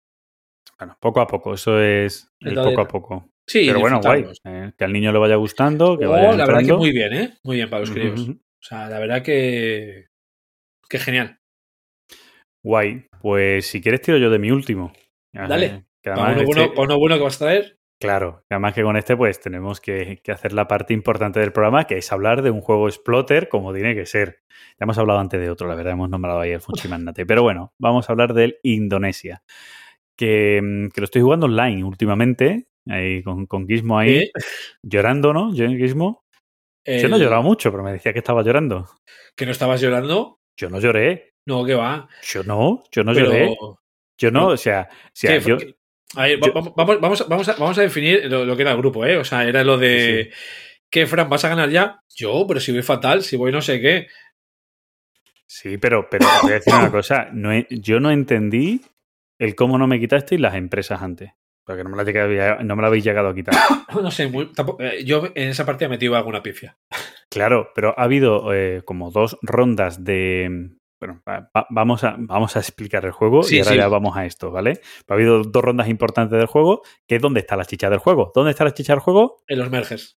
Claro, en las fusiones, ¿vale? Para que la- la Sí, a ver, yo es la costumbre ya, sí. Sí, sí. Entonces, eh, oye, si es que en las fusiones yo iba con poca pasta, es decir, una ronda en la que yo había comprado, había, me había movilizado mucho, iba con poca pasta y me dejasteis ganar las fusiones de mis empresas, pues tío, o sea, si es que no, eh, a esa- Hay una, la pifé yo, que no sé qué tal, y que le di, digamos, como a, a pasar pensando que era otra cosa. sí, pero y era una, precisamente la, una fuiste tú, que fue de las primeras, pero eso fue la primera, El pero es que en las últimas rondas el Eh, Falli fue. hubo, hubo una en una ronda importante que tú no entraste en el MER porque no tenías slot, creo, Sí, puede ser. Ya no me Vale.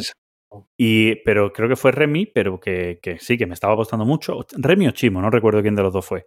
Y, y al final me la llevé yo diciendo, pero vamos a ver, si yo ya he ido con mi tope, que estaba fatal de dinero en esa porque me había mega expandido, digo, pero es que esta es la que me te la tenías que haber quitado y no me la quitaste. Pues gloria, jauja, la siguiente ya sí. Pero hasta ese punto yo decía, sí, tú sabes, ¿no? He crecido mucho, tengo empresas que han crecido mucho, estoy muy bien situado en el mapa, pero, pero, o sea, esto también tiene un coste, chicos, que, que es el momento de apretarme, ¿vale? Yo, mira, bueno, de Indonesia hemos hablado por lo menos en dos programas. Si no en puede tres. ser, puede ser. Porque está el, el de Splotter, Sí, el de lógicamente, Pick and Deliver también. y igual el de económicos. Económicos, posiblemente. Y yo creo que igual que hicimos el de la Antiquity, podemos hacer un especial de Indonesia.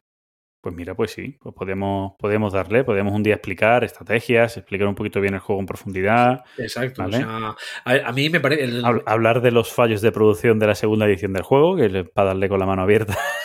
yo creo que, creo que he visto algo por ahí. O sea, no, yo tengo la primera, pero. Sí, yo también tengo la primera. Yo tengo bueno, la primera que me viene con una carta menos de las cartas de inicio de posición en el mapa. Vale, ¿sabes? ¿e- ¿esa es la rata? Yo es que siempre. No, eh, no, yo- no, no, no, no. A mí me viene una menos. No, no, no, es que abierta. yo tengo. eh, yo me imprimí las cartas de inicio, porque, pero es que no me acuerdo por qué.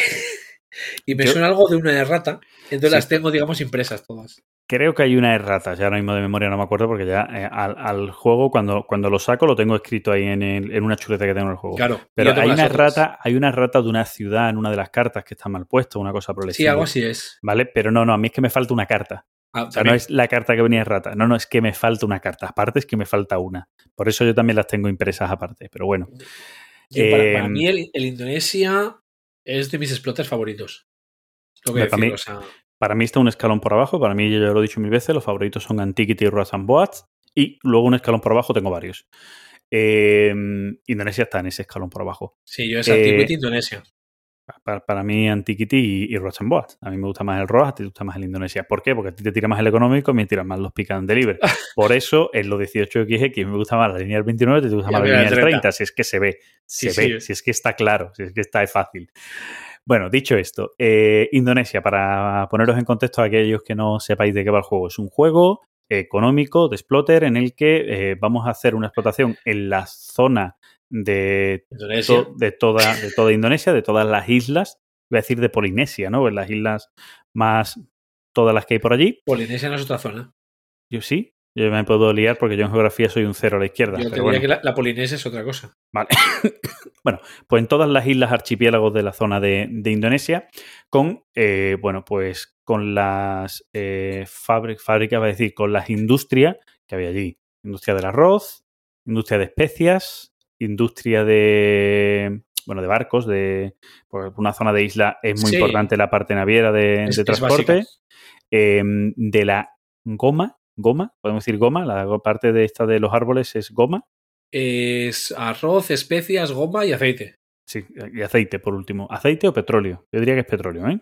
Cuidado. Sí, Es es, sí, es que Pone yo, oil, que y yo siempre me voy a... Es petróleo. Sí, ¿vale? mira.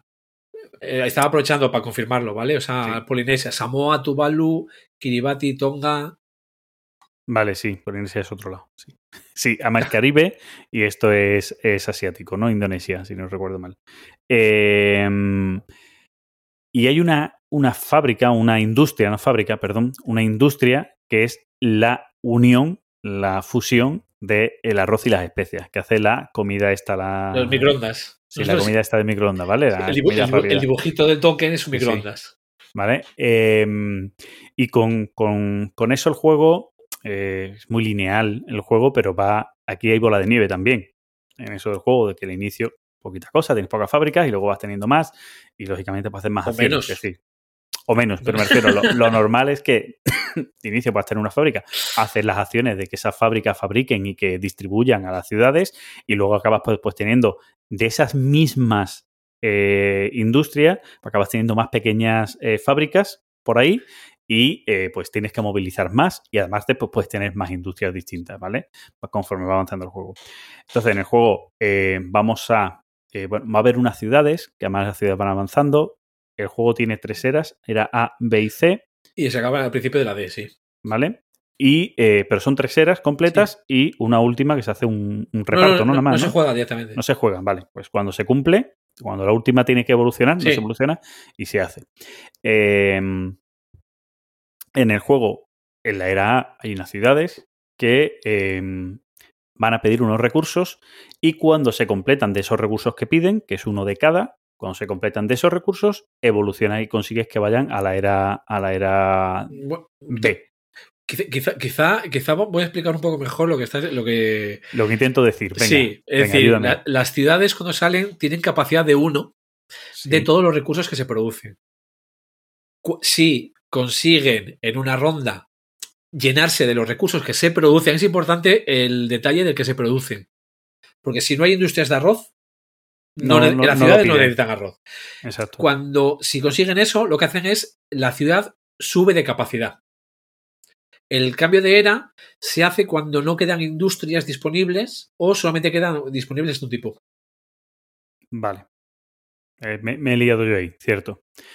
Y em, eh, conforme las ciudades van, va- van avanzando, pues te van a pedir más recursos, porque como tú dices, primero es de nivel 1, luego nivel 2, luego nivel 3, que creo que es el máximo, ¿no? Sí, hay muy poquitas a más de nivel 3. Exacto. Eh, y eh, van a ir saliendo nuevas ciudades que siempre salen de nivel 1, como es lógico, ¿vale? Ir aumentando si se puede. Las ciudades nuevas aparecen en cada era y ahí están las cartas que decíamos de inicio, que bueno, van a marcar por un lado dónde salen las ciudades y por otro lado también dónde van a poder nacer las fábricas y demás, ¿vale? Son distintas zonas que, que van a ir haciéndose. Eh, y los jugadores, eh, en, en nuestra, las acciones que se hacen los jugadores, eh, vamos, por un lado, vamos a hacer una subasta de inicio de turno, que es, que es importante, que la mayoría de las veces vamos todos a 0-0, pero a alguien sí le puede interesar Sí, y te cambia ahí. un poco el orden de turno. Eh, después vamos a comprar, en cada ronda van a salir nuevas, in- nuevas fábricas, nuevas industrias, y vamos a elegir no comprar porque no te cuesta dinero de inicio, No, exacto, no, no. ¿vale? Es, es elegir, por elegir. Sí. Eh, luego vamos a tener una ronda, luego o antes, ya me he per- perdido la ¿La de ronda de es esa- no, no, de No, investigación. Antes es también. antes también. Vamos a hacer una ronda de investigación No. donde podemos.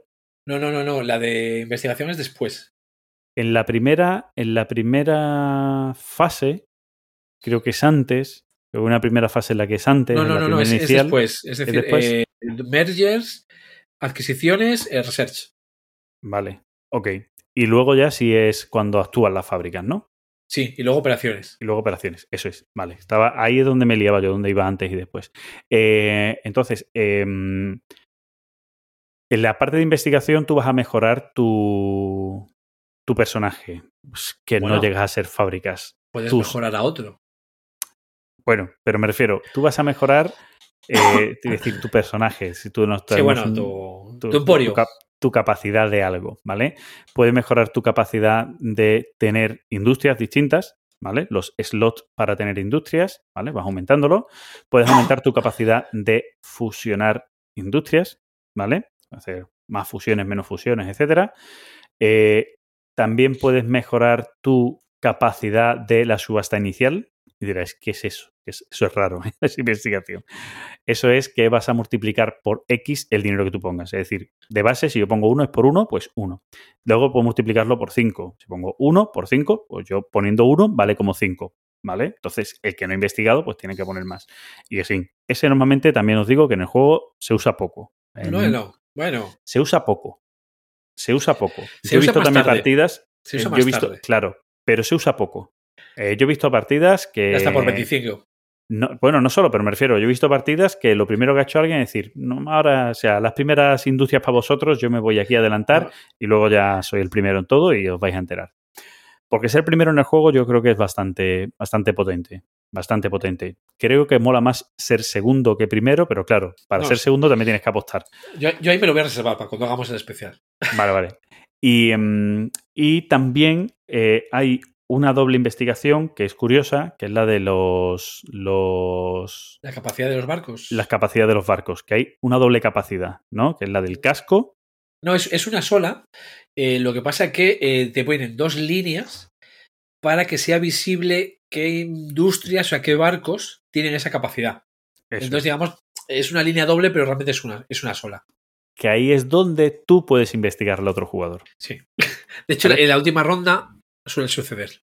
¿Por qué? Porque a ti te interesa mover tus productos, tener capacidad de barcos para mover tus productos, aunque tú no tengas barcos, porque los vas a utilizar los de otros jugadores. Claro. Además, una de las estrategias del juego que dice que suele ser rentable porque cuesta poco es tener navieras, Sí. ¿vale? Cuesta mucho ganar solo con navieras, también hay que decirlo, ¿eh? Que por ahí hay gente que lo dice, yo sigo diciendo que cuesta mucho ganar solo con navieras. En naviera y algo más. Yo aquí tengo la experiencia de una partida con Fantaso. Que era el hombre naviera y el desgraciado no se subió la capacidad en toda la partida.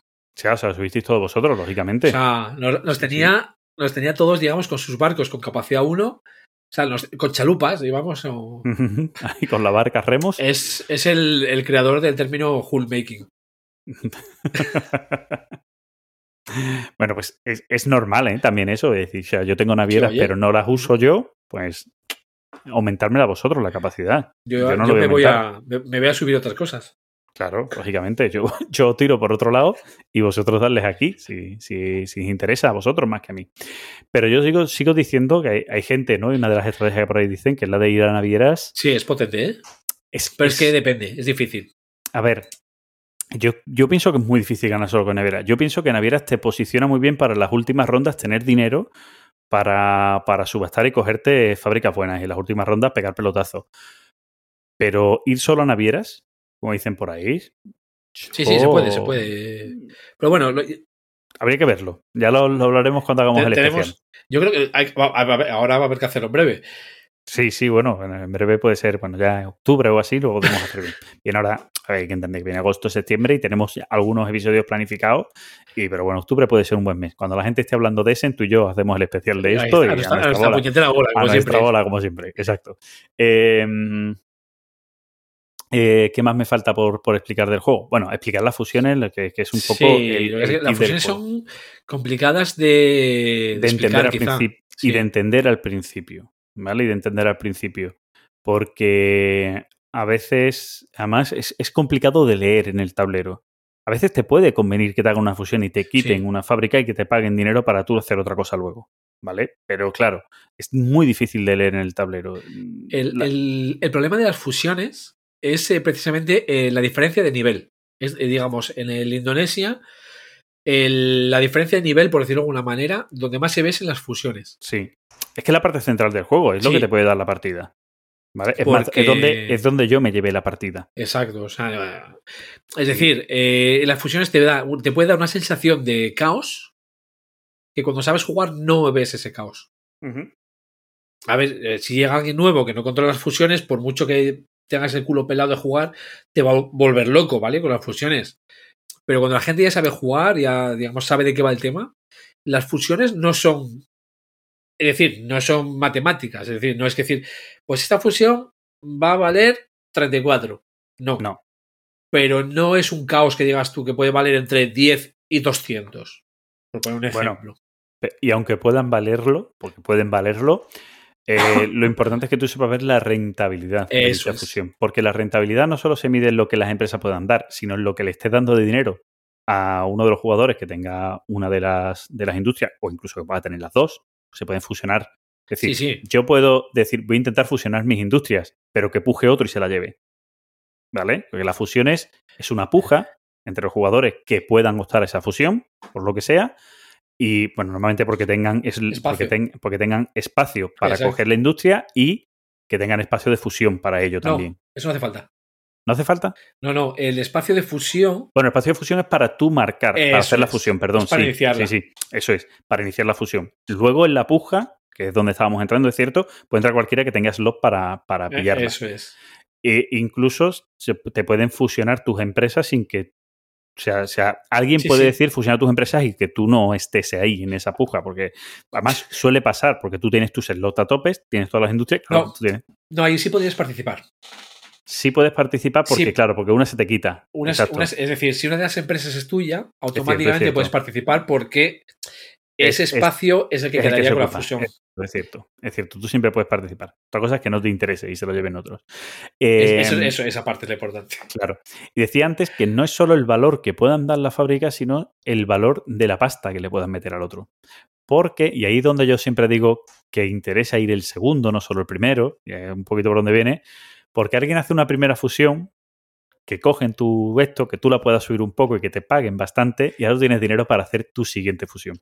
En cambio, si tú eres el último, o sea, o- primero, al revés, si tú eres el primero y tú haces tu fusión y luego se llevan tus cosas, te has quedado con mucho dinero, pero sin poder luego entrar en otra fusión. O no, depende de lo que hagan los otros jugadores, pero como los otros jugadores ven la oportunidad y digan, hostia, a este lo hemos forrado de dinero, aquí no hace ya, no mete fusión ni el tato para que este no se lleve nada ahora. Ya cogeré dinero para la siguiente y entonces sí. Entonces, ahí hay un juego que es difícil de, de leer. Y además difícil de leer porque el diseño gráfico del juego Sí, bueno.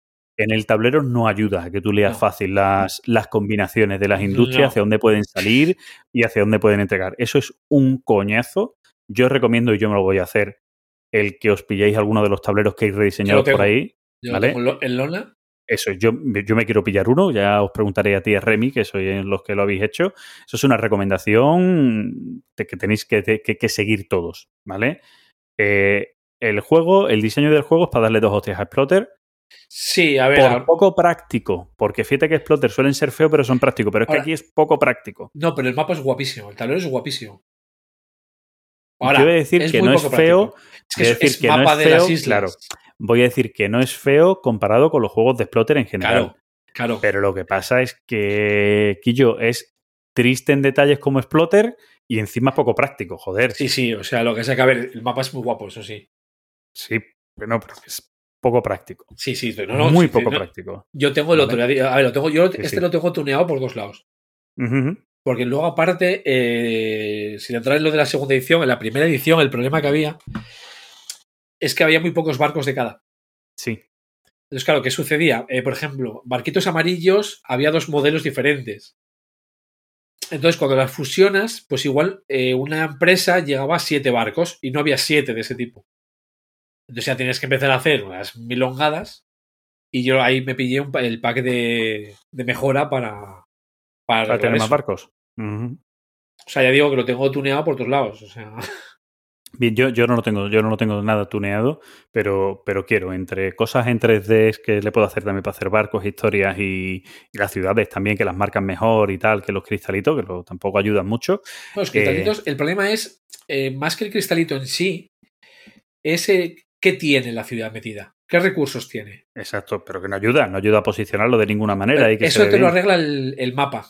Sí, el, el- el- el mapa nuevo porque pon- lo pones es. en un track que tiene al lado para las Eso es. Pone, eh, cubitos. Sí, sí, cubitos de los colores. Entonces, cada ciudad, eh, digamos, como solamente hay una ciudad por región, las regiones te vienen ya, digamos, con una flechita para que puedas ir indicando las capacidades Sí, y lo- los track. recursos que ha metido.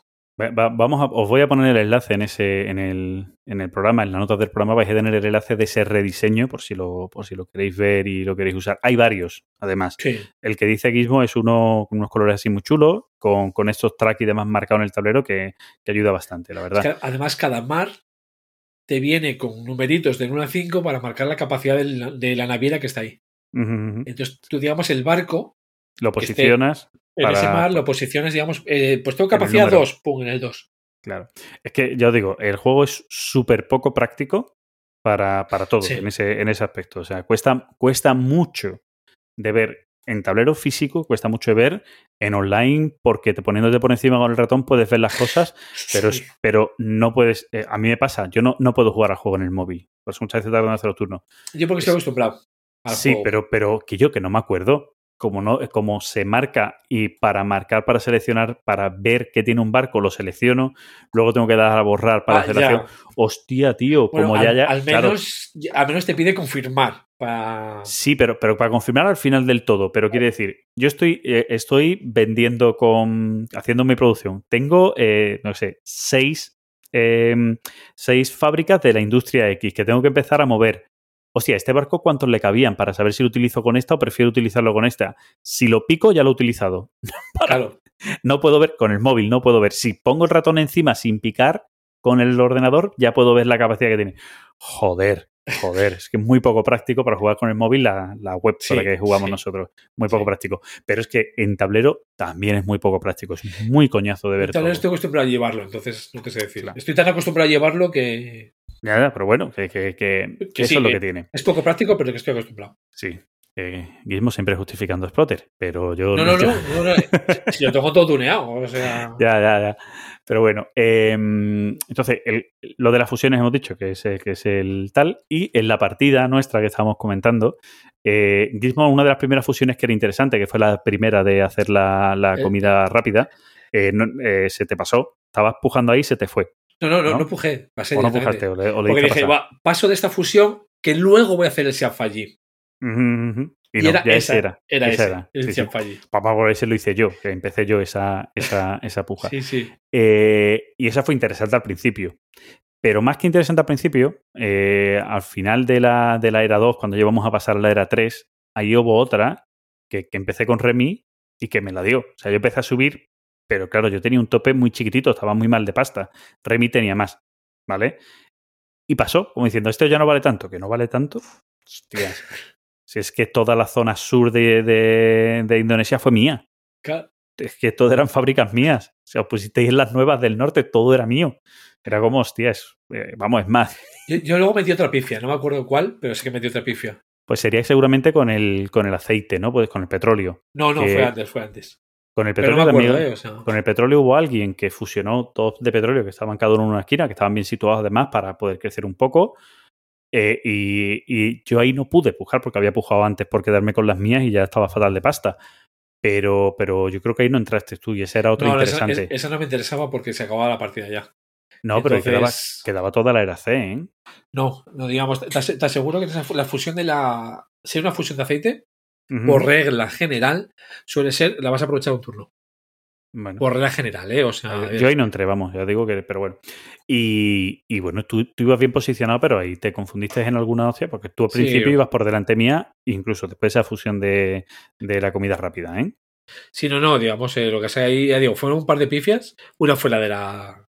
Porque el rollo también es el monopolio. Porque, claro, está la pelea. Las ciudades del- en Indonesia, pues eh, empiezan con capacidad 1. Los barcos empiezan con uno de capacidad. Pero claro, tus industrias se van expandiendo. Entonces llega un momento que sí, puedo tener una industria de 8, pero es que no tengo forma de vender las 8. Entonces, digamos, me da igual tener 8 que tener 20. Si no puedo venderlas, me da igual. Es- Eso, digamos, cosas también ¿no? a tener en cuenta de, de la Indonesia. Y ahí hay más pelea también por el orden de turno. Claro, Sí, porque ¿no? dices tú, ¿el orden de turno por qué? Por coger las industrias, No por, por los barcos. por iniciar la fusión, por los barcos o por vender. Es que depende, claro, de- depende mucho. Claro. El orden de turno es muy, es muy jodido en el juego. ejemplo, Yo sigo diciendo que, que ir el segundo mola. A mí personalmente. ya depende. me- claro, me depende. mola. Me mola, más que ir el primero. Pero entre ir el primero o ir el último, siempre mejor el primero. Yo, por ejemplo, si tengo. Si, eh, si yo soy el único que tiene Falli y tengo barcos. No, perdón, y sin barcos. Si soy el único que tiene de una industria, prefiero ir el último. Claro, bueno, te- ten en cuenta, aunque, aunque Claro. tengas barcos, ¿eh? te- tened en cuenta que aunque los barcos sean tuyos, te los pueden ocupar y llenar y que tú no los puedes usar. Sí, sí, puedes, sí puedes. Si puedes. Sí, sí. hombre. La te capacidad de los barcos es en cada turno de jugador. Entonces se resetea. Ah, yo pensé que no, que, que se Sí, sí, llenaban sí. también. No, no, no. Es decir, si tú tienes. Mis barcos tienen capacidad 2, por ejemplo. Tienen capacidad 2 cuando es tu turno. Y operas tu Ujú. Da igual lo que hayas hecho con los barcos. Luego va el turno de Paco. Y mis barcos vuelven a tener capacidad 2. Vale, pues yo pensé que no, fíjate. Yo ahí. Fíjate que Claro. por lo menos más que la aplicación me la hace solo. Yo pensé que no. Sí, sí, Sí, sí, sí. Por, por eso también son potentes lo de los barcos. Porque además con los barcos, como en este juego estás obligado a vender, puedes llegar a hacer que un jugador venda de una esquina a la otra esquina. Sí, sí. Teniendo en cuenta, pues, el arroz, por ejemplo, te da 20 de pasta, si tienes que vender una de arroz usando cinco barcos, ya te sale a perder. Porque tienes que pagar 25 y ganas 20. A ver, a, ver, a, ver, a mí me ha pasado, pero claro, o sea, me ha pasado con dos, de tener, es que no recuerdo, es que la industria mía ya de, de mm, comida rápida, es que no sé si tenía 12 o 15, así. Claro, que y, sí, pa- sí. y para vender todo En- eso, En el último tengo que pagar algo, pero es que lo demás me he forrado. lo demás me he forrado. o Claro. sea, sí, ya está, ya está. Lo que pasa estás obligado, como tú dices, tanto por un lado a vender como por otro lado a expandirte si tienes espacio. sí. Entonces, si lo eh, vendes todo, te expandes gratis. Sí, sí, pero me refiero que, que- que estás obligado, ¿no? Que si Sí. lo vendes todo. te- Si lo vendes todo, estás obligado. Claro, entonces, pues vas ocupando y cada vez te vas haciendo más grande, aunque no Claro. te interese, pero aún así dice, pues es que sí, vale, que hay, que hay dos que, no he, que he vendido perdiéndole dinero, pero es que hay diez que le he vendido Es- directo a uno. Eso Yo para mí es un, vamos, es una maravilla de juegos. Un 9,5 le tengo dado. O sea, me parece espectacular. Yo tengo dos 9. Eh, a, mí, a mí también me parece un juego, un juego muy bueno. Y sí, estamos en la época en la que Exploter licencia sus juegos. Si este juego lo licenciaran, ¿vale? Y le hicieran un, un apaño a lo que es mapa y tal, que sea práctico como el que hemos visto, o incluso más en cuanto a componentes, el juego, mm, yo creo que es un juego que, que petaría bastante a la gente, ¿eh? Sí, o sea, bueno, yo creo que sí, pero hay que tener en cuenta que ese, ese ace- el acercamiento a la Indonesia no es tan fácil. No, no. Con el rollo de las fusiones y tal, se le puede ver muy loco. Vale, pero hay otros juegos, Gizmo, que, a día de hoy están. El Brass tampoco tiene un acercamiento fácil. Sí, pero no, no digamos, no tienes unas partidas locas. Por ejemplo, tú te presentas, te, te sientas a la Indonesia. Todo, tú imagínate, ¿vale? Te sientas cinco jugadores a la Indonesia, todos novatos, y empiezas a hacer fusiones. En la primera partida, eso puede ser un despiporre espectacular. Si te quedas con esa sensación, esos cinco, ya digamos, ya te lo, te lo dejan fuera. Vale, sí, te entiendo. Te entiendo. O sea, Claro, voy en sí. esa línea, en el acercamiento por, por cómo funcionan las fusiones. En el Brass Pues- sí, el, el acercamiento del Brass es difícil también, o sea, digamos, entender todo. Pero no te vas a encontrar con que te salga una partida, es decir, con que las empresas anden bailando así de, de un lado para otro. Ujú. Bueno, yo creo que ya vamos a dejar de hablar de Indonesia porque si Sí, no, hacemos podemos- especial ni nada. Sí, sí, o sea, lo, lo- lo hacemos ya directamente. Bueno, ya otro día hablaremos de estrategias y demás de este, de este juego. Y yo creo que con esto sí, ¿no? Con esto terminamos nuestro timeline, ¿no? Sí, sí, pasamos a. Espera, espera. Hashtag. Sí. Estoy- ¿Y cuál es el hashtag? Eh, el, el del rondel. El del rondel. El del rondel. El del rondel. Bueno, pues venga, vámonos con, con nuestro hashtag del programa.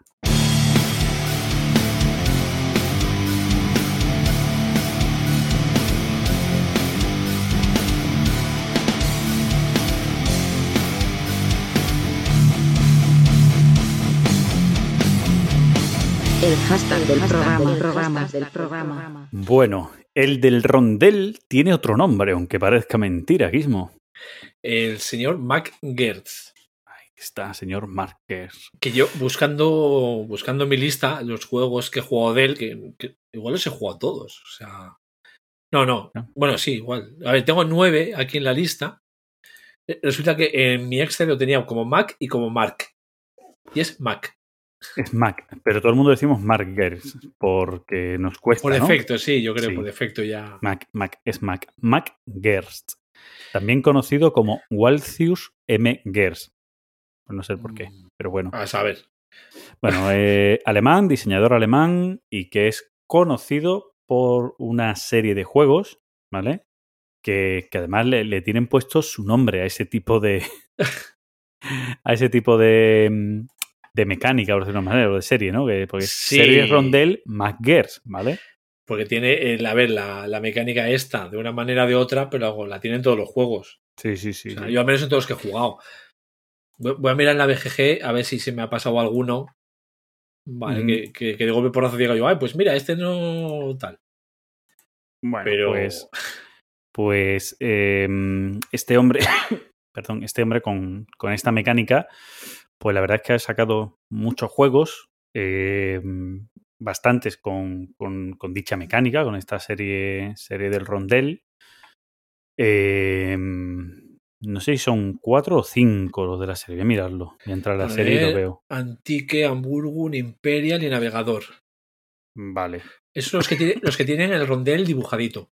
Sí, luego tiene el Antique 2, que es una revisión del Antique, y el Imperial 2030, que es una muy mala revisión del. Imperial. Sí, cre- cre- creo que lo dejé bien claro en el anterior, en el anterior programa. Sí, el, el Antique Duelum, que es que una versión para dos, ¿cómo Es es? una versión para dos del Antique. Eso, del Antique, por lo tanto que más o menos el mismo, y ya alguna expansión también o así, o el... eh, bueno, expansión no, creo que son juegos independientes. El Hamburg eh, Lisboa o el Hamburg Antwerpia eh, son independientes, ¿no? O expansiones. El- o sea, son expansiones, vamos. Expansiones, ¿no? Sí. Vale. Vale, vale, sí, sí, son expansiones, lo estoy viendo aquí. Bueno, pues esos son los, los juegos de esta serie Rondel. Pero el autor tiene otros juegos más, algunos juegos más también llamativos, como, como Concordia, ¿no? Yo creo que Concordia es su. Mm, Yo diría Su que es el, ¿no? sí, el que más, el que más le da el nombre es el Concordia. El que más fama le da. O sea, aunque los del rondel como tal eh, son otros, por llamarlos de alguna manera, pero yo creo que el Concordia es el quizás sea su, su top. Sí, bueno, posiblemente sea el juego. Sí, sea el juego más conocido, además juego que, mm, que no para de reimprimirse, porque hay, Sí. yo diría que de la mayoría de los otros juegos apenas se reimprimen, apenas, ¿vale? El navegador se, reimpr- reimprimió creo que el año pasado, que también llegó en español. Eh, eh, El Machu Picchu no. yo te diría que Imperial también hace muchos años que no se imprime, ¿no? Yo, es que luego, aparte, como salió del 2030, si Ujú. hubo alguna reimpresión fue del 2030. El Antique, sali- sa- sacaron el Antique 2, este de Marra, que hemos dicho antes. Que mira, ese- ya adelanto que va a ser de, yo creo que de- del único del que no voy a hablar. Mm, Yo que tampoco lo he probado el 2, he probado el 1. Y, y yo sí, yo diría que Concordia es el único juego del que, aparte, yo creo que es el juego es que del que más expansiones tiene, que no para de sacar expansiones Sí. del juego. Y es el único que, mm, que, que se no para de reimprimir, que no para de darle la máquina de reimprimir. Vamos, incluso en español, ¿eh? Que, Luego tuvo cuesta. el, el Transatlantic, que fue como un poco, bueno, entre comillas, dece- decepción. Pero bueno, luego, luego lo comentamos. bueno, al parecer tiene para este 2021 tiene un Transatlantic 2. que No sé si será expansión o una reimplementación del Transatlantic. Pues ahí no lo he mirado, porque a ver, si te soy sincero, todavía no ha salido, todavía no ha salido. Es, es- está aquí para salir, ¿eh? me gustan, ¿vale? Son juegos que me gustan, pero al final en mi colección ahora mismo uno. Ujú, ujú. Vale, yo O en mi que- colección eh, soy 100% libre de MacGers. Yo eh, los he tenido casi todos. Eh, A ver, yo he tenido muchos. Concordia no lo he tenido, pero he tenido muchos. He tenido Imperial, he tenido Antique, he tenido Hamburg, he tenido. mm, eh, me falta uno por ahí, Navegador. Los he tenido, pero los he tenido y se han ido. O sea, que bueno. Bueno, eh, autor. Como autor no tengo mucha biografía de él, más allá de que es alemán. y, de, y de que debe haber muchas rotondas en su pueblo. Sí, eh, no, no, sé si existe página de él de Wikipedia o alguna cosa, no, no, no, tengo mirado, yo mucha referencia, ni, ni página web propia, creo que siquiera, ni nada. Es que tiene muy poco, muy poca información, la verdad. Sobre él hay poca, hay poca información. Eh, pero, como a nosotros lo que al final más nos interesa es, son sus juegos, juegos. mira, en inglés sí, en inglés sí hay, sí hay Wikipedia. Mira.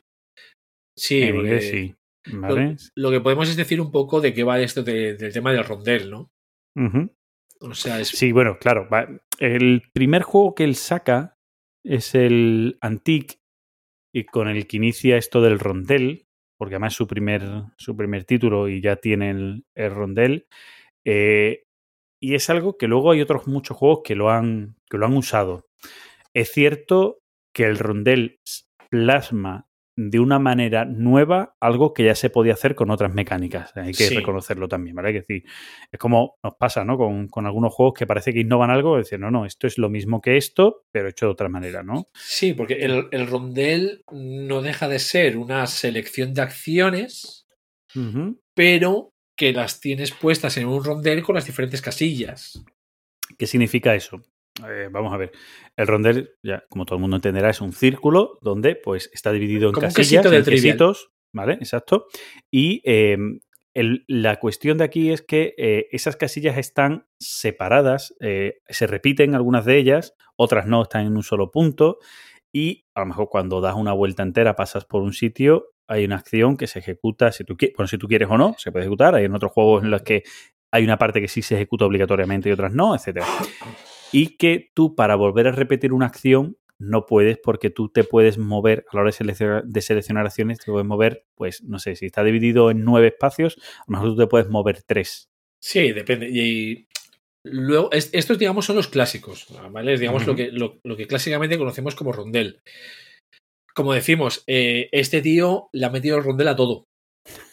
Ahora, ¿qué sucede? Pues, por ejemplo, en el Príncipes de Machu Picchu, el rondel está en el propio tablero en las zonas de acción. Es decir, por ejemplo, en el Antique, por poner el primero, es como tú tienes el listado de acciones en el rondel y tú las vas haciendo.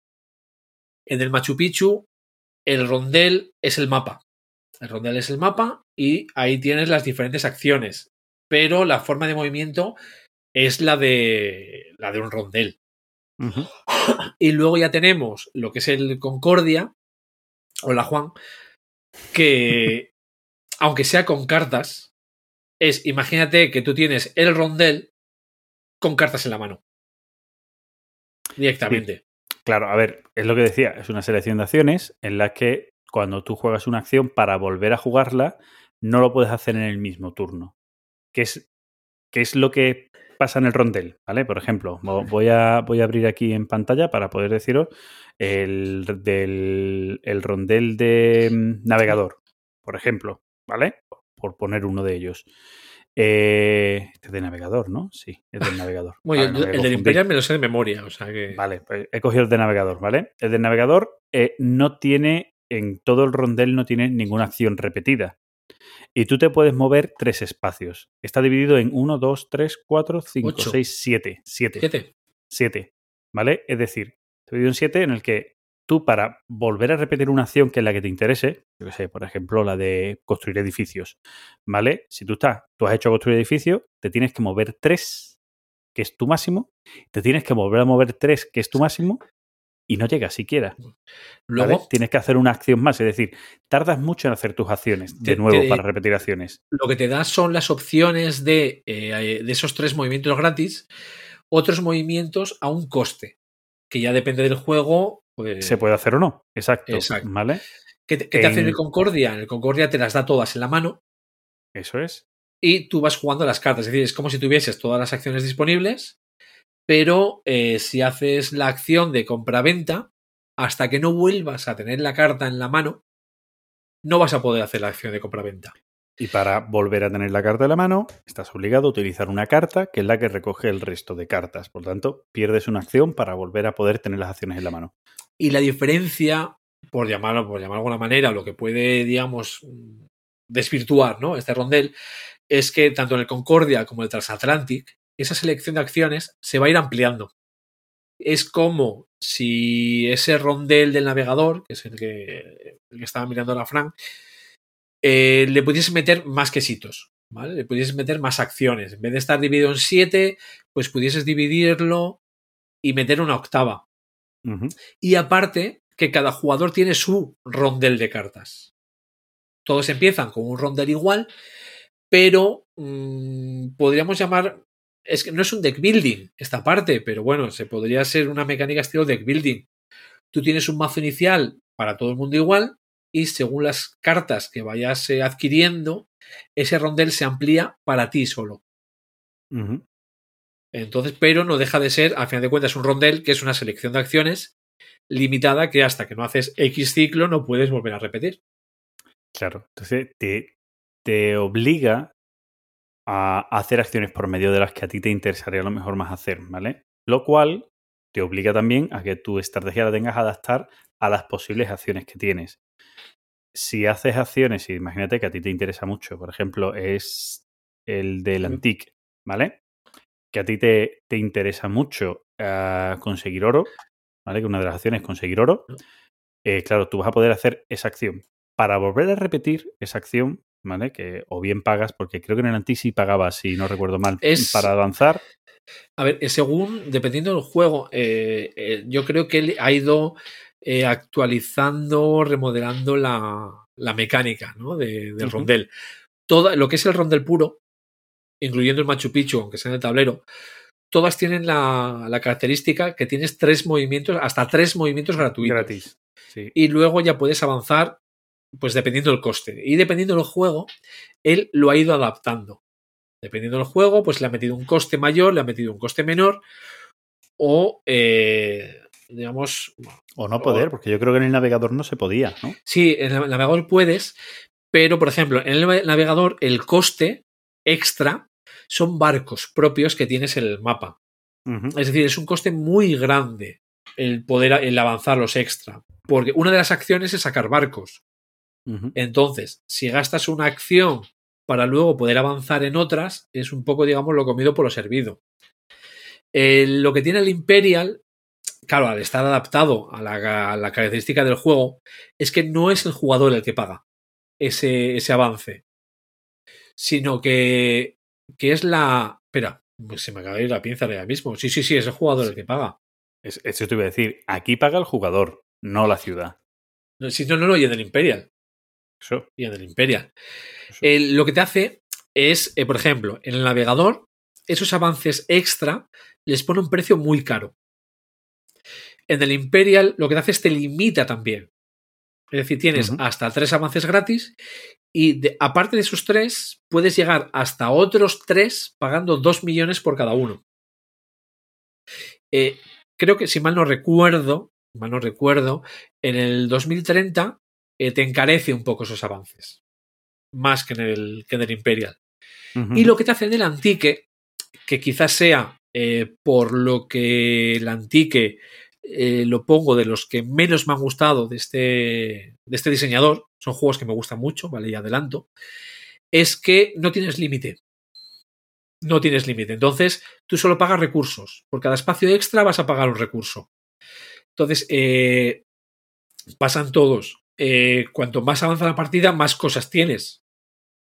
El típico final de una partida de Imperial es una nación que lo que hace es hace una tasación, paga dinero, hace un investor, paga dinero, hace una tasación para finalizar la partida.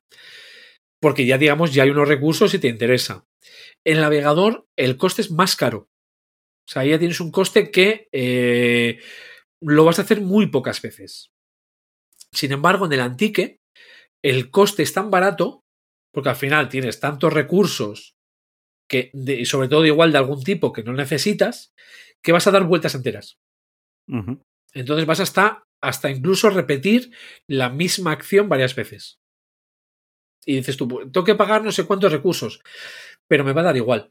Me va a dar igual porque son recursos que no necesito y voy a hacer esta acción que me está compensando muchísimo. Y estos avances extras no los tienes pues en el Concordia y en el Transandrati. La forma de conseguir estos avances extras sería tener cartas adicionales que te hagan la misma acción. Es decir, la acción de navegar, por ejemplo, del Concordia. Había una acción, eh, o sea, la de, vamos, la de moverte. ¿Vale? Ujú. Digo, navegar, la de moverte. Sí puedes hacerte con otras cartas de movimiento y es como, digamos, ese avance extra, ¿no? De. De. Vamos. Por hacer la comparativa. Vale, vale. El... Las diferencias entre sus juegos son, son, son temáticas, ¿vale? Principalmente Y- son temáticas. ¿Vale? Y utilizan esta mecánica como algo principal. Pero difieren mucho los juegos. Vamos, vamos, a, vamos a entenderlo. Puede parecer que no, porque parece que estamos hablando de todos los mismos juegos al hablar del rondel. Pero bueno, él es cierto que basa esa mecánica, la, la utiliza de manera muy potente en todos sus juegos.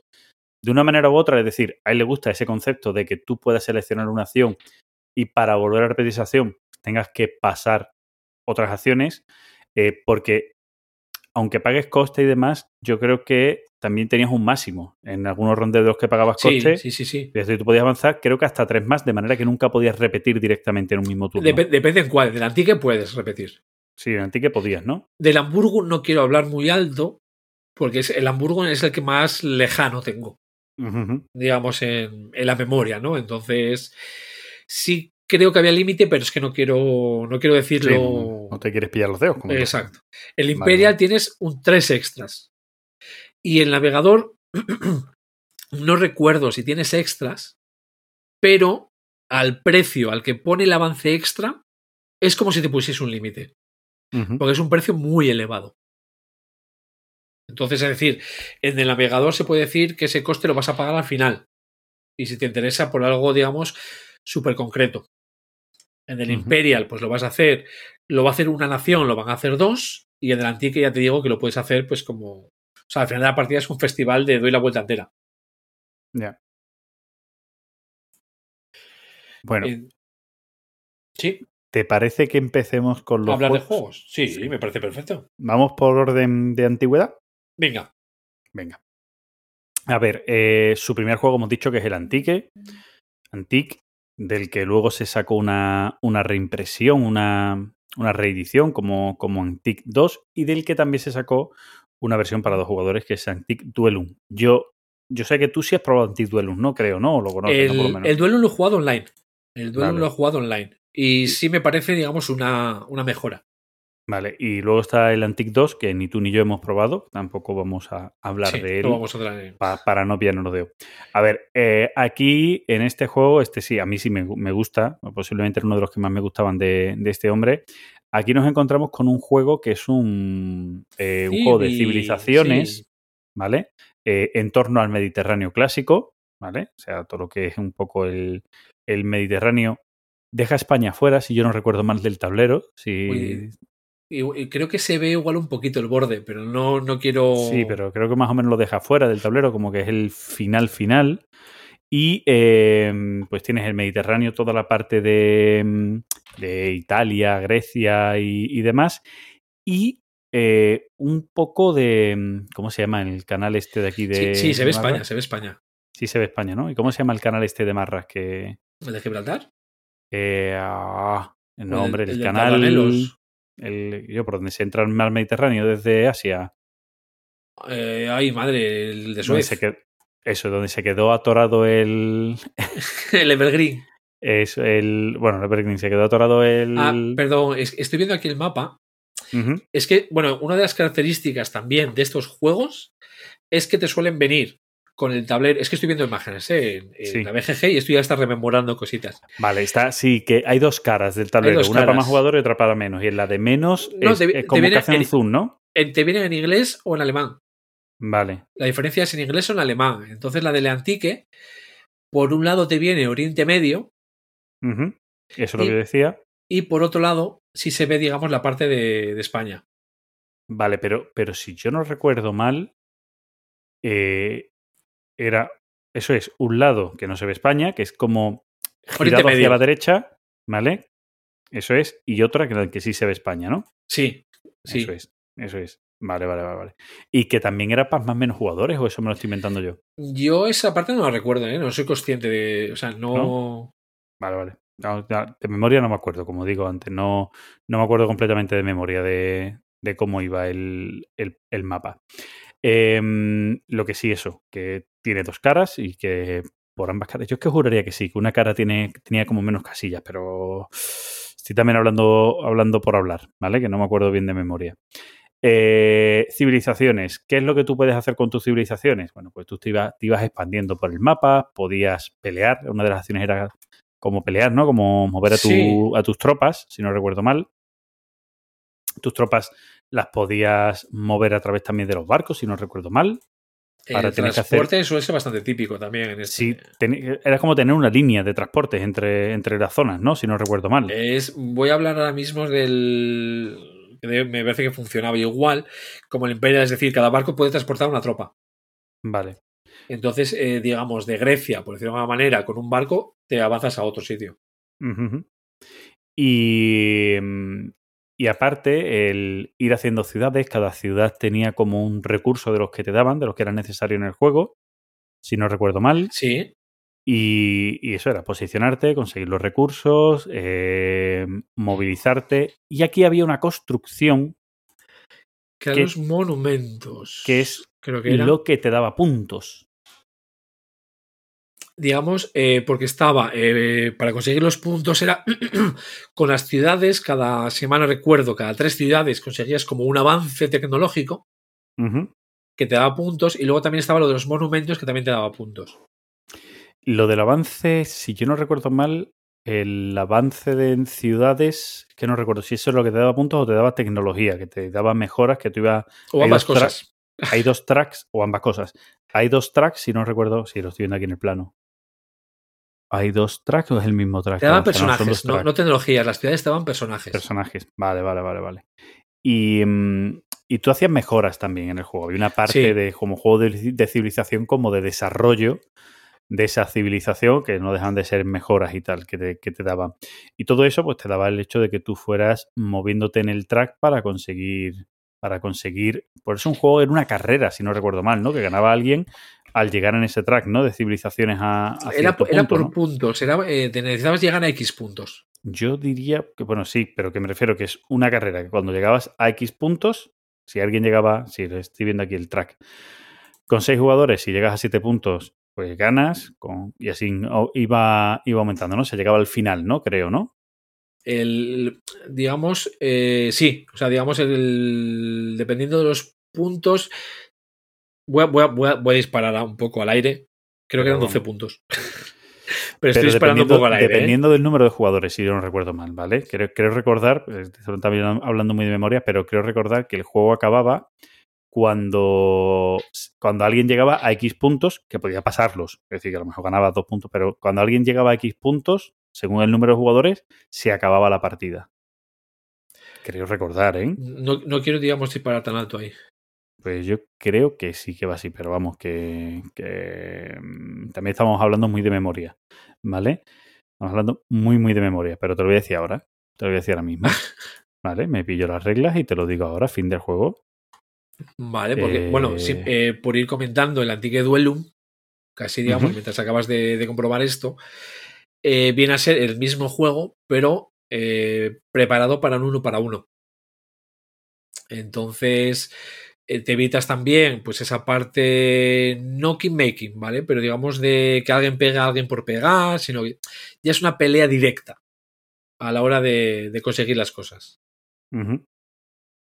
Vale, eh, es lo que yo digo. Con seis civilizaciones, siete personalidades, se le llaman siete personalidades aquí en el juego, no son puntos, son personalidades.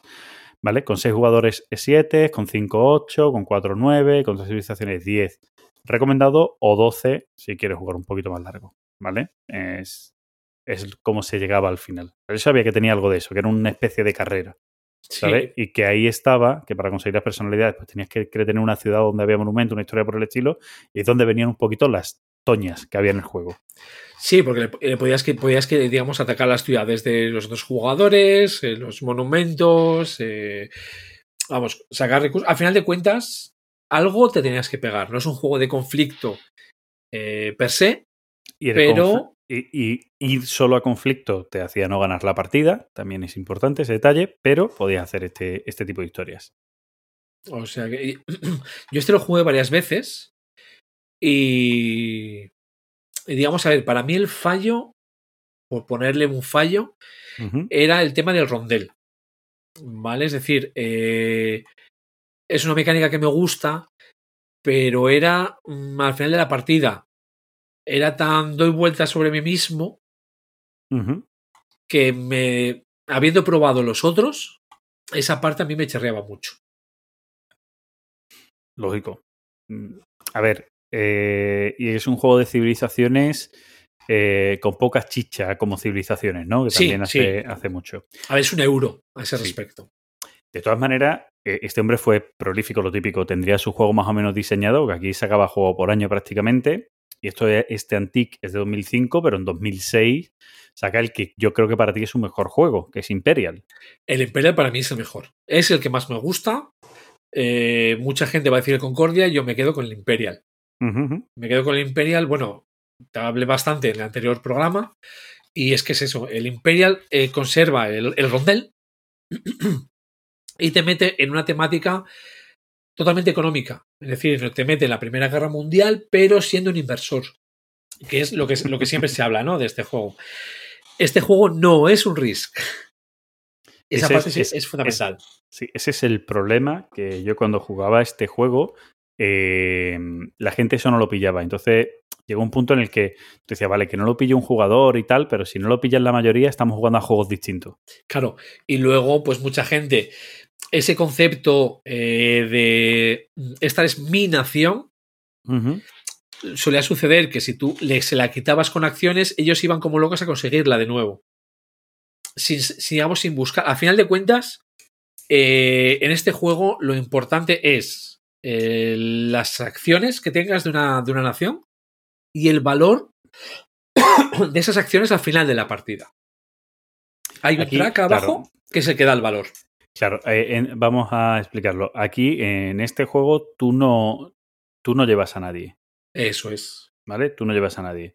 Eh, pero tú vas a controlar a las naciones de las que tengas acciones, ¿vale? Es decir, tú vas a ir comprando acciones de las distintas naciones que van a tener un valor y se van a ir cambiando su valor y tal.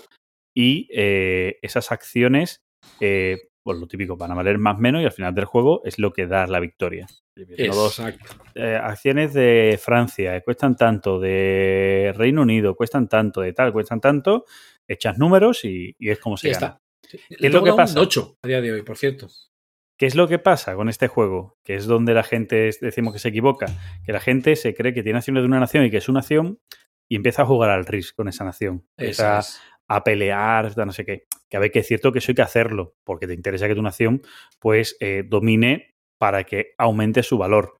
Pero cuidado que no se trata de la guerra, que a lo mejor te interesa eh, llevar a la nación a, a poco eh, porque le pega a otra nación tuya que te interesa más porque tiene más acciones y que crezca más la otra, Precisamente. ¿sabes? O incluso cuando vas a hacer una tasación, te interesa que, esa, que, tu, que la nación que la va a hacer, que es la tuya, tenga pocas tropas. Que esté muy expandida por el mapa, que es lo que le va a dar mucho valor, pero que tenga pocas tropas. Que Porque a, ver, las, valor. a las tropas hay que mantenerlas. Entonces, si me genera 14 de valor y tengo 10 tropas, solamente va a generar 4 millones. Es muy poco dinero. Es muy poco dinero y luego no, no voy a poder pagar intereses. Claro.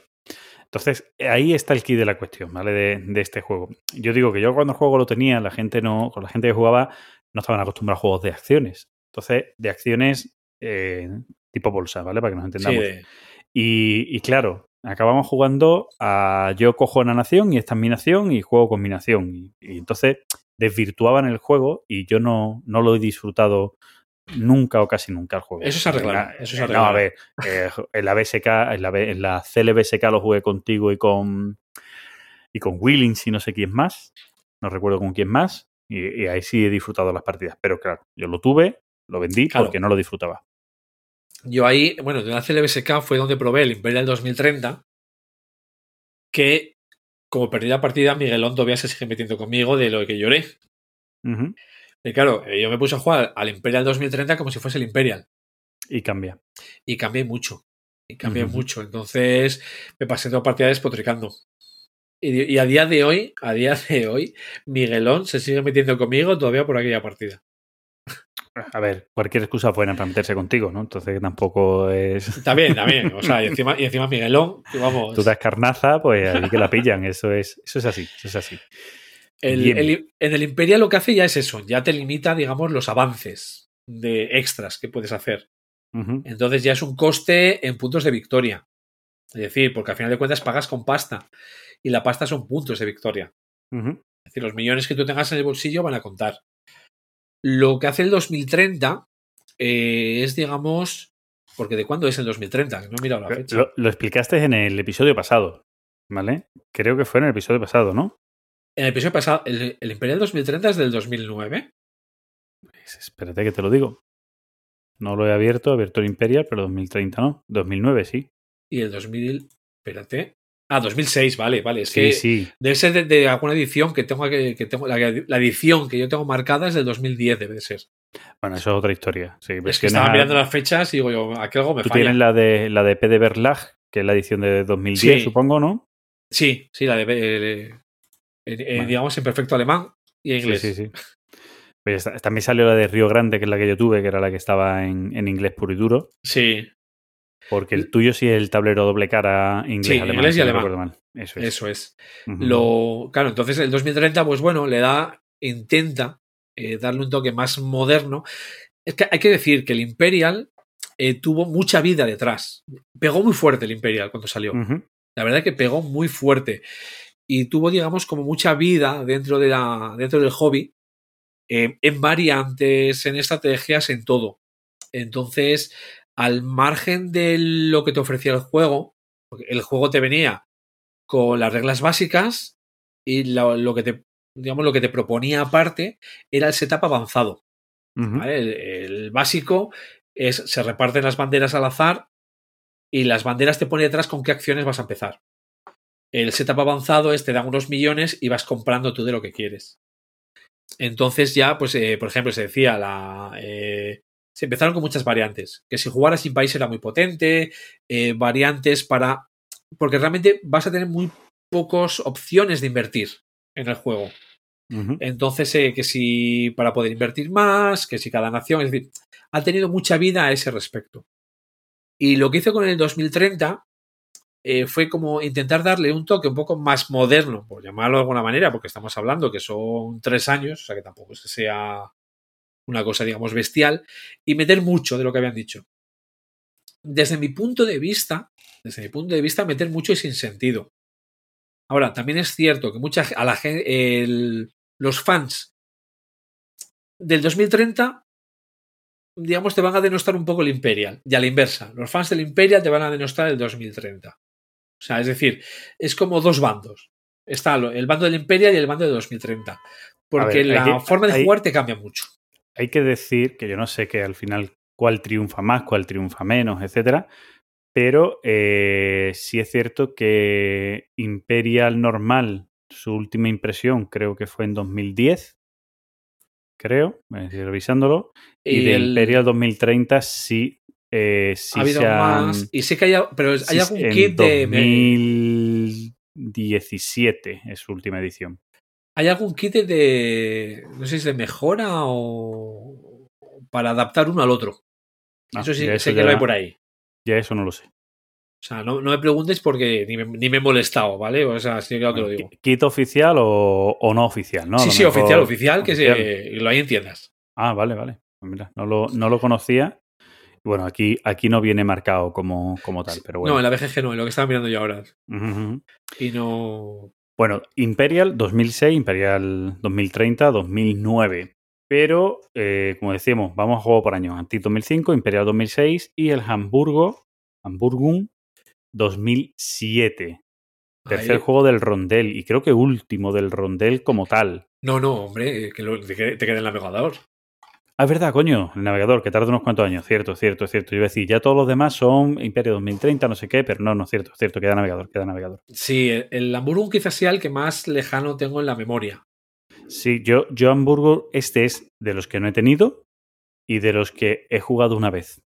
Es, más, yo, yo sí, creo que es el que menos ha funcionado, porque este salió en 2007 y no ha vuelto a reimprimirse. A mí, digamos, a ver, eh, en su día, pues me gustó más que el Antique, pero es que ya, ya digo, yo al Antique le ataqué mucho, o le critiqué mucho, o me desagradó mucho esas vueltas finales de partida. O sea, es, digamos, ese final de partida descafeinado. De, ya digo, igual que en el Imperial hay una nación, dos naciones que lo hacen un par de veces, en el Antique era bestial. En las partidas que jugamos era, era bestial. El Hamburgo también lo he jugado, pues yo creo que igual un par de veces. No me dejó mal sabor de boca, pero acabo de revisar el comentario que he puesto en la, en la BGG y era algo así como, es un juego que me gusta, claro, de aquella lo puse el tercero, ¿vale? De- del rondel.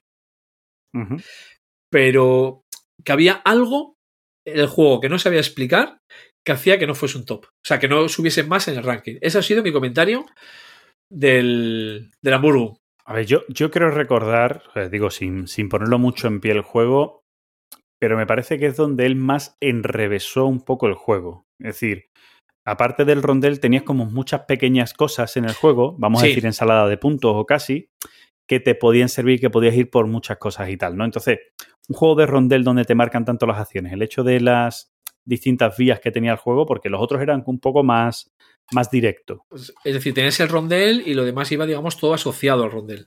Claro. Eh, en Antic ganabas, era una carrera. El que conseguía llegar a tantas personalidades. En Imperial, al final, era el dinero lo que te daba. Al final del juego, el que tuviera más capacidad económica, más dinero, ¿no? Eh, por el valor de sus acciones de las de las ciudades o el dinero que tenía, ¿no?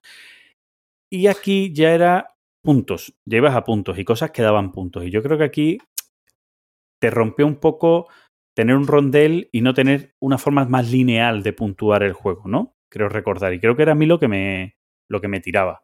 Creo, ¿eh? Yo, eh, perdón, pues que me he ido a buscar el comentario del Antique.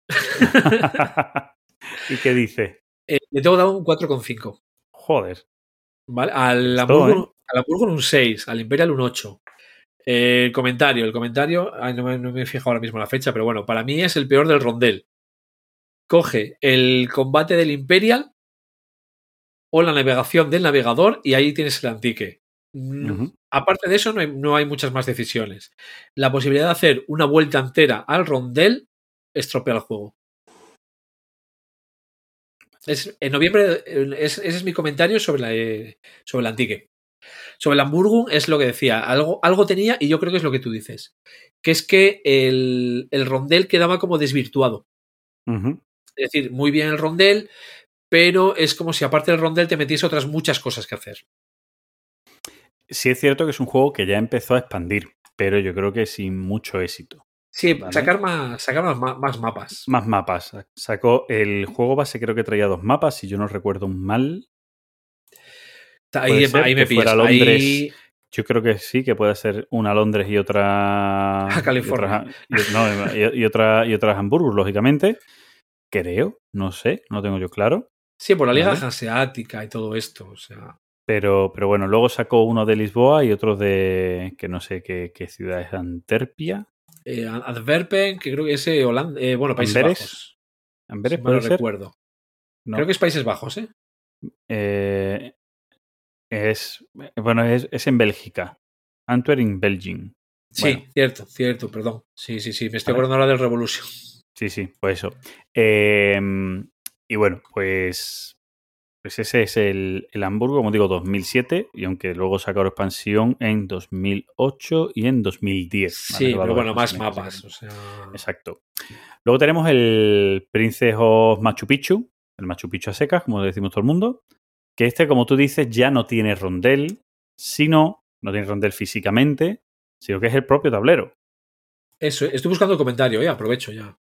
Vale, vale, ya tú Este, lo este lo tengo con un 7,5. Ujú, ujú. ¿Vale? Estoy aprovechando a buscar el, comentario. Y este ya es más, eh, digamos, un rondel camuflado, por llamarlo de alguna manera. Porque en el propio juego tienes el mapa de Machu Picchu con las diferentes cositas que, que hay que hacer.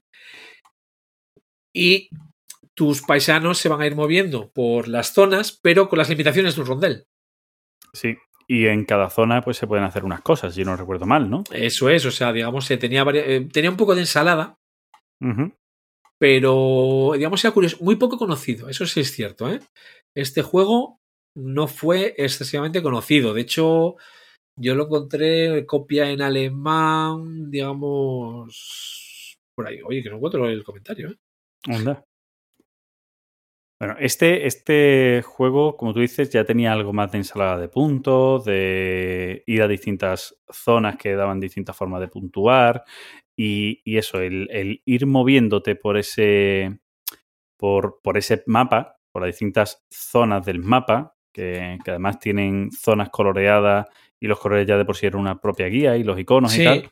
Pues lo que te daba hacer las acciones. En la zona donde estaba la mayoría de eh, terrenos de, de, de maíz, pues ahí lógicamente pues conseguías maíz tal. Te ibas moviendo por las distintas zonas para conseguir pues ese tipo de, de acciones, ¿vale? Eh, te ibas a la zona de la plaza central y hacías intercambios, o sea, hacías distintas acciones pues según la zona en la que te, en la que te localizaras.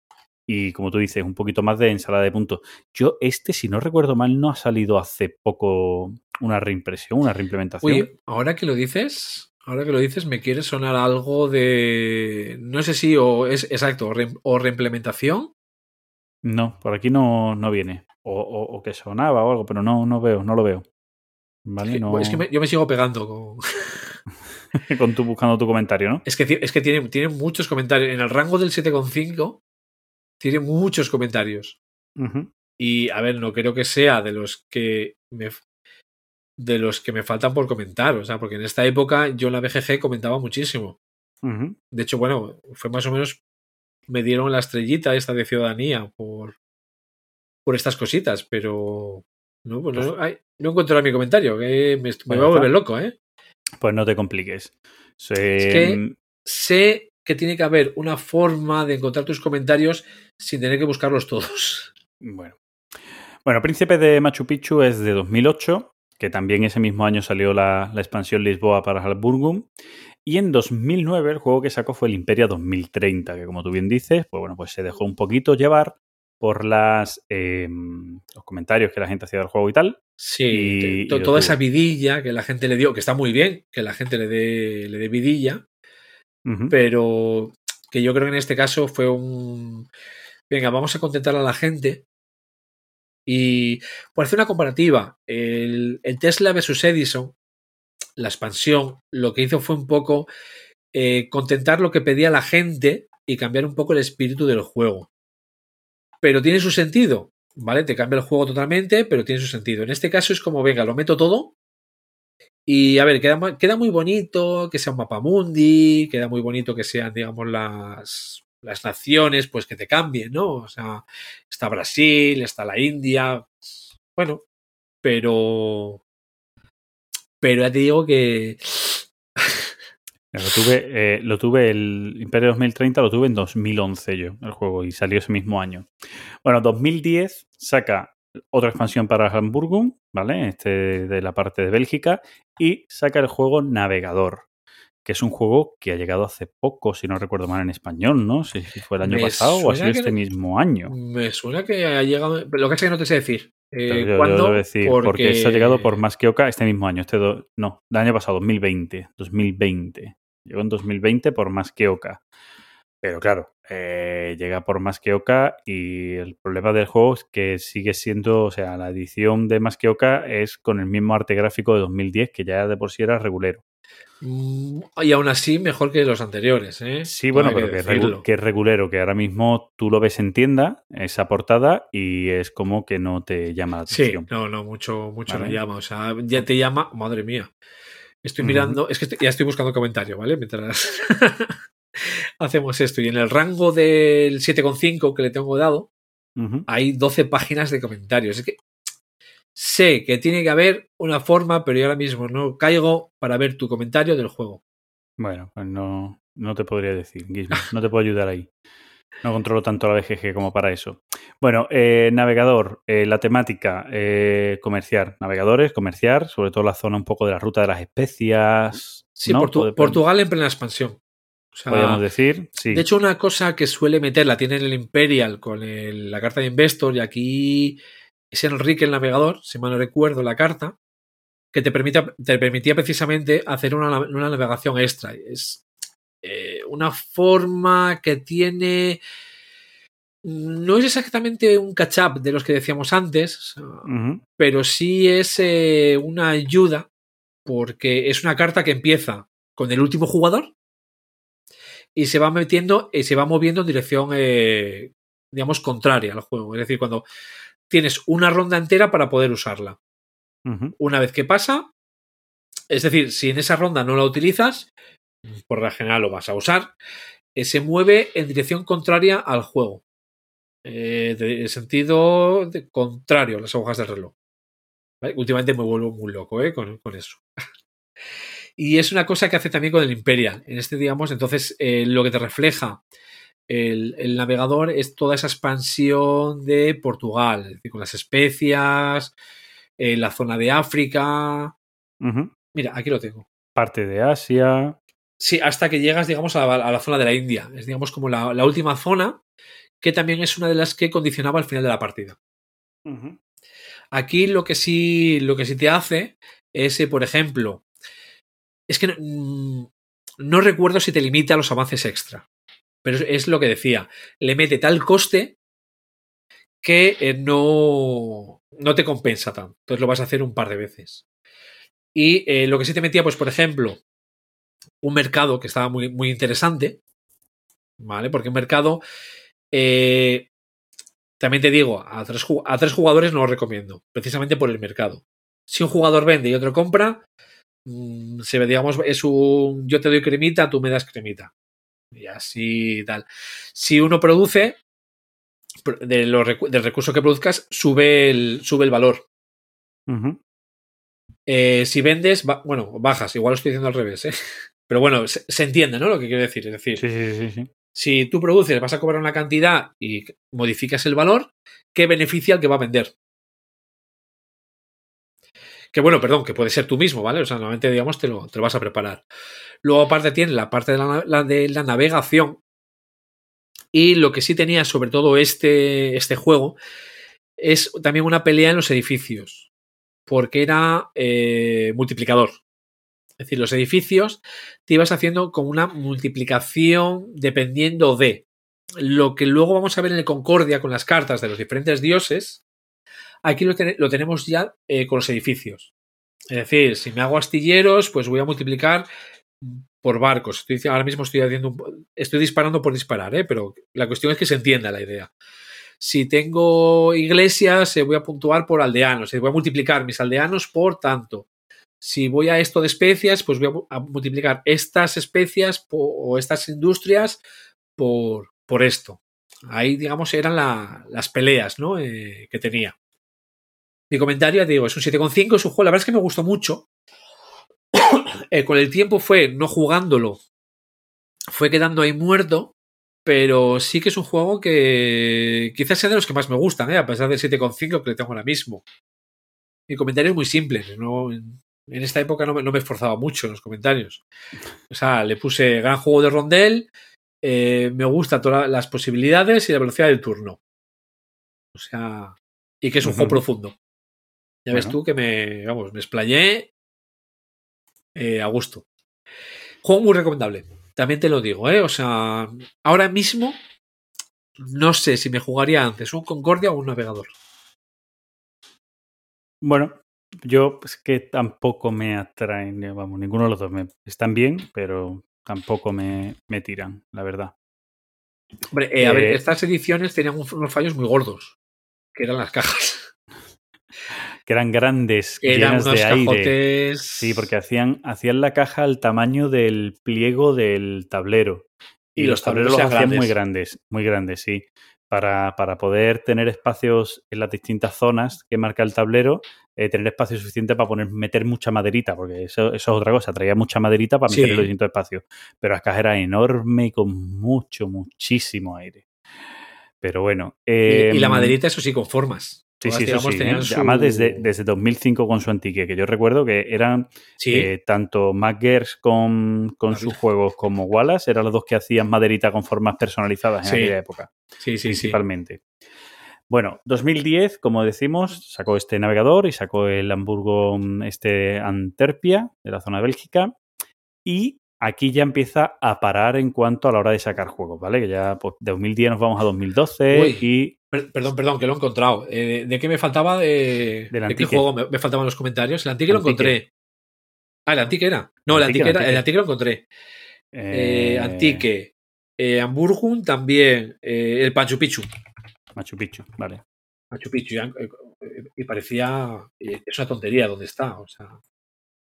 Pero no me daba por apretar. A ver, eh, por mi comentario. No tengo. vale, ya está. Por eso no lo encontrabas. Bueno, pues Pues en 2012 lo que saca es una expansión, pero una expansión pequeñita, ¿eh? Que era una expansión de, de creo que eran dos cartas, de estos que creo que se regalan Sí. en, en ese, en seis cartas. Y seis las Pillbox, creo que. ¿vale? digamos, O eh, las Pillbox, no sé, vamos, pero una expansión pequeñita. eh, seis cartitas, que tres piratas y tres diplomáticos, punto. Y el- la versión para dos jugadores del Antique, el Antique Duelum.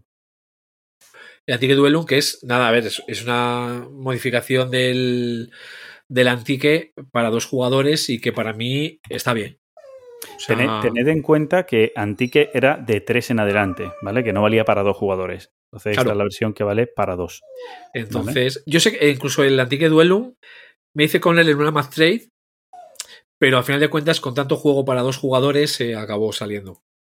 Acabó saliendo por no, por no ver mesa. O sea que.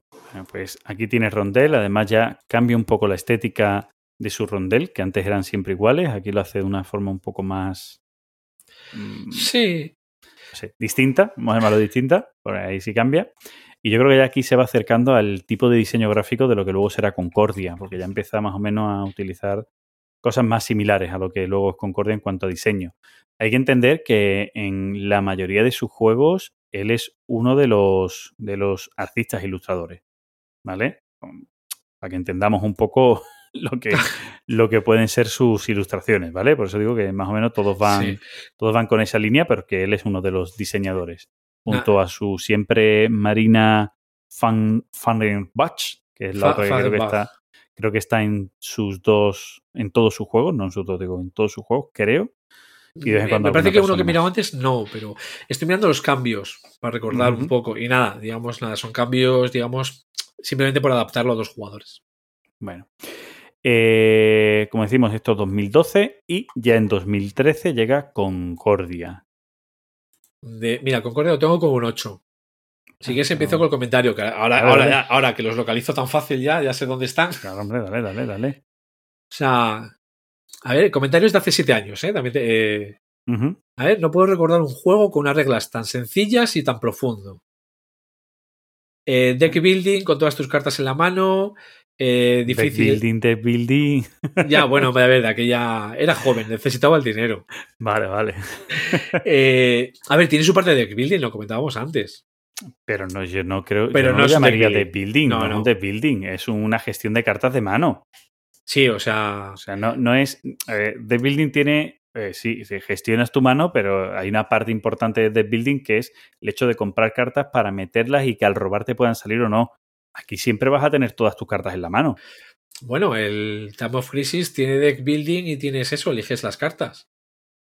Bueno, yo es que esto no lo llamo deck building. Vamos, No, no, no, a ver. No, no, no defiendo haber puesto aquí deck building porque cuando puse aquí deck building no iba con el significado que estoy diciendo ahora. Eso, eso, vamos. Eso estoy seguro, yo ¿vale? Eso Eso, estoy vale, vale, ya está. Ya está. Es que decía, yo no me, no me, no me entraba, ¿sabes? En, Sí, vamos. sí.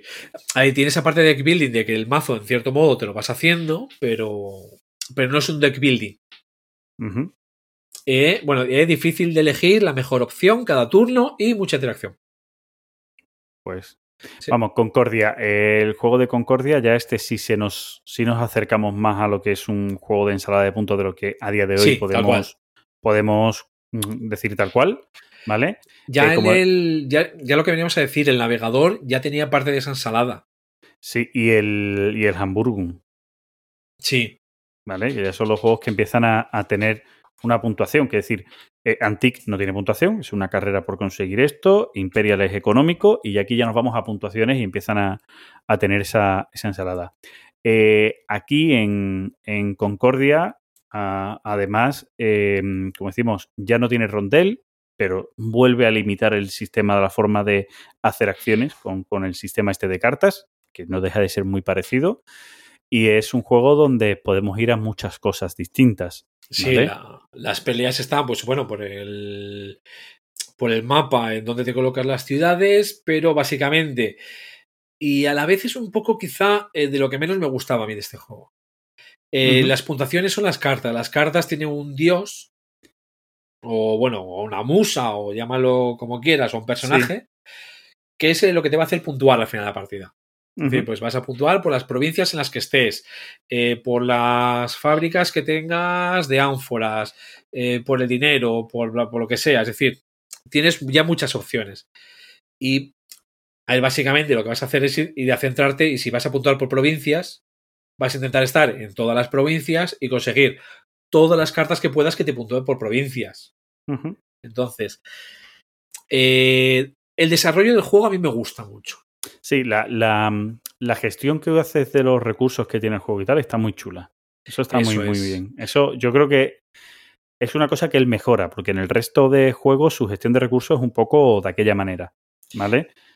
Que los coges, eh, si a veces sí tienes que ir a por ellos porque los necesitas, tal, pero como que muchas veces te llegan gratis porque tienes que pasar por ahí por el render, pues venga, pues cojo más de trigo, o cojo más de... Sí. Y aquí ya sí, aquí ya empieza a haber una gestión un poco más fina, más elegante y más esa parte que creo que a ti y a mí nos gusta, que es la parte de sufrir, porque es que no llegas. Sí, que- sí, no, no hay de todo. No hay, no hay de todo. Pero ¿qué pasa? Que para mí la puntuación final pierdes, pierdes el. Es, Sí. digamos, está el pifostio de puntuación. Y, y no es pifostio porque, a ver, me encanta el Russian Railroads y, y se hacen 400 puntos. Pero el Russian Railroads es, pum, sumo esto, sumo esto, sumo esto, se acabó. Aquí es lo de, venga, a coger ahora todo tu mazo, sepáralo por cada tipo de puntuación.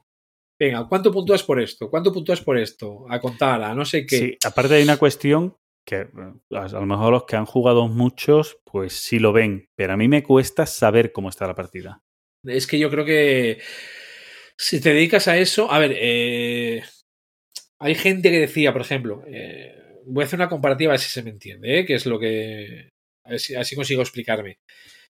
Cuando un juego se, tiene dinero, si juegas con él oculto o no. Entonces, la frase de es que eh, yo puedo ir apuntando lo que tiene cada uno.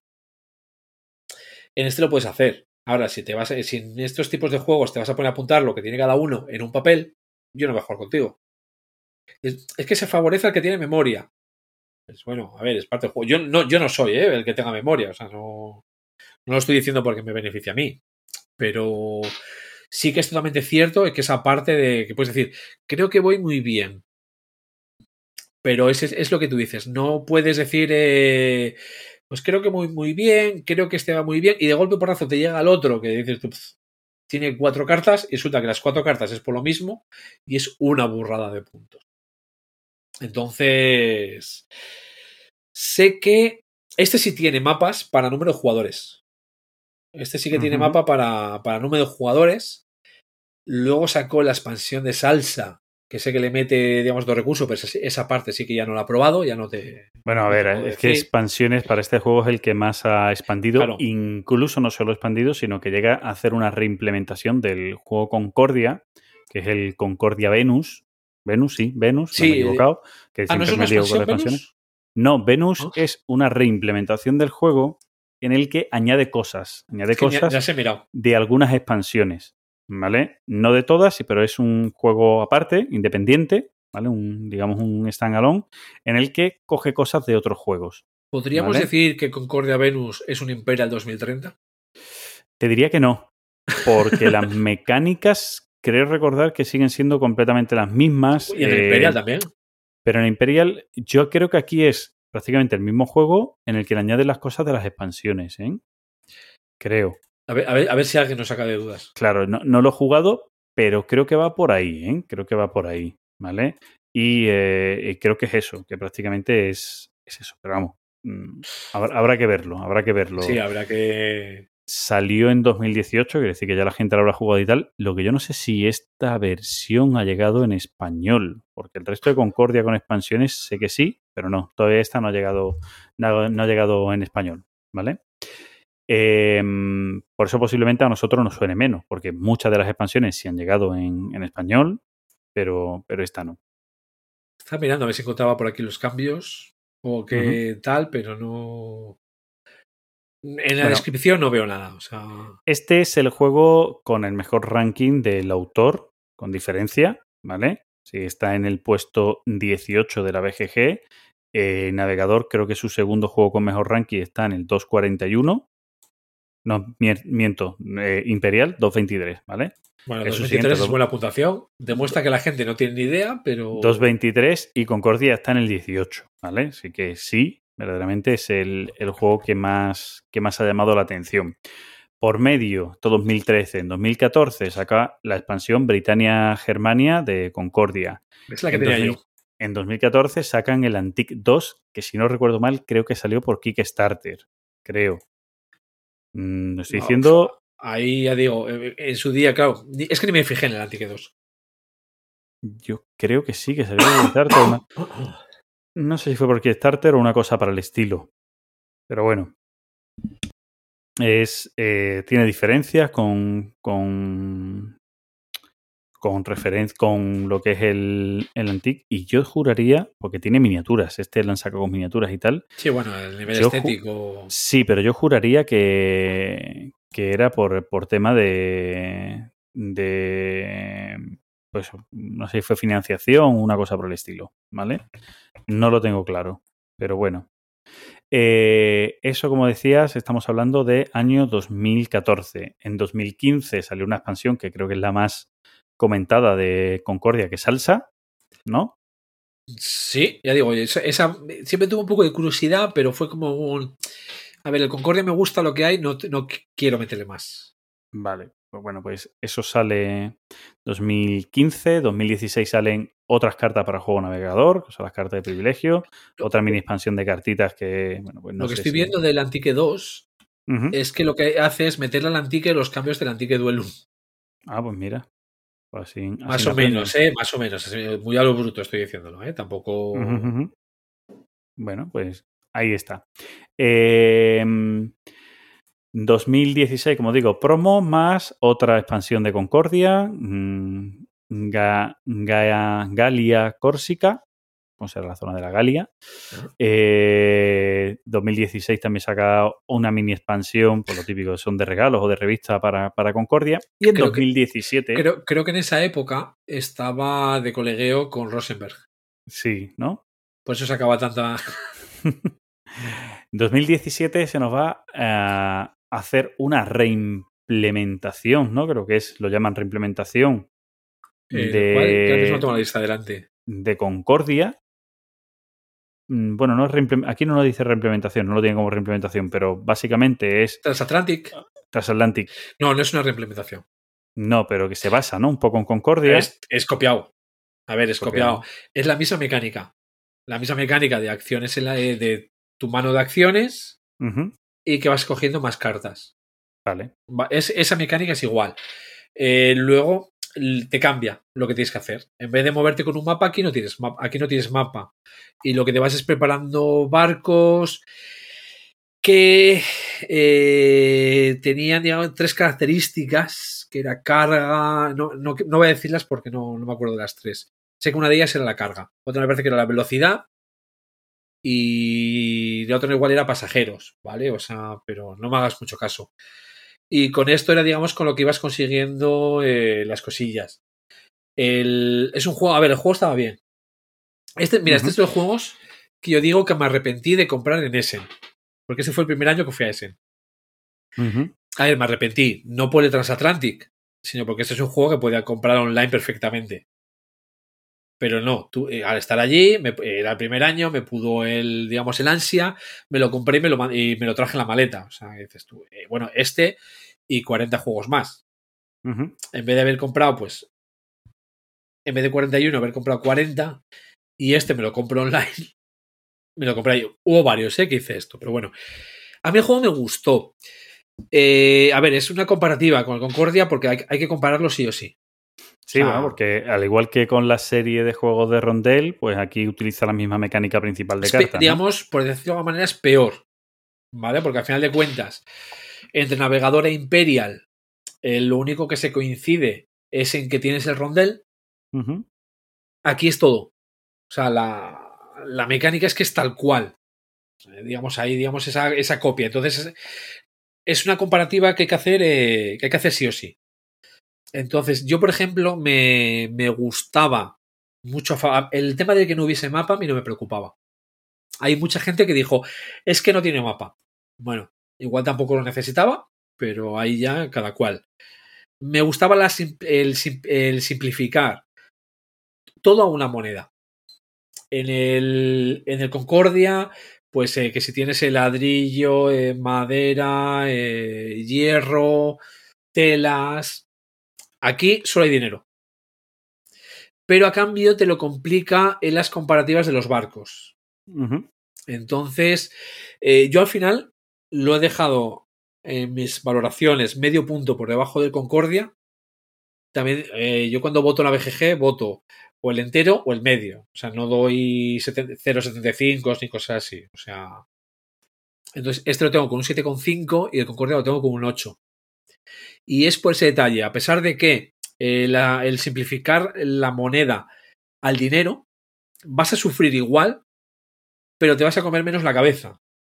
Eh, porque, digamos, en el Concordia te comes la cabeza eh, para llegar a los recursos, o sea, es decir, vas a sufrir para tener los recursos, pero encima te vas a decir, a ver, neces ¿qué necesito? Dos de hierro y uno de tela. No, necesito tres de tela y uno de madera.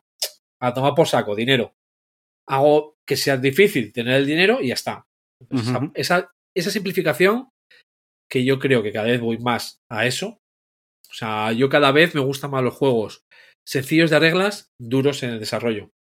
O sea, pero cada vez más. Y en este caso, esa, la simplificación de las monedas, del, de, la, ah, de los recursos a solo al dinero, me encanta.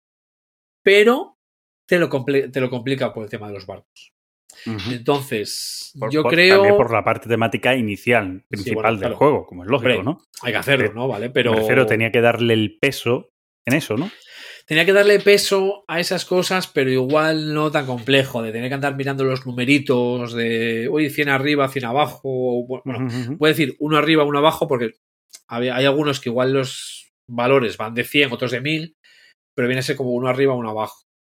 ¿Vale?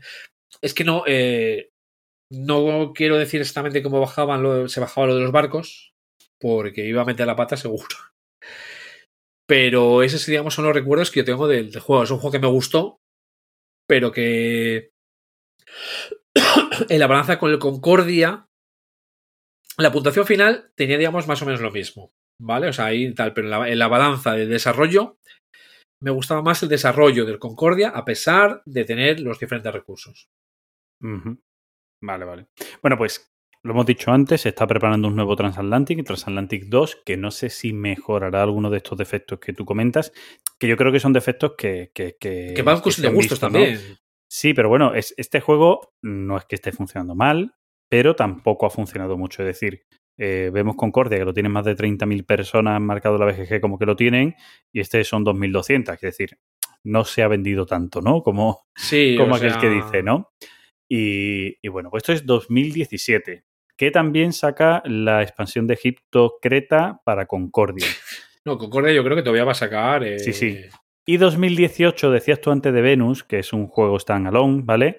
Pero cuidado, cuidado, cuidado, que también hay una expansión que se llama Venus, ¿eh? O sea, ¿El Terraforming más? no, no, de Concordia, ¿vale? Existe el Concordia Venus expansión para Concordia y el Concordian Venus standalone, Vale, yo igual, igual yo estoy confundido con la, con la expansión. ¿vale? Pues eso, pues tenemos ambos dos, ¿vale? Concordia expansión y Concordia Venus es Concordia Venus expansión y Concordian Venus, ¿vale? En la caja del Venus normal no pone nada, pero la otra pone que hay una expansión para juego Concordia. Sí, sí, sí, la que la estoy Vale. viendo aquí, de 2018, Concordia Venus. Los dos. Yo supongo que para el que, quiere, el que quiera esto tal, y es como un relanzamiento del juego, pues con algunas Sí. añadidos y alguna historia, ¿vale?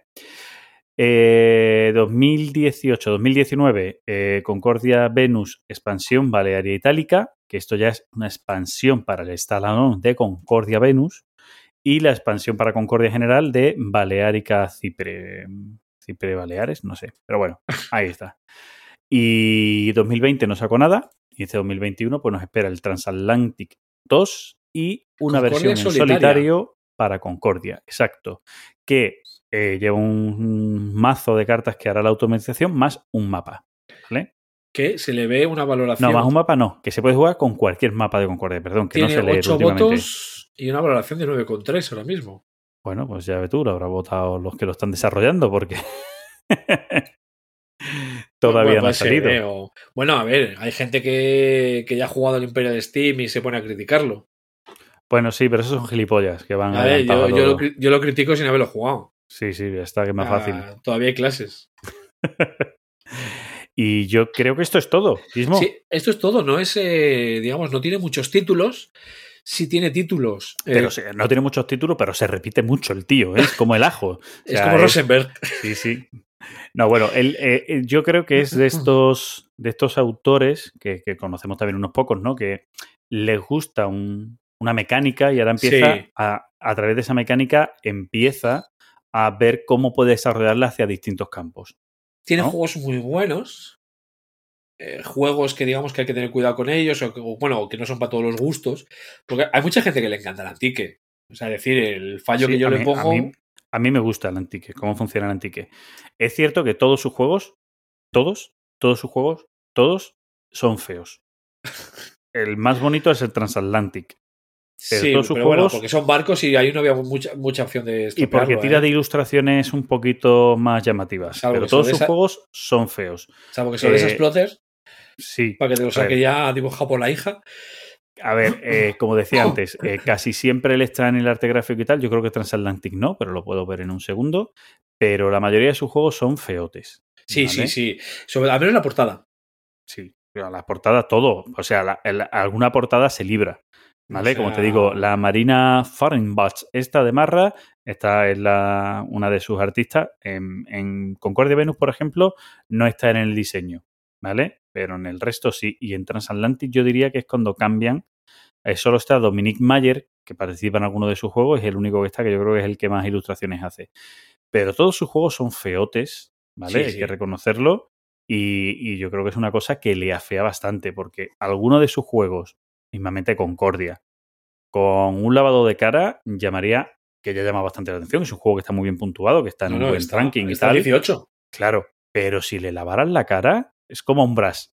Brass es un juego que siempre está muy bien puntuado, que está muy bien, pero el lavado de cara que le hicieron la gente de Rosley, hostias, Yo es que lo veo muy oscuro. Y sé que no estoy solo. sí, no estará solo, pero hostia, o sea, merecía la pena, ¿vale? O sea, lo veo, lo veo, me recuerda mucho a Arkham. Y, y a mí ese, ese mundillo no me gusta. Entonces, no sé, lo veo muy oscuro. el nuevo. No he jugado con el nuevo, tengo que decirlo, ¿eh? Pero así las acciones de haber visto el mapa y esas cosas, es un poco oscuro para mí. Bueno. El otro eh, no es bonito, pero es mucho más claro para ver las cosas. A ver, mm, se ven bien. Yo que he jugado bastante a los Brass nuevos, tengo los dos, Lancashire y Birmingham, se ven bien. En digital al principio me parecía que iba a pasar lo mismo, pero en mesa se ve muy bien. Está todo muy claro, muy, muy claro. Bueno, tengo que decir que a ver si puedo jugar ahora más en digital, que ya tengo, digamos, aquí la mesa del despacho lista, entonces ya ese... Oye, A ver, pues, a- cua- cuando quiera echamos el Pipe Line. ese me- a ver si, si me lo explicase Remy ya sería... Al final te lo tenemos pendiente yo. el maglev. Sí, yo contigo tengo pendiente el Maglev. Bueno, tenemos tantas que- cosas pendientes. Sí, bueno, pero, pero entre ellos de juego, jugar en digital es Maglev, que eso cuando quieras, ¿vale? Lo jugamos cuando tú quieras.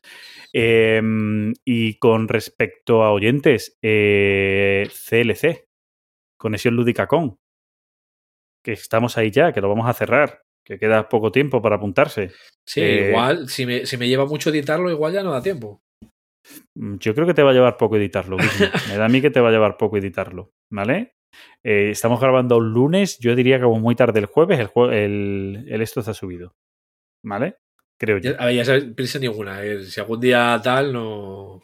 No, pero vamos, yo creo que va, va a estar por ahí la cosa. Me mandas a paseo. O sea, Te mando a paseo y punto. Eh, bueno, que eso, que tenemos la CLC en marcha, una- unas convivencias que vamos a hacer, van a ser chiquititas, con poca gente, la verdad. Van a ser unas primeras. Es más, estamos tam- Ni- no, no vamos a estar ni Fran ni yo. Va a ir un recorte grande y va a estar ahí Sí. para que la gente se pueda hacer fotos y luego por la noche se pueda tocar. Pero, pero cuidado, cuidado. Tiene coste, ¿vale? Un euro por foto y cinco euros por tocarse con, con- con el póster, ¿vale? Y mm, que si queréis asistir y no estáis en nuestro grupo de Telegram, pues eh, podéis escribirnos un correo a conexiónlúdica.gmail.com, ¿vale? Y, y ya con eso sabemos que, que os queréis apuntar. Repito, fácil, conexiónlúdica.gmail.com, ¿vale?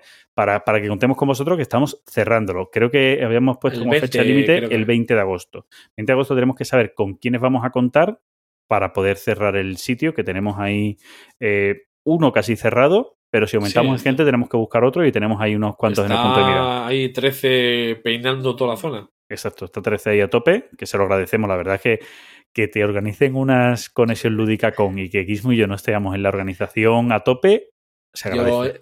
eh, yo, yo, de hecho, había dicho hasta que lo de dejar el carnet de organizador me lo dejaba aparcado para esto, pero Pero bueno, pues, si lo organizan, hasta mola más.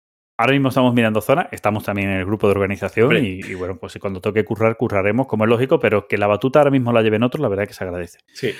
Lo dicho, si os queréis apuntar, conexiónlúdica.gmail.com y si no queréis apuntaros, pues no Pues escribáis, nada. porque es una gilipollez que escribáis para decir no me apunto. Cuento con que no, ¿vale?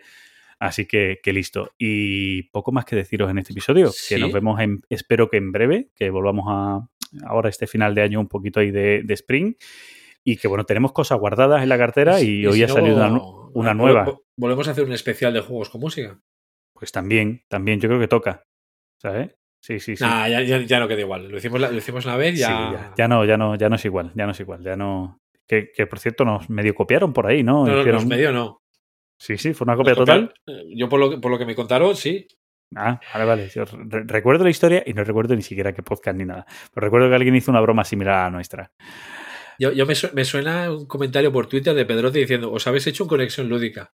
Oh, hostia, eso, eso es bueno, eso, eso mola. Eso mola. Bueno, eh, muchas gracias a todos los que nos oís. Como siempre, por favor, mandadnos comentarios, uniros a nuestro grupo de Telegram. En la nota del programa tenéis el enlace al grupo de Telegram, que ahí estamos, la verdad, como, como en familia. Así que nos vemos por ahí. Y, y manda- y mandar cariñitos. Exacto. Ismo, gracias. Un abrazo, un saludo. Y en breve, bueno, nos leemos en continuo, pero hablamos en breve. Pues hala. Y chao. Chao.